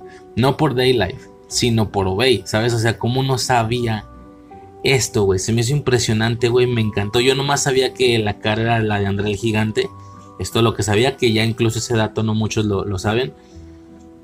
Porque también era un luchador que le gustaba mucho y la madre, güey. Pero pues hasta ahí. O sea, no sabía yo más, ¿sabes? Eh, digo, no tiene nada que ver con lo halloweenesco, pero fue un gran dato, güey. Yo lo escuché y me hizo el día. Es que te lo juro que me hizo el día. Fue de. Sí, fue como de. Ah, y luego súmale lo de Halloween, güey. O sea, a ver, esta película tiene esos dos mega. Aunque, aunque la película en sí, y, no he comentado nada de la película, pues ya dije, güey, no tengo nada más que decir. Pues está X, está bien. La idea es obviamente muy revolucionaria, sobre todo en aquellos años, güey. El tema de, güey, ya, ya basta puro consumo, puro control, puro no sé qué. Y solamente las, los, altos, los altos mandos, las altas jerarquías tienen tanto la posibilidad de tener una buena vida económicamente y la posibilidad de saber la verdad, bueno, etcétera. Ya cualquier réplica de esta crítica ya da hasta hueva y no significa que no concuerde. Es una realidad, pero ya tan una realidad es y, tan no se soluciona que dices, ay, ya, ¿sabes qué? Ya, güey, ya da mucha hueva, pero sí da mucha tristeza, obviamente, la, postura de control en la que nos encontramos, porque sí es bastante real, independientemente de que no sean alienígenas los que nos controlan, sale la misma chingadera, güey, nuestra propia raza nos quiere joder, güey. O sea, ¿sabes? O sea, ya no se trata de un tema de, de, ya no hay empatía, ¿sabes? En ese sentido, es como, güey, si, güey, o sea, me vale verga si todo el dinero Si, los billones o trillones de dinero que tengo guardados en el banco se pudren a la chingada, me vale verga si cuando se. O sea, ya es dinero que se está estancando, güey. Es, es, un sistema de embudo horrible. No, güey, bueno, ya, X. Ya me estoy metiendo en otros, en otros temas, obviamente, pero pues sí está muy triste que no se está generando pues una distribución y, y pues hay tanta, tanta pobreza, ¿no? Pero ese es otro tema, no tiene nada que ver. Pues poco más que decir de la película, güey. Bien, o sea, no se me hizo una locura. No, la vi fue de, ah, esto fue lo de toda la vida. Y eso que no sabía lo de Obey. Nada más tenía, nada más llevo años sabiendo el tema de que esta, esta, esta hubiera sido Halloween 4. Nada más, obviamente, con un baño halloweenesco, ¿no? Yo lo vi, yo lo vi fue de, pues está bien. Sinceramente esperaba un poquitín más. Pero está bien, está muy entretenida. Pero es que ahora ya no solo tiene el añadido de que esta hubiera sido la Halloween 4, posiblemente en rumor, sino que también tiene la confirmación, porque esto lo de Obey no es una confirmación, eso sí lo dijo el vato. Entonces, la película actualmente, o sea, a pesar de que como película no me gusta, o sea, no, sí me gusta, pero X, o sea, no es de que, uff, la película de la década que vino. No, pues no, está, está bien, está muy bien. O sea, está, está chida, está entretenida. No sé, es que será que es lo, reiterativo de la idea y de la crítica lo que no me pareció innovador, porque pues, pero bueno, entiendo que para aquellos años debió de ser importante, ¿no? Digo, sí, sí, sí, inspiró a mi, a, mi, sí inspiró al mamadísimo Shepard Fire y pues obviamente algún mensaje dejó en muchas personas de, hey, esto es lo que nos dice la, la malta, las altas jerarquías, güey, los altos mandos, las personas de mayor posición económica obedece, consume, nos ven como animales, como un ganado, etcétera, ¿no? En su momento debió de ser efectivo, importante la idea que quiso generar esta película, pero bueno, actualmente pues es como, sí, güey, ya todos sabemos, igual no cambia, güey, ¿qué, qué chingos hacemos? Ya estamos hartos, güey. No sé, por ese lado no se me hizo tan innovador, pero pues porque la estoy viendo hasta estos años. Ah, porque no la había visto, solo, solo conocía la leyenda urbana del, del Halloween 4. Pues nada, güey, como película queda X, pero muy valiosa por esos dos datos. Uno posible, uno un rumor y el otro confirmado. Que esta hubiera sido la Halloween 4 si la idea de la antología hubiera funcionado y que si te fijas los años coinciden pero que al putazo, güey. Tú checas Halloween 4, el retorno de Michael Myers, y, se, y, salió, se estrenó en octubre del 88, creo. Y esta se estrenó en noviembre del 88, un mes después, o sea, salieron prácticamente igual ambas películas. Tiene todo el sentido, es que iba a ser esta, ¿sabes? Pero bueno, eh, sí, no, porque en la 4 ya no está Carpenter. Entonces ya me imagino, él iba a seguir con la saga de Halloween y este iba a hacer su Halloween 4, Halloween 3 no funciona, le dicen, sabes que al Chile el proyecto no se arma, vuelve a hacer una de Myers, él dice que no, no me acuerdo si es de él o no, a lo mejor lo estoy cagando, suponiendo que no es de él, entonces él dijo que no. Estos güeyes se pusieron a hacerla por su cuenta, pero él también hizo la suya y salieron casi igual ambas películas, ¿sabes? Está curioso, ¿no? El caso es que la película se queda con ese par de añadidos preciosos uno, que esta hubiera sido la Halloween 4. Este, si la idea de la antología hubiera funcionado. Y el segundo dato confirmado, súper hermoso, güey, súper bello, es que fue esta. Fue esta. Es que no, no, saben la importancia que es para mí, güey. A lo mejor es la primera vez que escuchan de Shepard Fiery, pero para mí no, güey. Para mí no. Digo, tampoco es nada, nadie que, ah, güey, dime su nombre completo, el año en el que nació. No, güey, tanto así no, sino el tema de los diseños, de. Son ídolos. Y no nomás es él, no estoy diciendo que Shepard Fire es mi ídolo de toda la vida. No, no, es uno de 10. También, o sea, está Sin, está Cope 2, está, o sea, son varios. Eh, y luego, Obey tiene mucho sumado a mi gusto por los padrinos mágicos. Lo que es el, el, el Kilroy Was Here, y que Kilroy también es una leyenda lo que es Kilroy Was Here, lo que es este Obey, lo que es, bueno, alguno más, no me acuerdo, fue muy referenciado en los padrinos mágicos, entonces también eso le da cierta magia, ¿no? En lo personal. Entonces saber el primer dato, el de Halloween 4, ya lo dije, y el segundo dato, saber que fue esta, fue esta la película, la misma que posiblemente era Halloween 4 fue esta la película que inspiró a Shepard Fire y para crear la campaña de Obey, esa que es tan icónica, no sé si generalmente, pero para mí sí lo es. Creo que sí, güey, digo, tú checa el póster y sí lo has visto, sí lo has visto. Que si no hubiera sido por esta película, él no hubiera hecho esa madre, güey. O sea, es que me vuela la cabeza con ese dato. Así es como, wow, es esta entonces la que empezó todo este cotorreo. Está chido, güey. El dato me agrada. Poco más, señores. Yo creo que ya sería todo, güey. Este, bien, X. Pero no es Halloweenesca. Pero sí por el, por el, sabes, por esa parte de contexto posible. Porque es una leyenda, es un rumor. Que yo creo que sí va a ser cierta.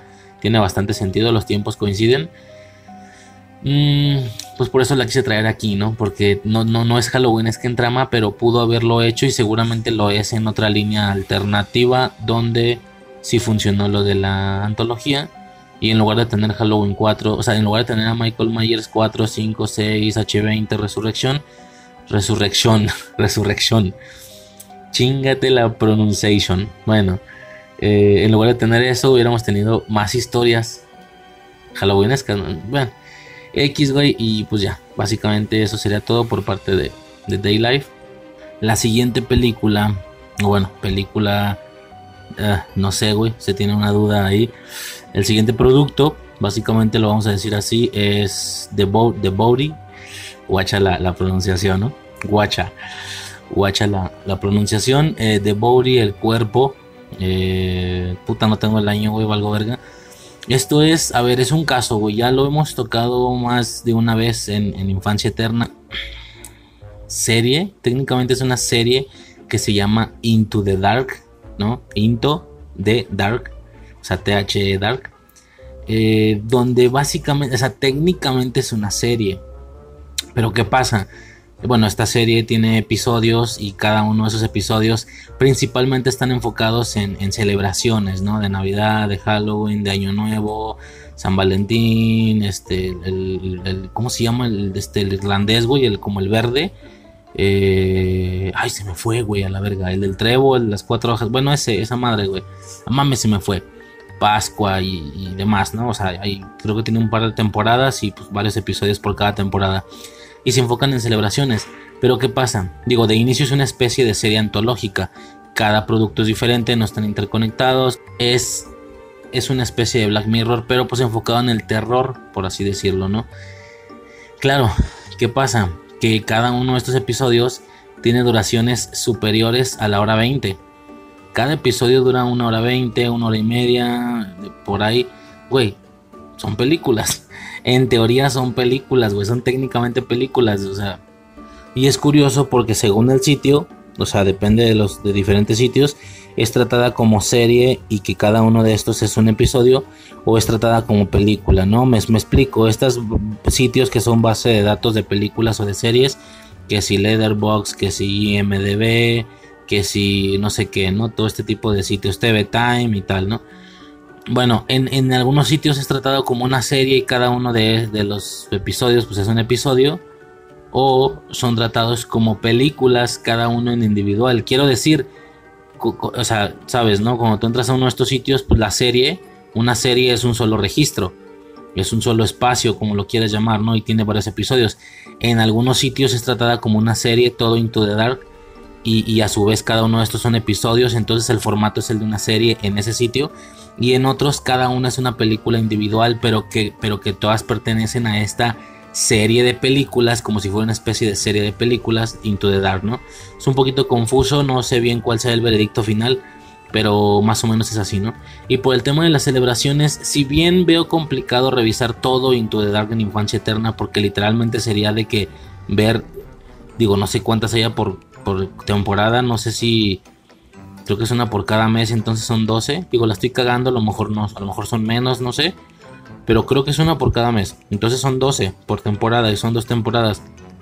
Y tomando en cuenta que cada episodio, entre comillas, dura más de hora 20, güey, son 24 películas. O sea, ¿cuándo verga vamos a revisar eso? Ni siquiera hemos revisado el MCU completo, güey. Eh, pero más de alguna ha sido traída aquí al podcast para revisarlo, ¿no? En, hubo un podcast de películas de terror eh, en San Valentín y pues ahí se tocó el, único episodio de San Valentín que hay de Into the Dark, se llama Down, que por cierto me, me gustó bastante. Y así no se ha traído en más de alguna ocasión, como que me acuerdo, que, en más de alguna ocasión se ha traído ahí el episodio. Pues nada, ¿no? En esta ocasión viene a traerse el primer episodio. Son dos episodios de Halloween en, Into the Dark. En este primer audio revisamos el, primer episodio, la primera película, y ya en el siguiente, pues la segunda película, ¿no? Ya para erradicar o ya para acabar al menos con la parte de Halloween por parte de Into the Dark, ¿no? Por parte de la celebración. Tampoco es que cada celebridad celebridad, güey. No puede ser. Tampoco es que cada celebración tenga un episodio. O sea, no se repiten. No son, no son las mismas 12 celebraciones en una temporada y en otra. cambian, ¿no? O sea, como que hay mucha variedad. O sea, en, una temporada está el de San Patricio, se llama, güey. Quería decir hace rato. En una temporada está el de San Patricio, pero en la otra no. En la otra temporada es reemplazado por otra cosa que también coincida con el mes, etcétera, ¿no? Sí que solamente las, las que tienen de plano mucho, mucho, eh, no es como cómo llamarlo, impacto social o así, sí se repiten en ambas temporadas, Halloween, Navidad. Pero fuera de eso, en algunos hay unos, unas celebraciones y en, y en otra temporada, en una temporada hay unas celebraciones y en otra hay otras. De ahí que algunas de las celebraciones solo tienen un episodio, no dos. Me explico, San Valentín solo tiene uno, no dos. San Patricio creo que también solo tiene uno, no tiene dos. El Día de las Madres, el Día del Padre, el Día de la Madre, el Día del Padre. No creo que no se replican en ambas temporadas, pero sí que algunos como Halloween, por ejemplo, o Navidad, sí se repiten en cada temporada. Y pues en esta ocasión vamos a revisar el primero. Bueno, vamos a platicar ligeramente el primero, güey. Se llama The Body, el cuerpo. Es el primero de dos. El, otro de esta serie se llama un, un Cani Un Cani un pedo así. Ya lo revisamos el siguiente audio. Bueno, eh, básicamente, y este especial, esta película, ya la había visto mi esposa hace mucho. De hecho, me la recomendó, pero pues no, no me había dado el tiempo. Ya por fin lo vi, güey. La premisa y, la silueta, digamos, que yo tenía el producto, sobre todo porque en su momento mi esposa me lo comentó, me, me contó cómo iba el pedo.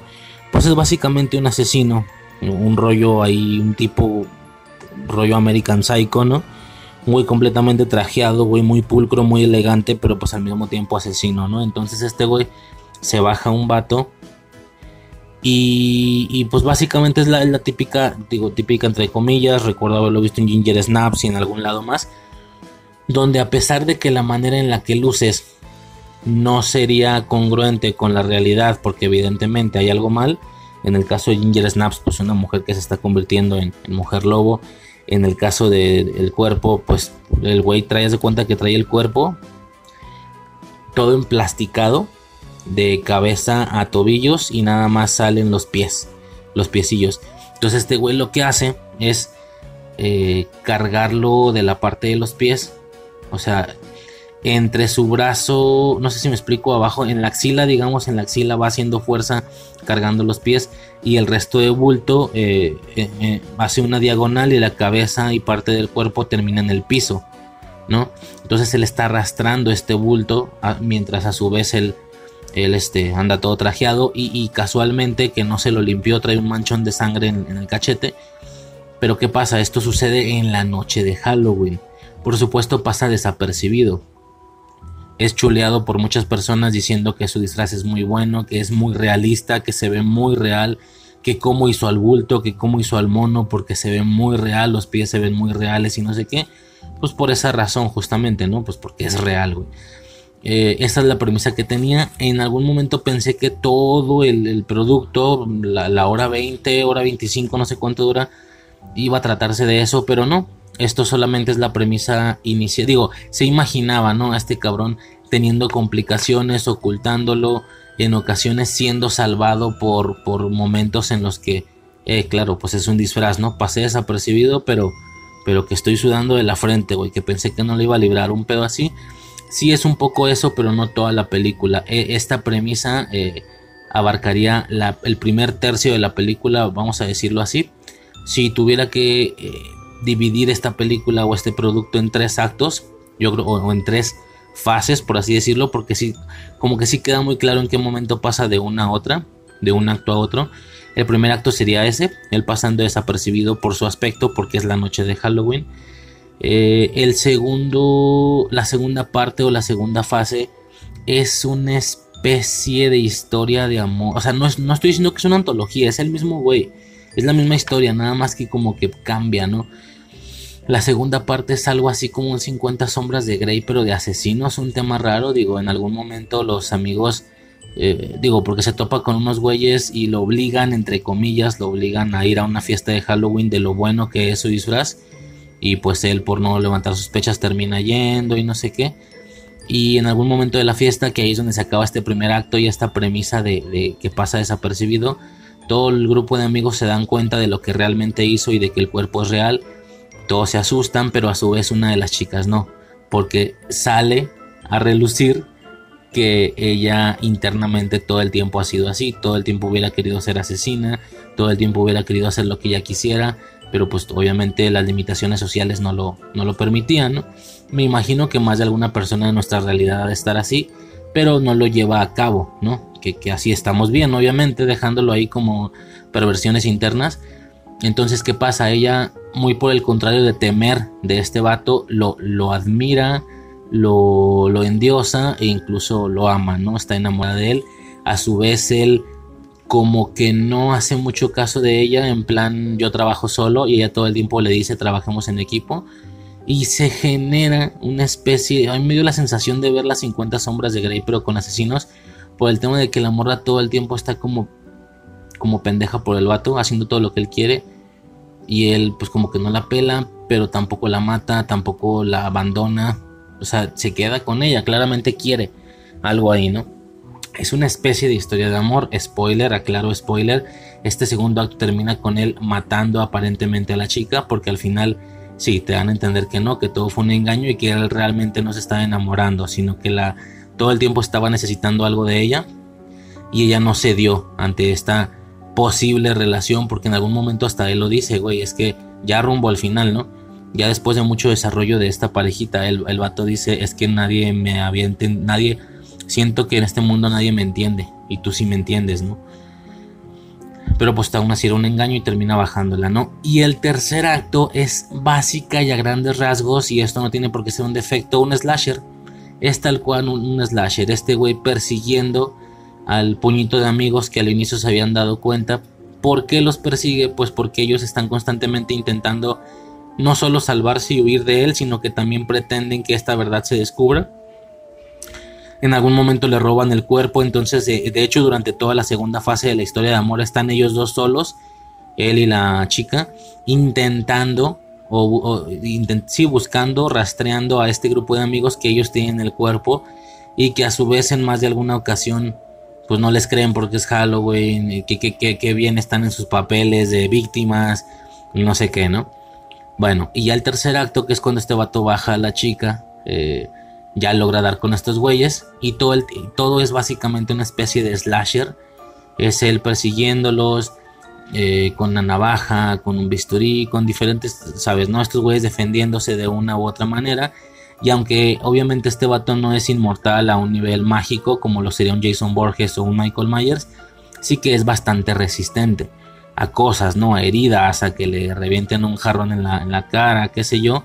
Y pues a grandes rasgos la tercera fase es un slasher, así tal cual es un, es un slasher. Cosa que te digo, no es algo malo para nada, ¿no? Está bien, está padre, está divertido y... Y ya, ¿no? A grandes rasgos es eso, The Body, The Body, checa la pronunciación. Ya rumbo al final, pues nos enteramos que la chica no estaba muerta, logró sobrevivir y es ella la que termina bajando, dándole el golpe de gracia a este cabrón en una especie de sensación como de despecho, como de desamor, porque en sí se llegaron a besar incluso durante esta segunda parte, eh, esta segunda, este segundo acto, no más bien. Ella termina bajándolo y pues dándose como a entender que seguramente ya va a empezar a hacer lo mismo, ¿no? Eh, se va a dedicar a la profesión que el vato se dedicaba, pero pues si termina bajándolo, generando ahí un aspecto muy chido de la morra al final por estar toda puteada, toda ensangrentada, toda débil, pero al mismo tiempo siendo una asesina empoderada, ¿no? Y eh, pues el aspecto que el, disfraz que ella traía de por sí era como de una princesa, un pedo así, entonces vemos ese disfraz al final, pero todo roto, todo ensangrentado. Está interesante, ¿no? Es tú, es, digo, mm, a nivel general no es, uff, o sea, una locura, pero muy bueno, güey, muy bueno, muy entretenido, me divertí, me entretuve mucho. No, aunque, aunque pretende tener jumpscares, creo que ninguno me. Digo, un par de jumpscares, pues. Alguno más. tampoco es como que fueran muy efectivos para mí en lo personal. Pero bueno, pues, pues en general bien, güey. En general bien, me gustó mucho. Poco más, la verdad. Ya sería extender o estirar cualquier otra cosa que tuviera que decir del cuerpo. Bastante bien, güey. Me gustó mucho, más grandes rasgos. Y ya, güey. Podremos pasar este. Eh, a la siguiente película, güey. Ya básicamente por, por el cuerpo sería todo. El primer episodio de dos de esta serie Into the Dark. Pues ya en el siguiente audio revisamos el, el siguiente, ¿no? La siguiente y última película de esta selección, señores, de este podcast lleva por nombre Monster House del 2006. Es una película animada. Eh, muy buena, güey. Muy buena, muy buena. Digo, obviamente con el filtro de que es una película animada y que es una película infantil, por supuesto. Pero muy, muy bien. Chingada madre, güey. Faltan, faltan películas animadas halloweenescas en Halloween. Sí que pudo haber sido más a nivel estético. Es que, ¿qué pasa? Claro, en lo personal sí es algo que me dio miedo, güey, al inicio. No te lo voy a negar antes de ver la película. Me dio miedo que no fuera a ser para nada halloweenesca, güey. Principalmente porque no hay nada que lo proponga en la portada. No hay nada, no hay ni una sola referencia, ¿sabes? No hay naturaleza naranja o vaya, naturaleza otoñal. De hecho, el pasto se ve bastante verde. Eh, independientemente de, la, casa monstruo como tal, que es lo que más destaca en la portada, no veo ninguna calabaza por ningún lado, no veo nada halloweenesco y lo peor, los morros no están disfrazados. Yo decía, bueno, por ahí leí que, la, que la, película cuenta como halloweenesca, pero, pero los morros ni están disfrazados, o sea, yo no veo nada en la portada que lo proponga, que se me hace que la película es terrorífica en general así general, terror general, y por ende la gente la vincula con Halloween y dicen que es una película animada para ver en Halloween, ¿no? Un poco lo que pasa con el cadáver de la novia, que es, que es lo que le pasa a esa película, que no tiene nada que ver con la celebración, pero eh, sí que sí que se vincula de alguna manera por parte de algunas personas por el tema terrorífico, ¿no? Como diciendo, el cadáver de la novia es una película para ver animada para niños el día de Halloween, ¿no? Tenía, tenía un poco el miedo que fuera así con esta película porque la portada no propone nada, pero pues no, por suerte no fue así. La parte halloweenesca, primero comentó eso, que al final es por lo que se trae aquí, está bastante bien, pero siento que está... Eh, se hace rendir, ¿no? Se hace rendir porque al final sí queda clarísimo que está, bueno, y de hecho se aclara, ¿no? Que esta película transcurre a lo largo de dos días, del día 30 y del día 31 de octubre. las hojas de los árboles, por ejemplo, en general todo el vecindario está completamente naranja y café. En esta parte sí es muy otoñal y se ve muy bonito. En la parte de Halloween, pues sí está muy presente en la película. Para empezar, se menciona constantemente una problemática que ellos tienen eh, eh, a nivel personal, los, los tres mocosos es solucionar, si se le puede llamar así, solucionar ese problema, el problema de la casa antes de la noche de Halloween. Tienen como que ese contrarreloj. ¿Por qué? Porque pues una vez que llegue la noche de Halloween va a haber decenas de niños intentando eh, pedir dulces a esa casa. Tomando en cuenta que pues la casa se traga todo lo que, todo lo que se acerca a partir de una cierta distancia, ¿no? que bueno, no comenté, no, no comencé por, no, no eso, más bien debí de haber comenzado por ahí.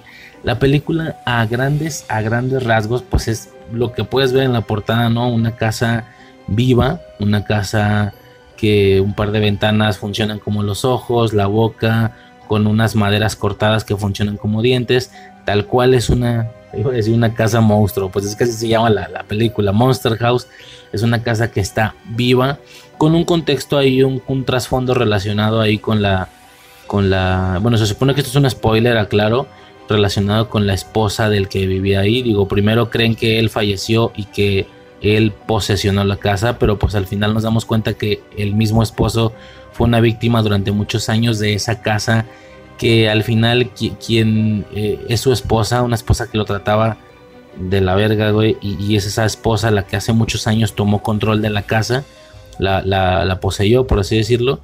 Y pues él mismo también era una especie de, no sé si víctima, era como una relación bastante tóxica. Pero bueno, ese, ese ya es un giro al final de la película, ¿no?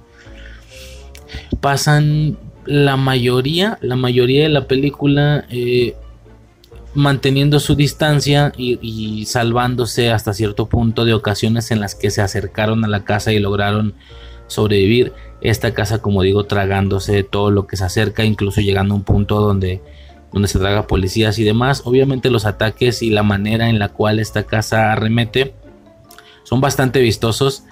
Eh, en el sentido de que pinche casa desierta, güey, casualmente nunca, nunca hay nadie afuera, aunque sea de día. Pareciera que es una casa, una, calle desierta donde realmente solamente viven los, los mocosos de enfrente. Y real en ese sentido, pero pues obviamente X, ¿no? Es una película infantil donde una casa está viva, ¿no?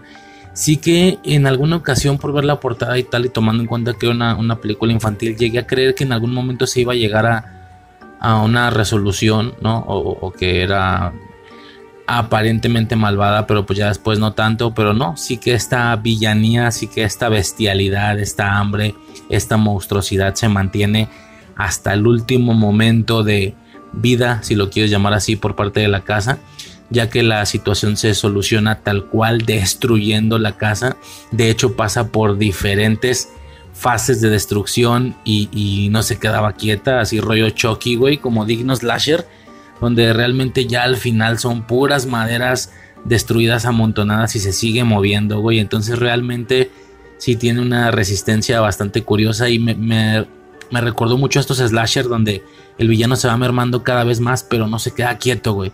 ¿Sabes? Rollo Michael Myers, rollo Chucky y literalmente el momento en el que se acaba el pedo pues es tal cual donde la vuelan con una bomba por dentro, ¿no? Tal cual como una dinamita, de una manera en la que ya no haya forma que se siga moviendo, ¿no? Pero sí que mantiene esta villanía y esta monstruosidad hasta el final, cosa que yo creí que iba a ser diferente.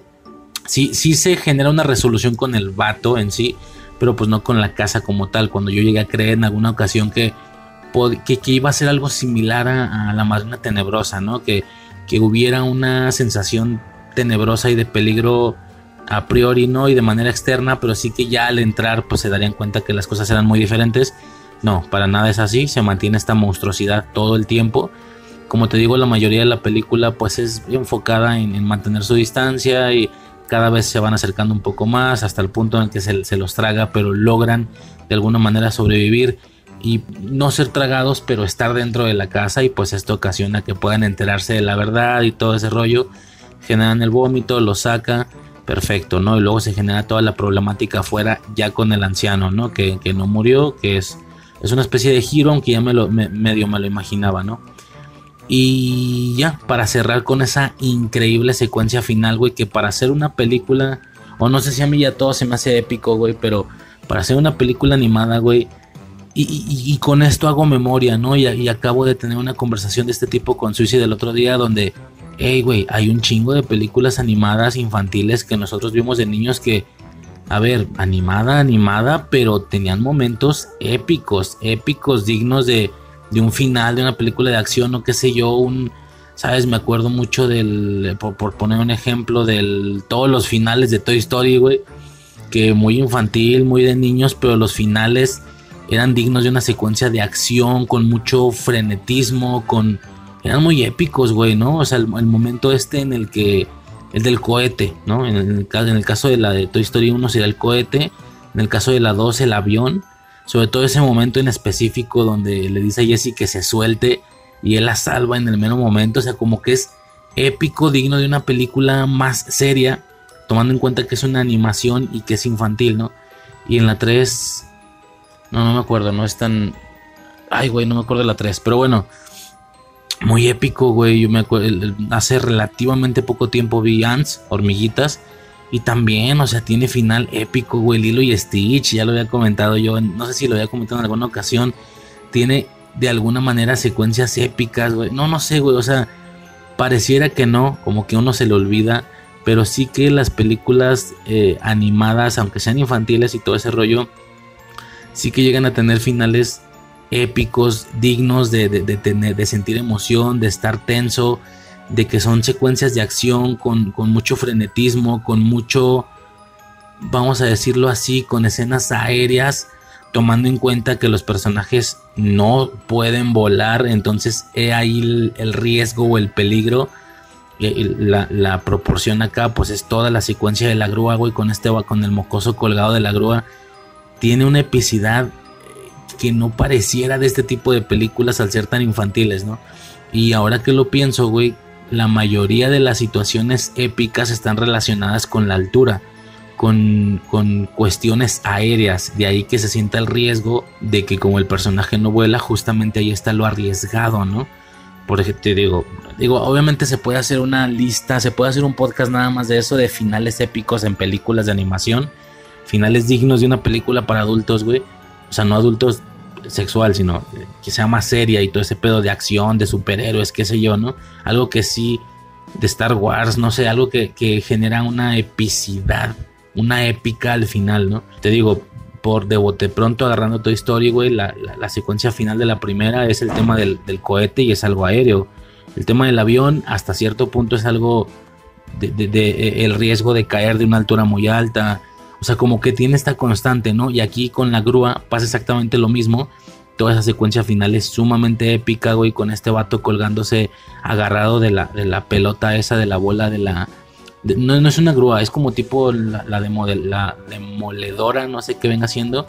La manera en la cual, eh, de manera riesgosa y al momento justo, se salva, pero al mismo tiempo echa la dinamita, pero al mismo tiempo salva a su compa todo con mucho frenetismo y muy tenso, repito, para hacer una película de animación, ¿no? Eso por, por el lado de la película y, ya regresando por parte de lo halloweenesco, pudo haber sido más, obviamente siempre puede ser más una película, pero con lo poco que digo, claramente, no sé, como que me como que me causa cierta incongruencia que, por ejemplo, las calles no estén decoradas súper otoñal la noche de Halloween y no hay, si no me equivoco, salvo unas pegatinas de calabaza en un restaurante ahí, yo no sé qué era.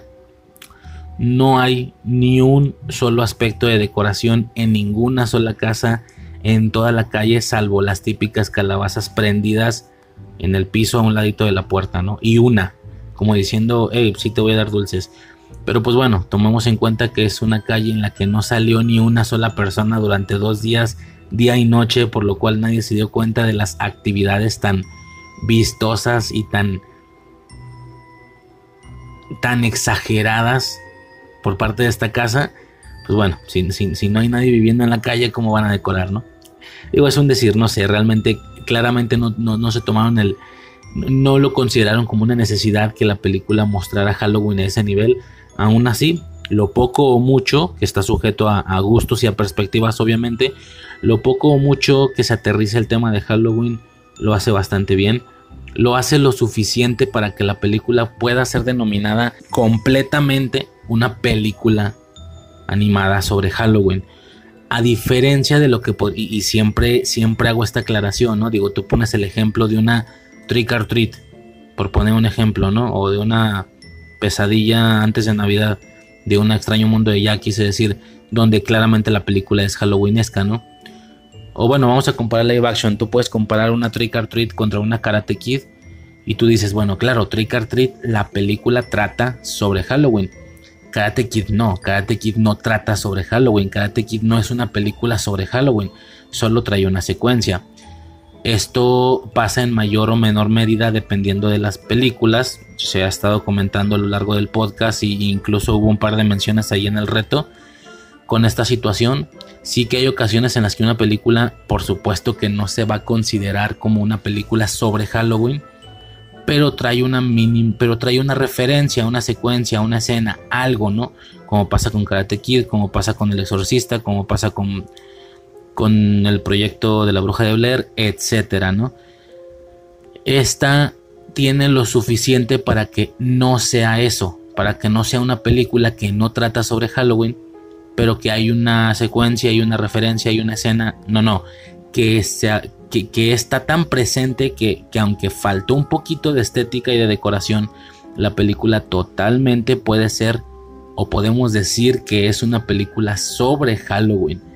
Total y absolutamente, porque esto, te digo, no se percibe mucho durante la mayoría de la película a nivel estético. Es más un tema argumental. Ellos constantemente están diciendo que tienen que solucionar esto antes de Halloween porque si no los niños pidiendo dulces corren peligro. A la niña cuando la conocen lo que está haciendo es vender dulces para Halloween. O sea, sí que a nivel textual o a nivel eh, al escuchar argumentos, no sé cómo lo quieras llamar, sí que está muy, muy, muy presente. A lo mejor no lo está tanto a nivel estético hasta el final que como el final corre justamente en la noche de Halloween y esto hasta después que destruyen la casa porque antes de que la destruyeran ni un solo niño andaba por la calle a pesar de que ya era noche convenientemente pero sí que en cuanto la destruyen por arte de magia güey la calle se llena de niños entonces si bien no fue algo que estuvo presente a nivel visual y solamente a nivel textual o sea solo estuvo presente a nivel textual no lo estuvo a nivel visual para hacer algo que no estuvo presente a nivel visual durante toda la película. La película termina y cierra plena y completamente en la noche de Halloween con la calle retacada de mocos, pero muchos, pero muchos, la calle llena de niños todos disfrazados pidiendo dulces, tomando en cuenta que es el punto focal sobre el que ellos usan, o sea, la noche de Halloween es el punto que ellos ponen de meta en su contrarreloj o en su cronómetro para resolver eso antes de la noche. Mm, realmente no, no se vio mucho, pero se mencionó toda la película, ese tema. Eh, se repitió la palabra Halloween varias veces, entonces totalmente puedo al final decir o poner la etiqueta de que es una película sobre Halloween. A diferencia de lo que pasa con una Karate Kid, Exorcista, qué sé yo, ¿no? Poco más, señores, yo creo que poco más comentarios me, me merece esta, esta película. Y ya, con esto finalizaríamos la selección de películas, señores. Por lo pronto corto el bloque y regresamos nada más para despedirnos.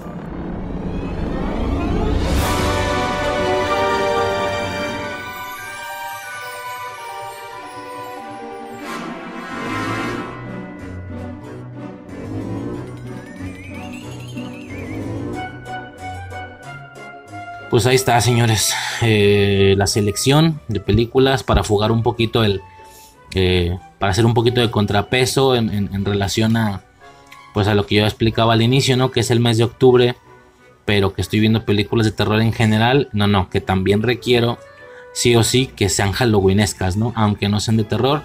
Ahí está un poquito una selección. Es el primer audio.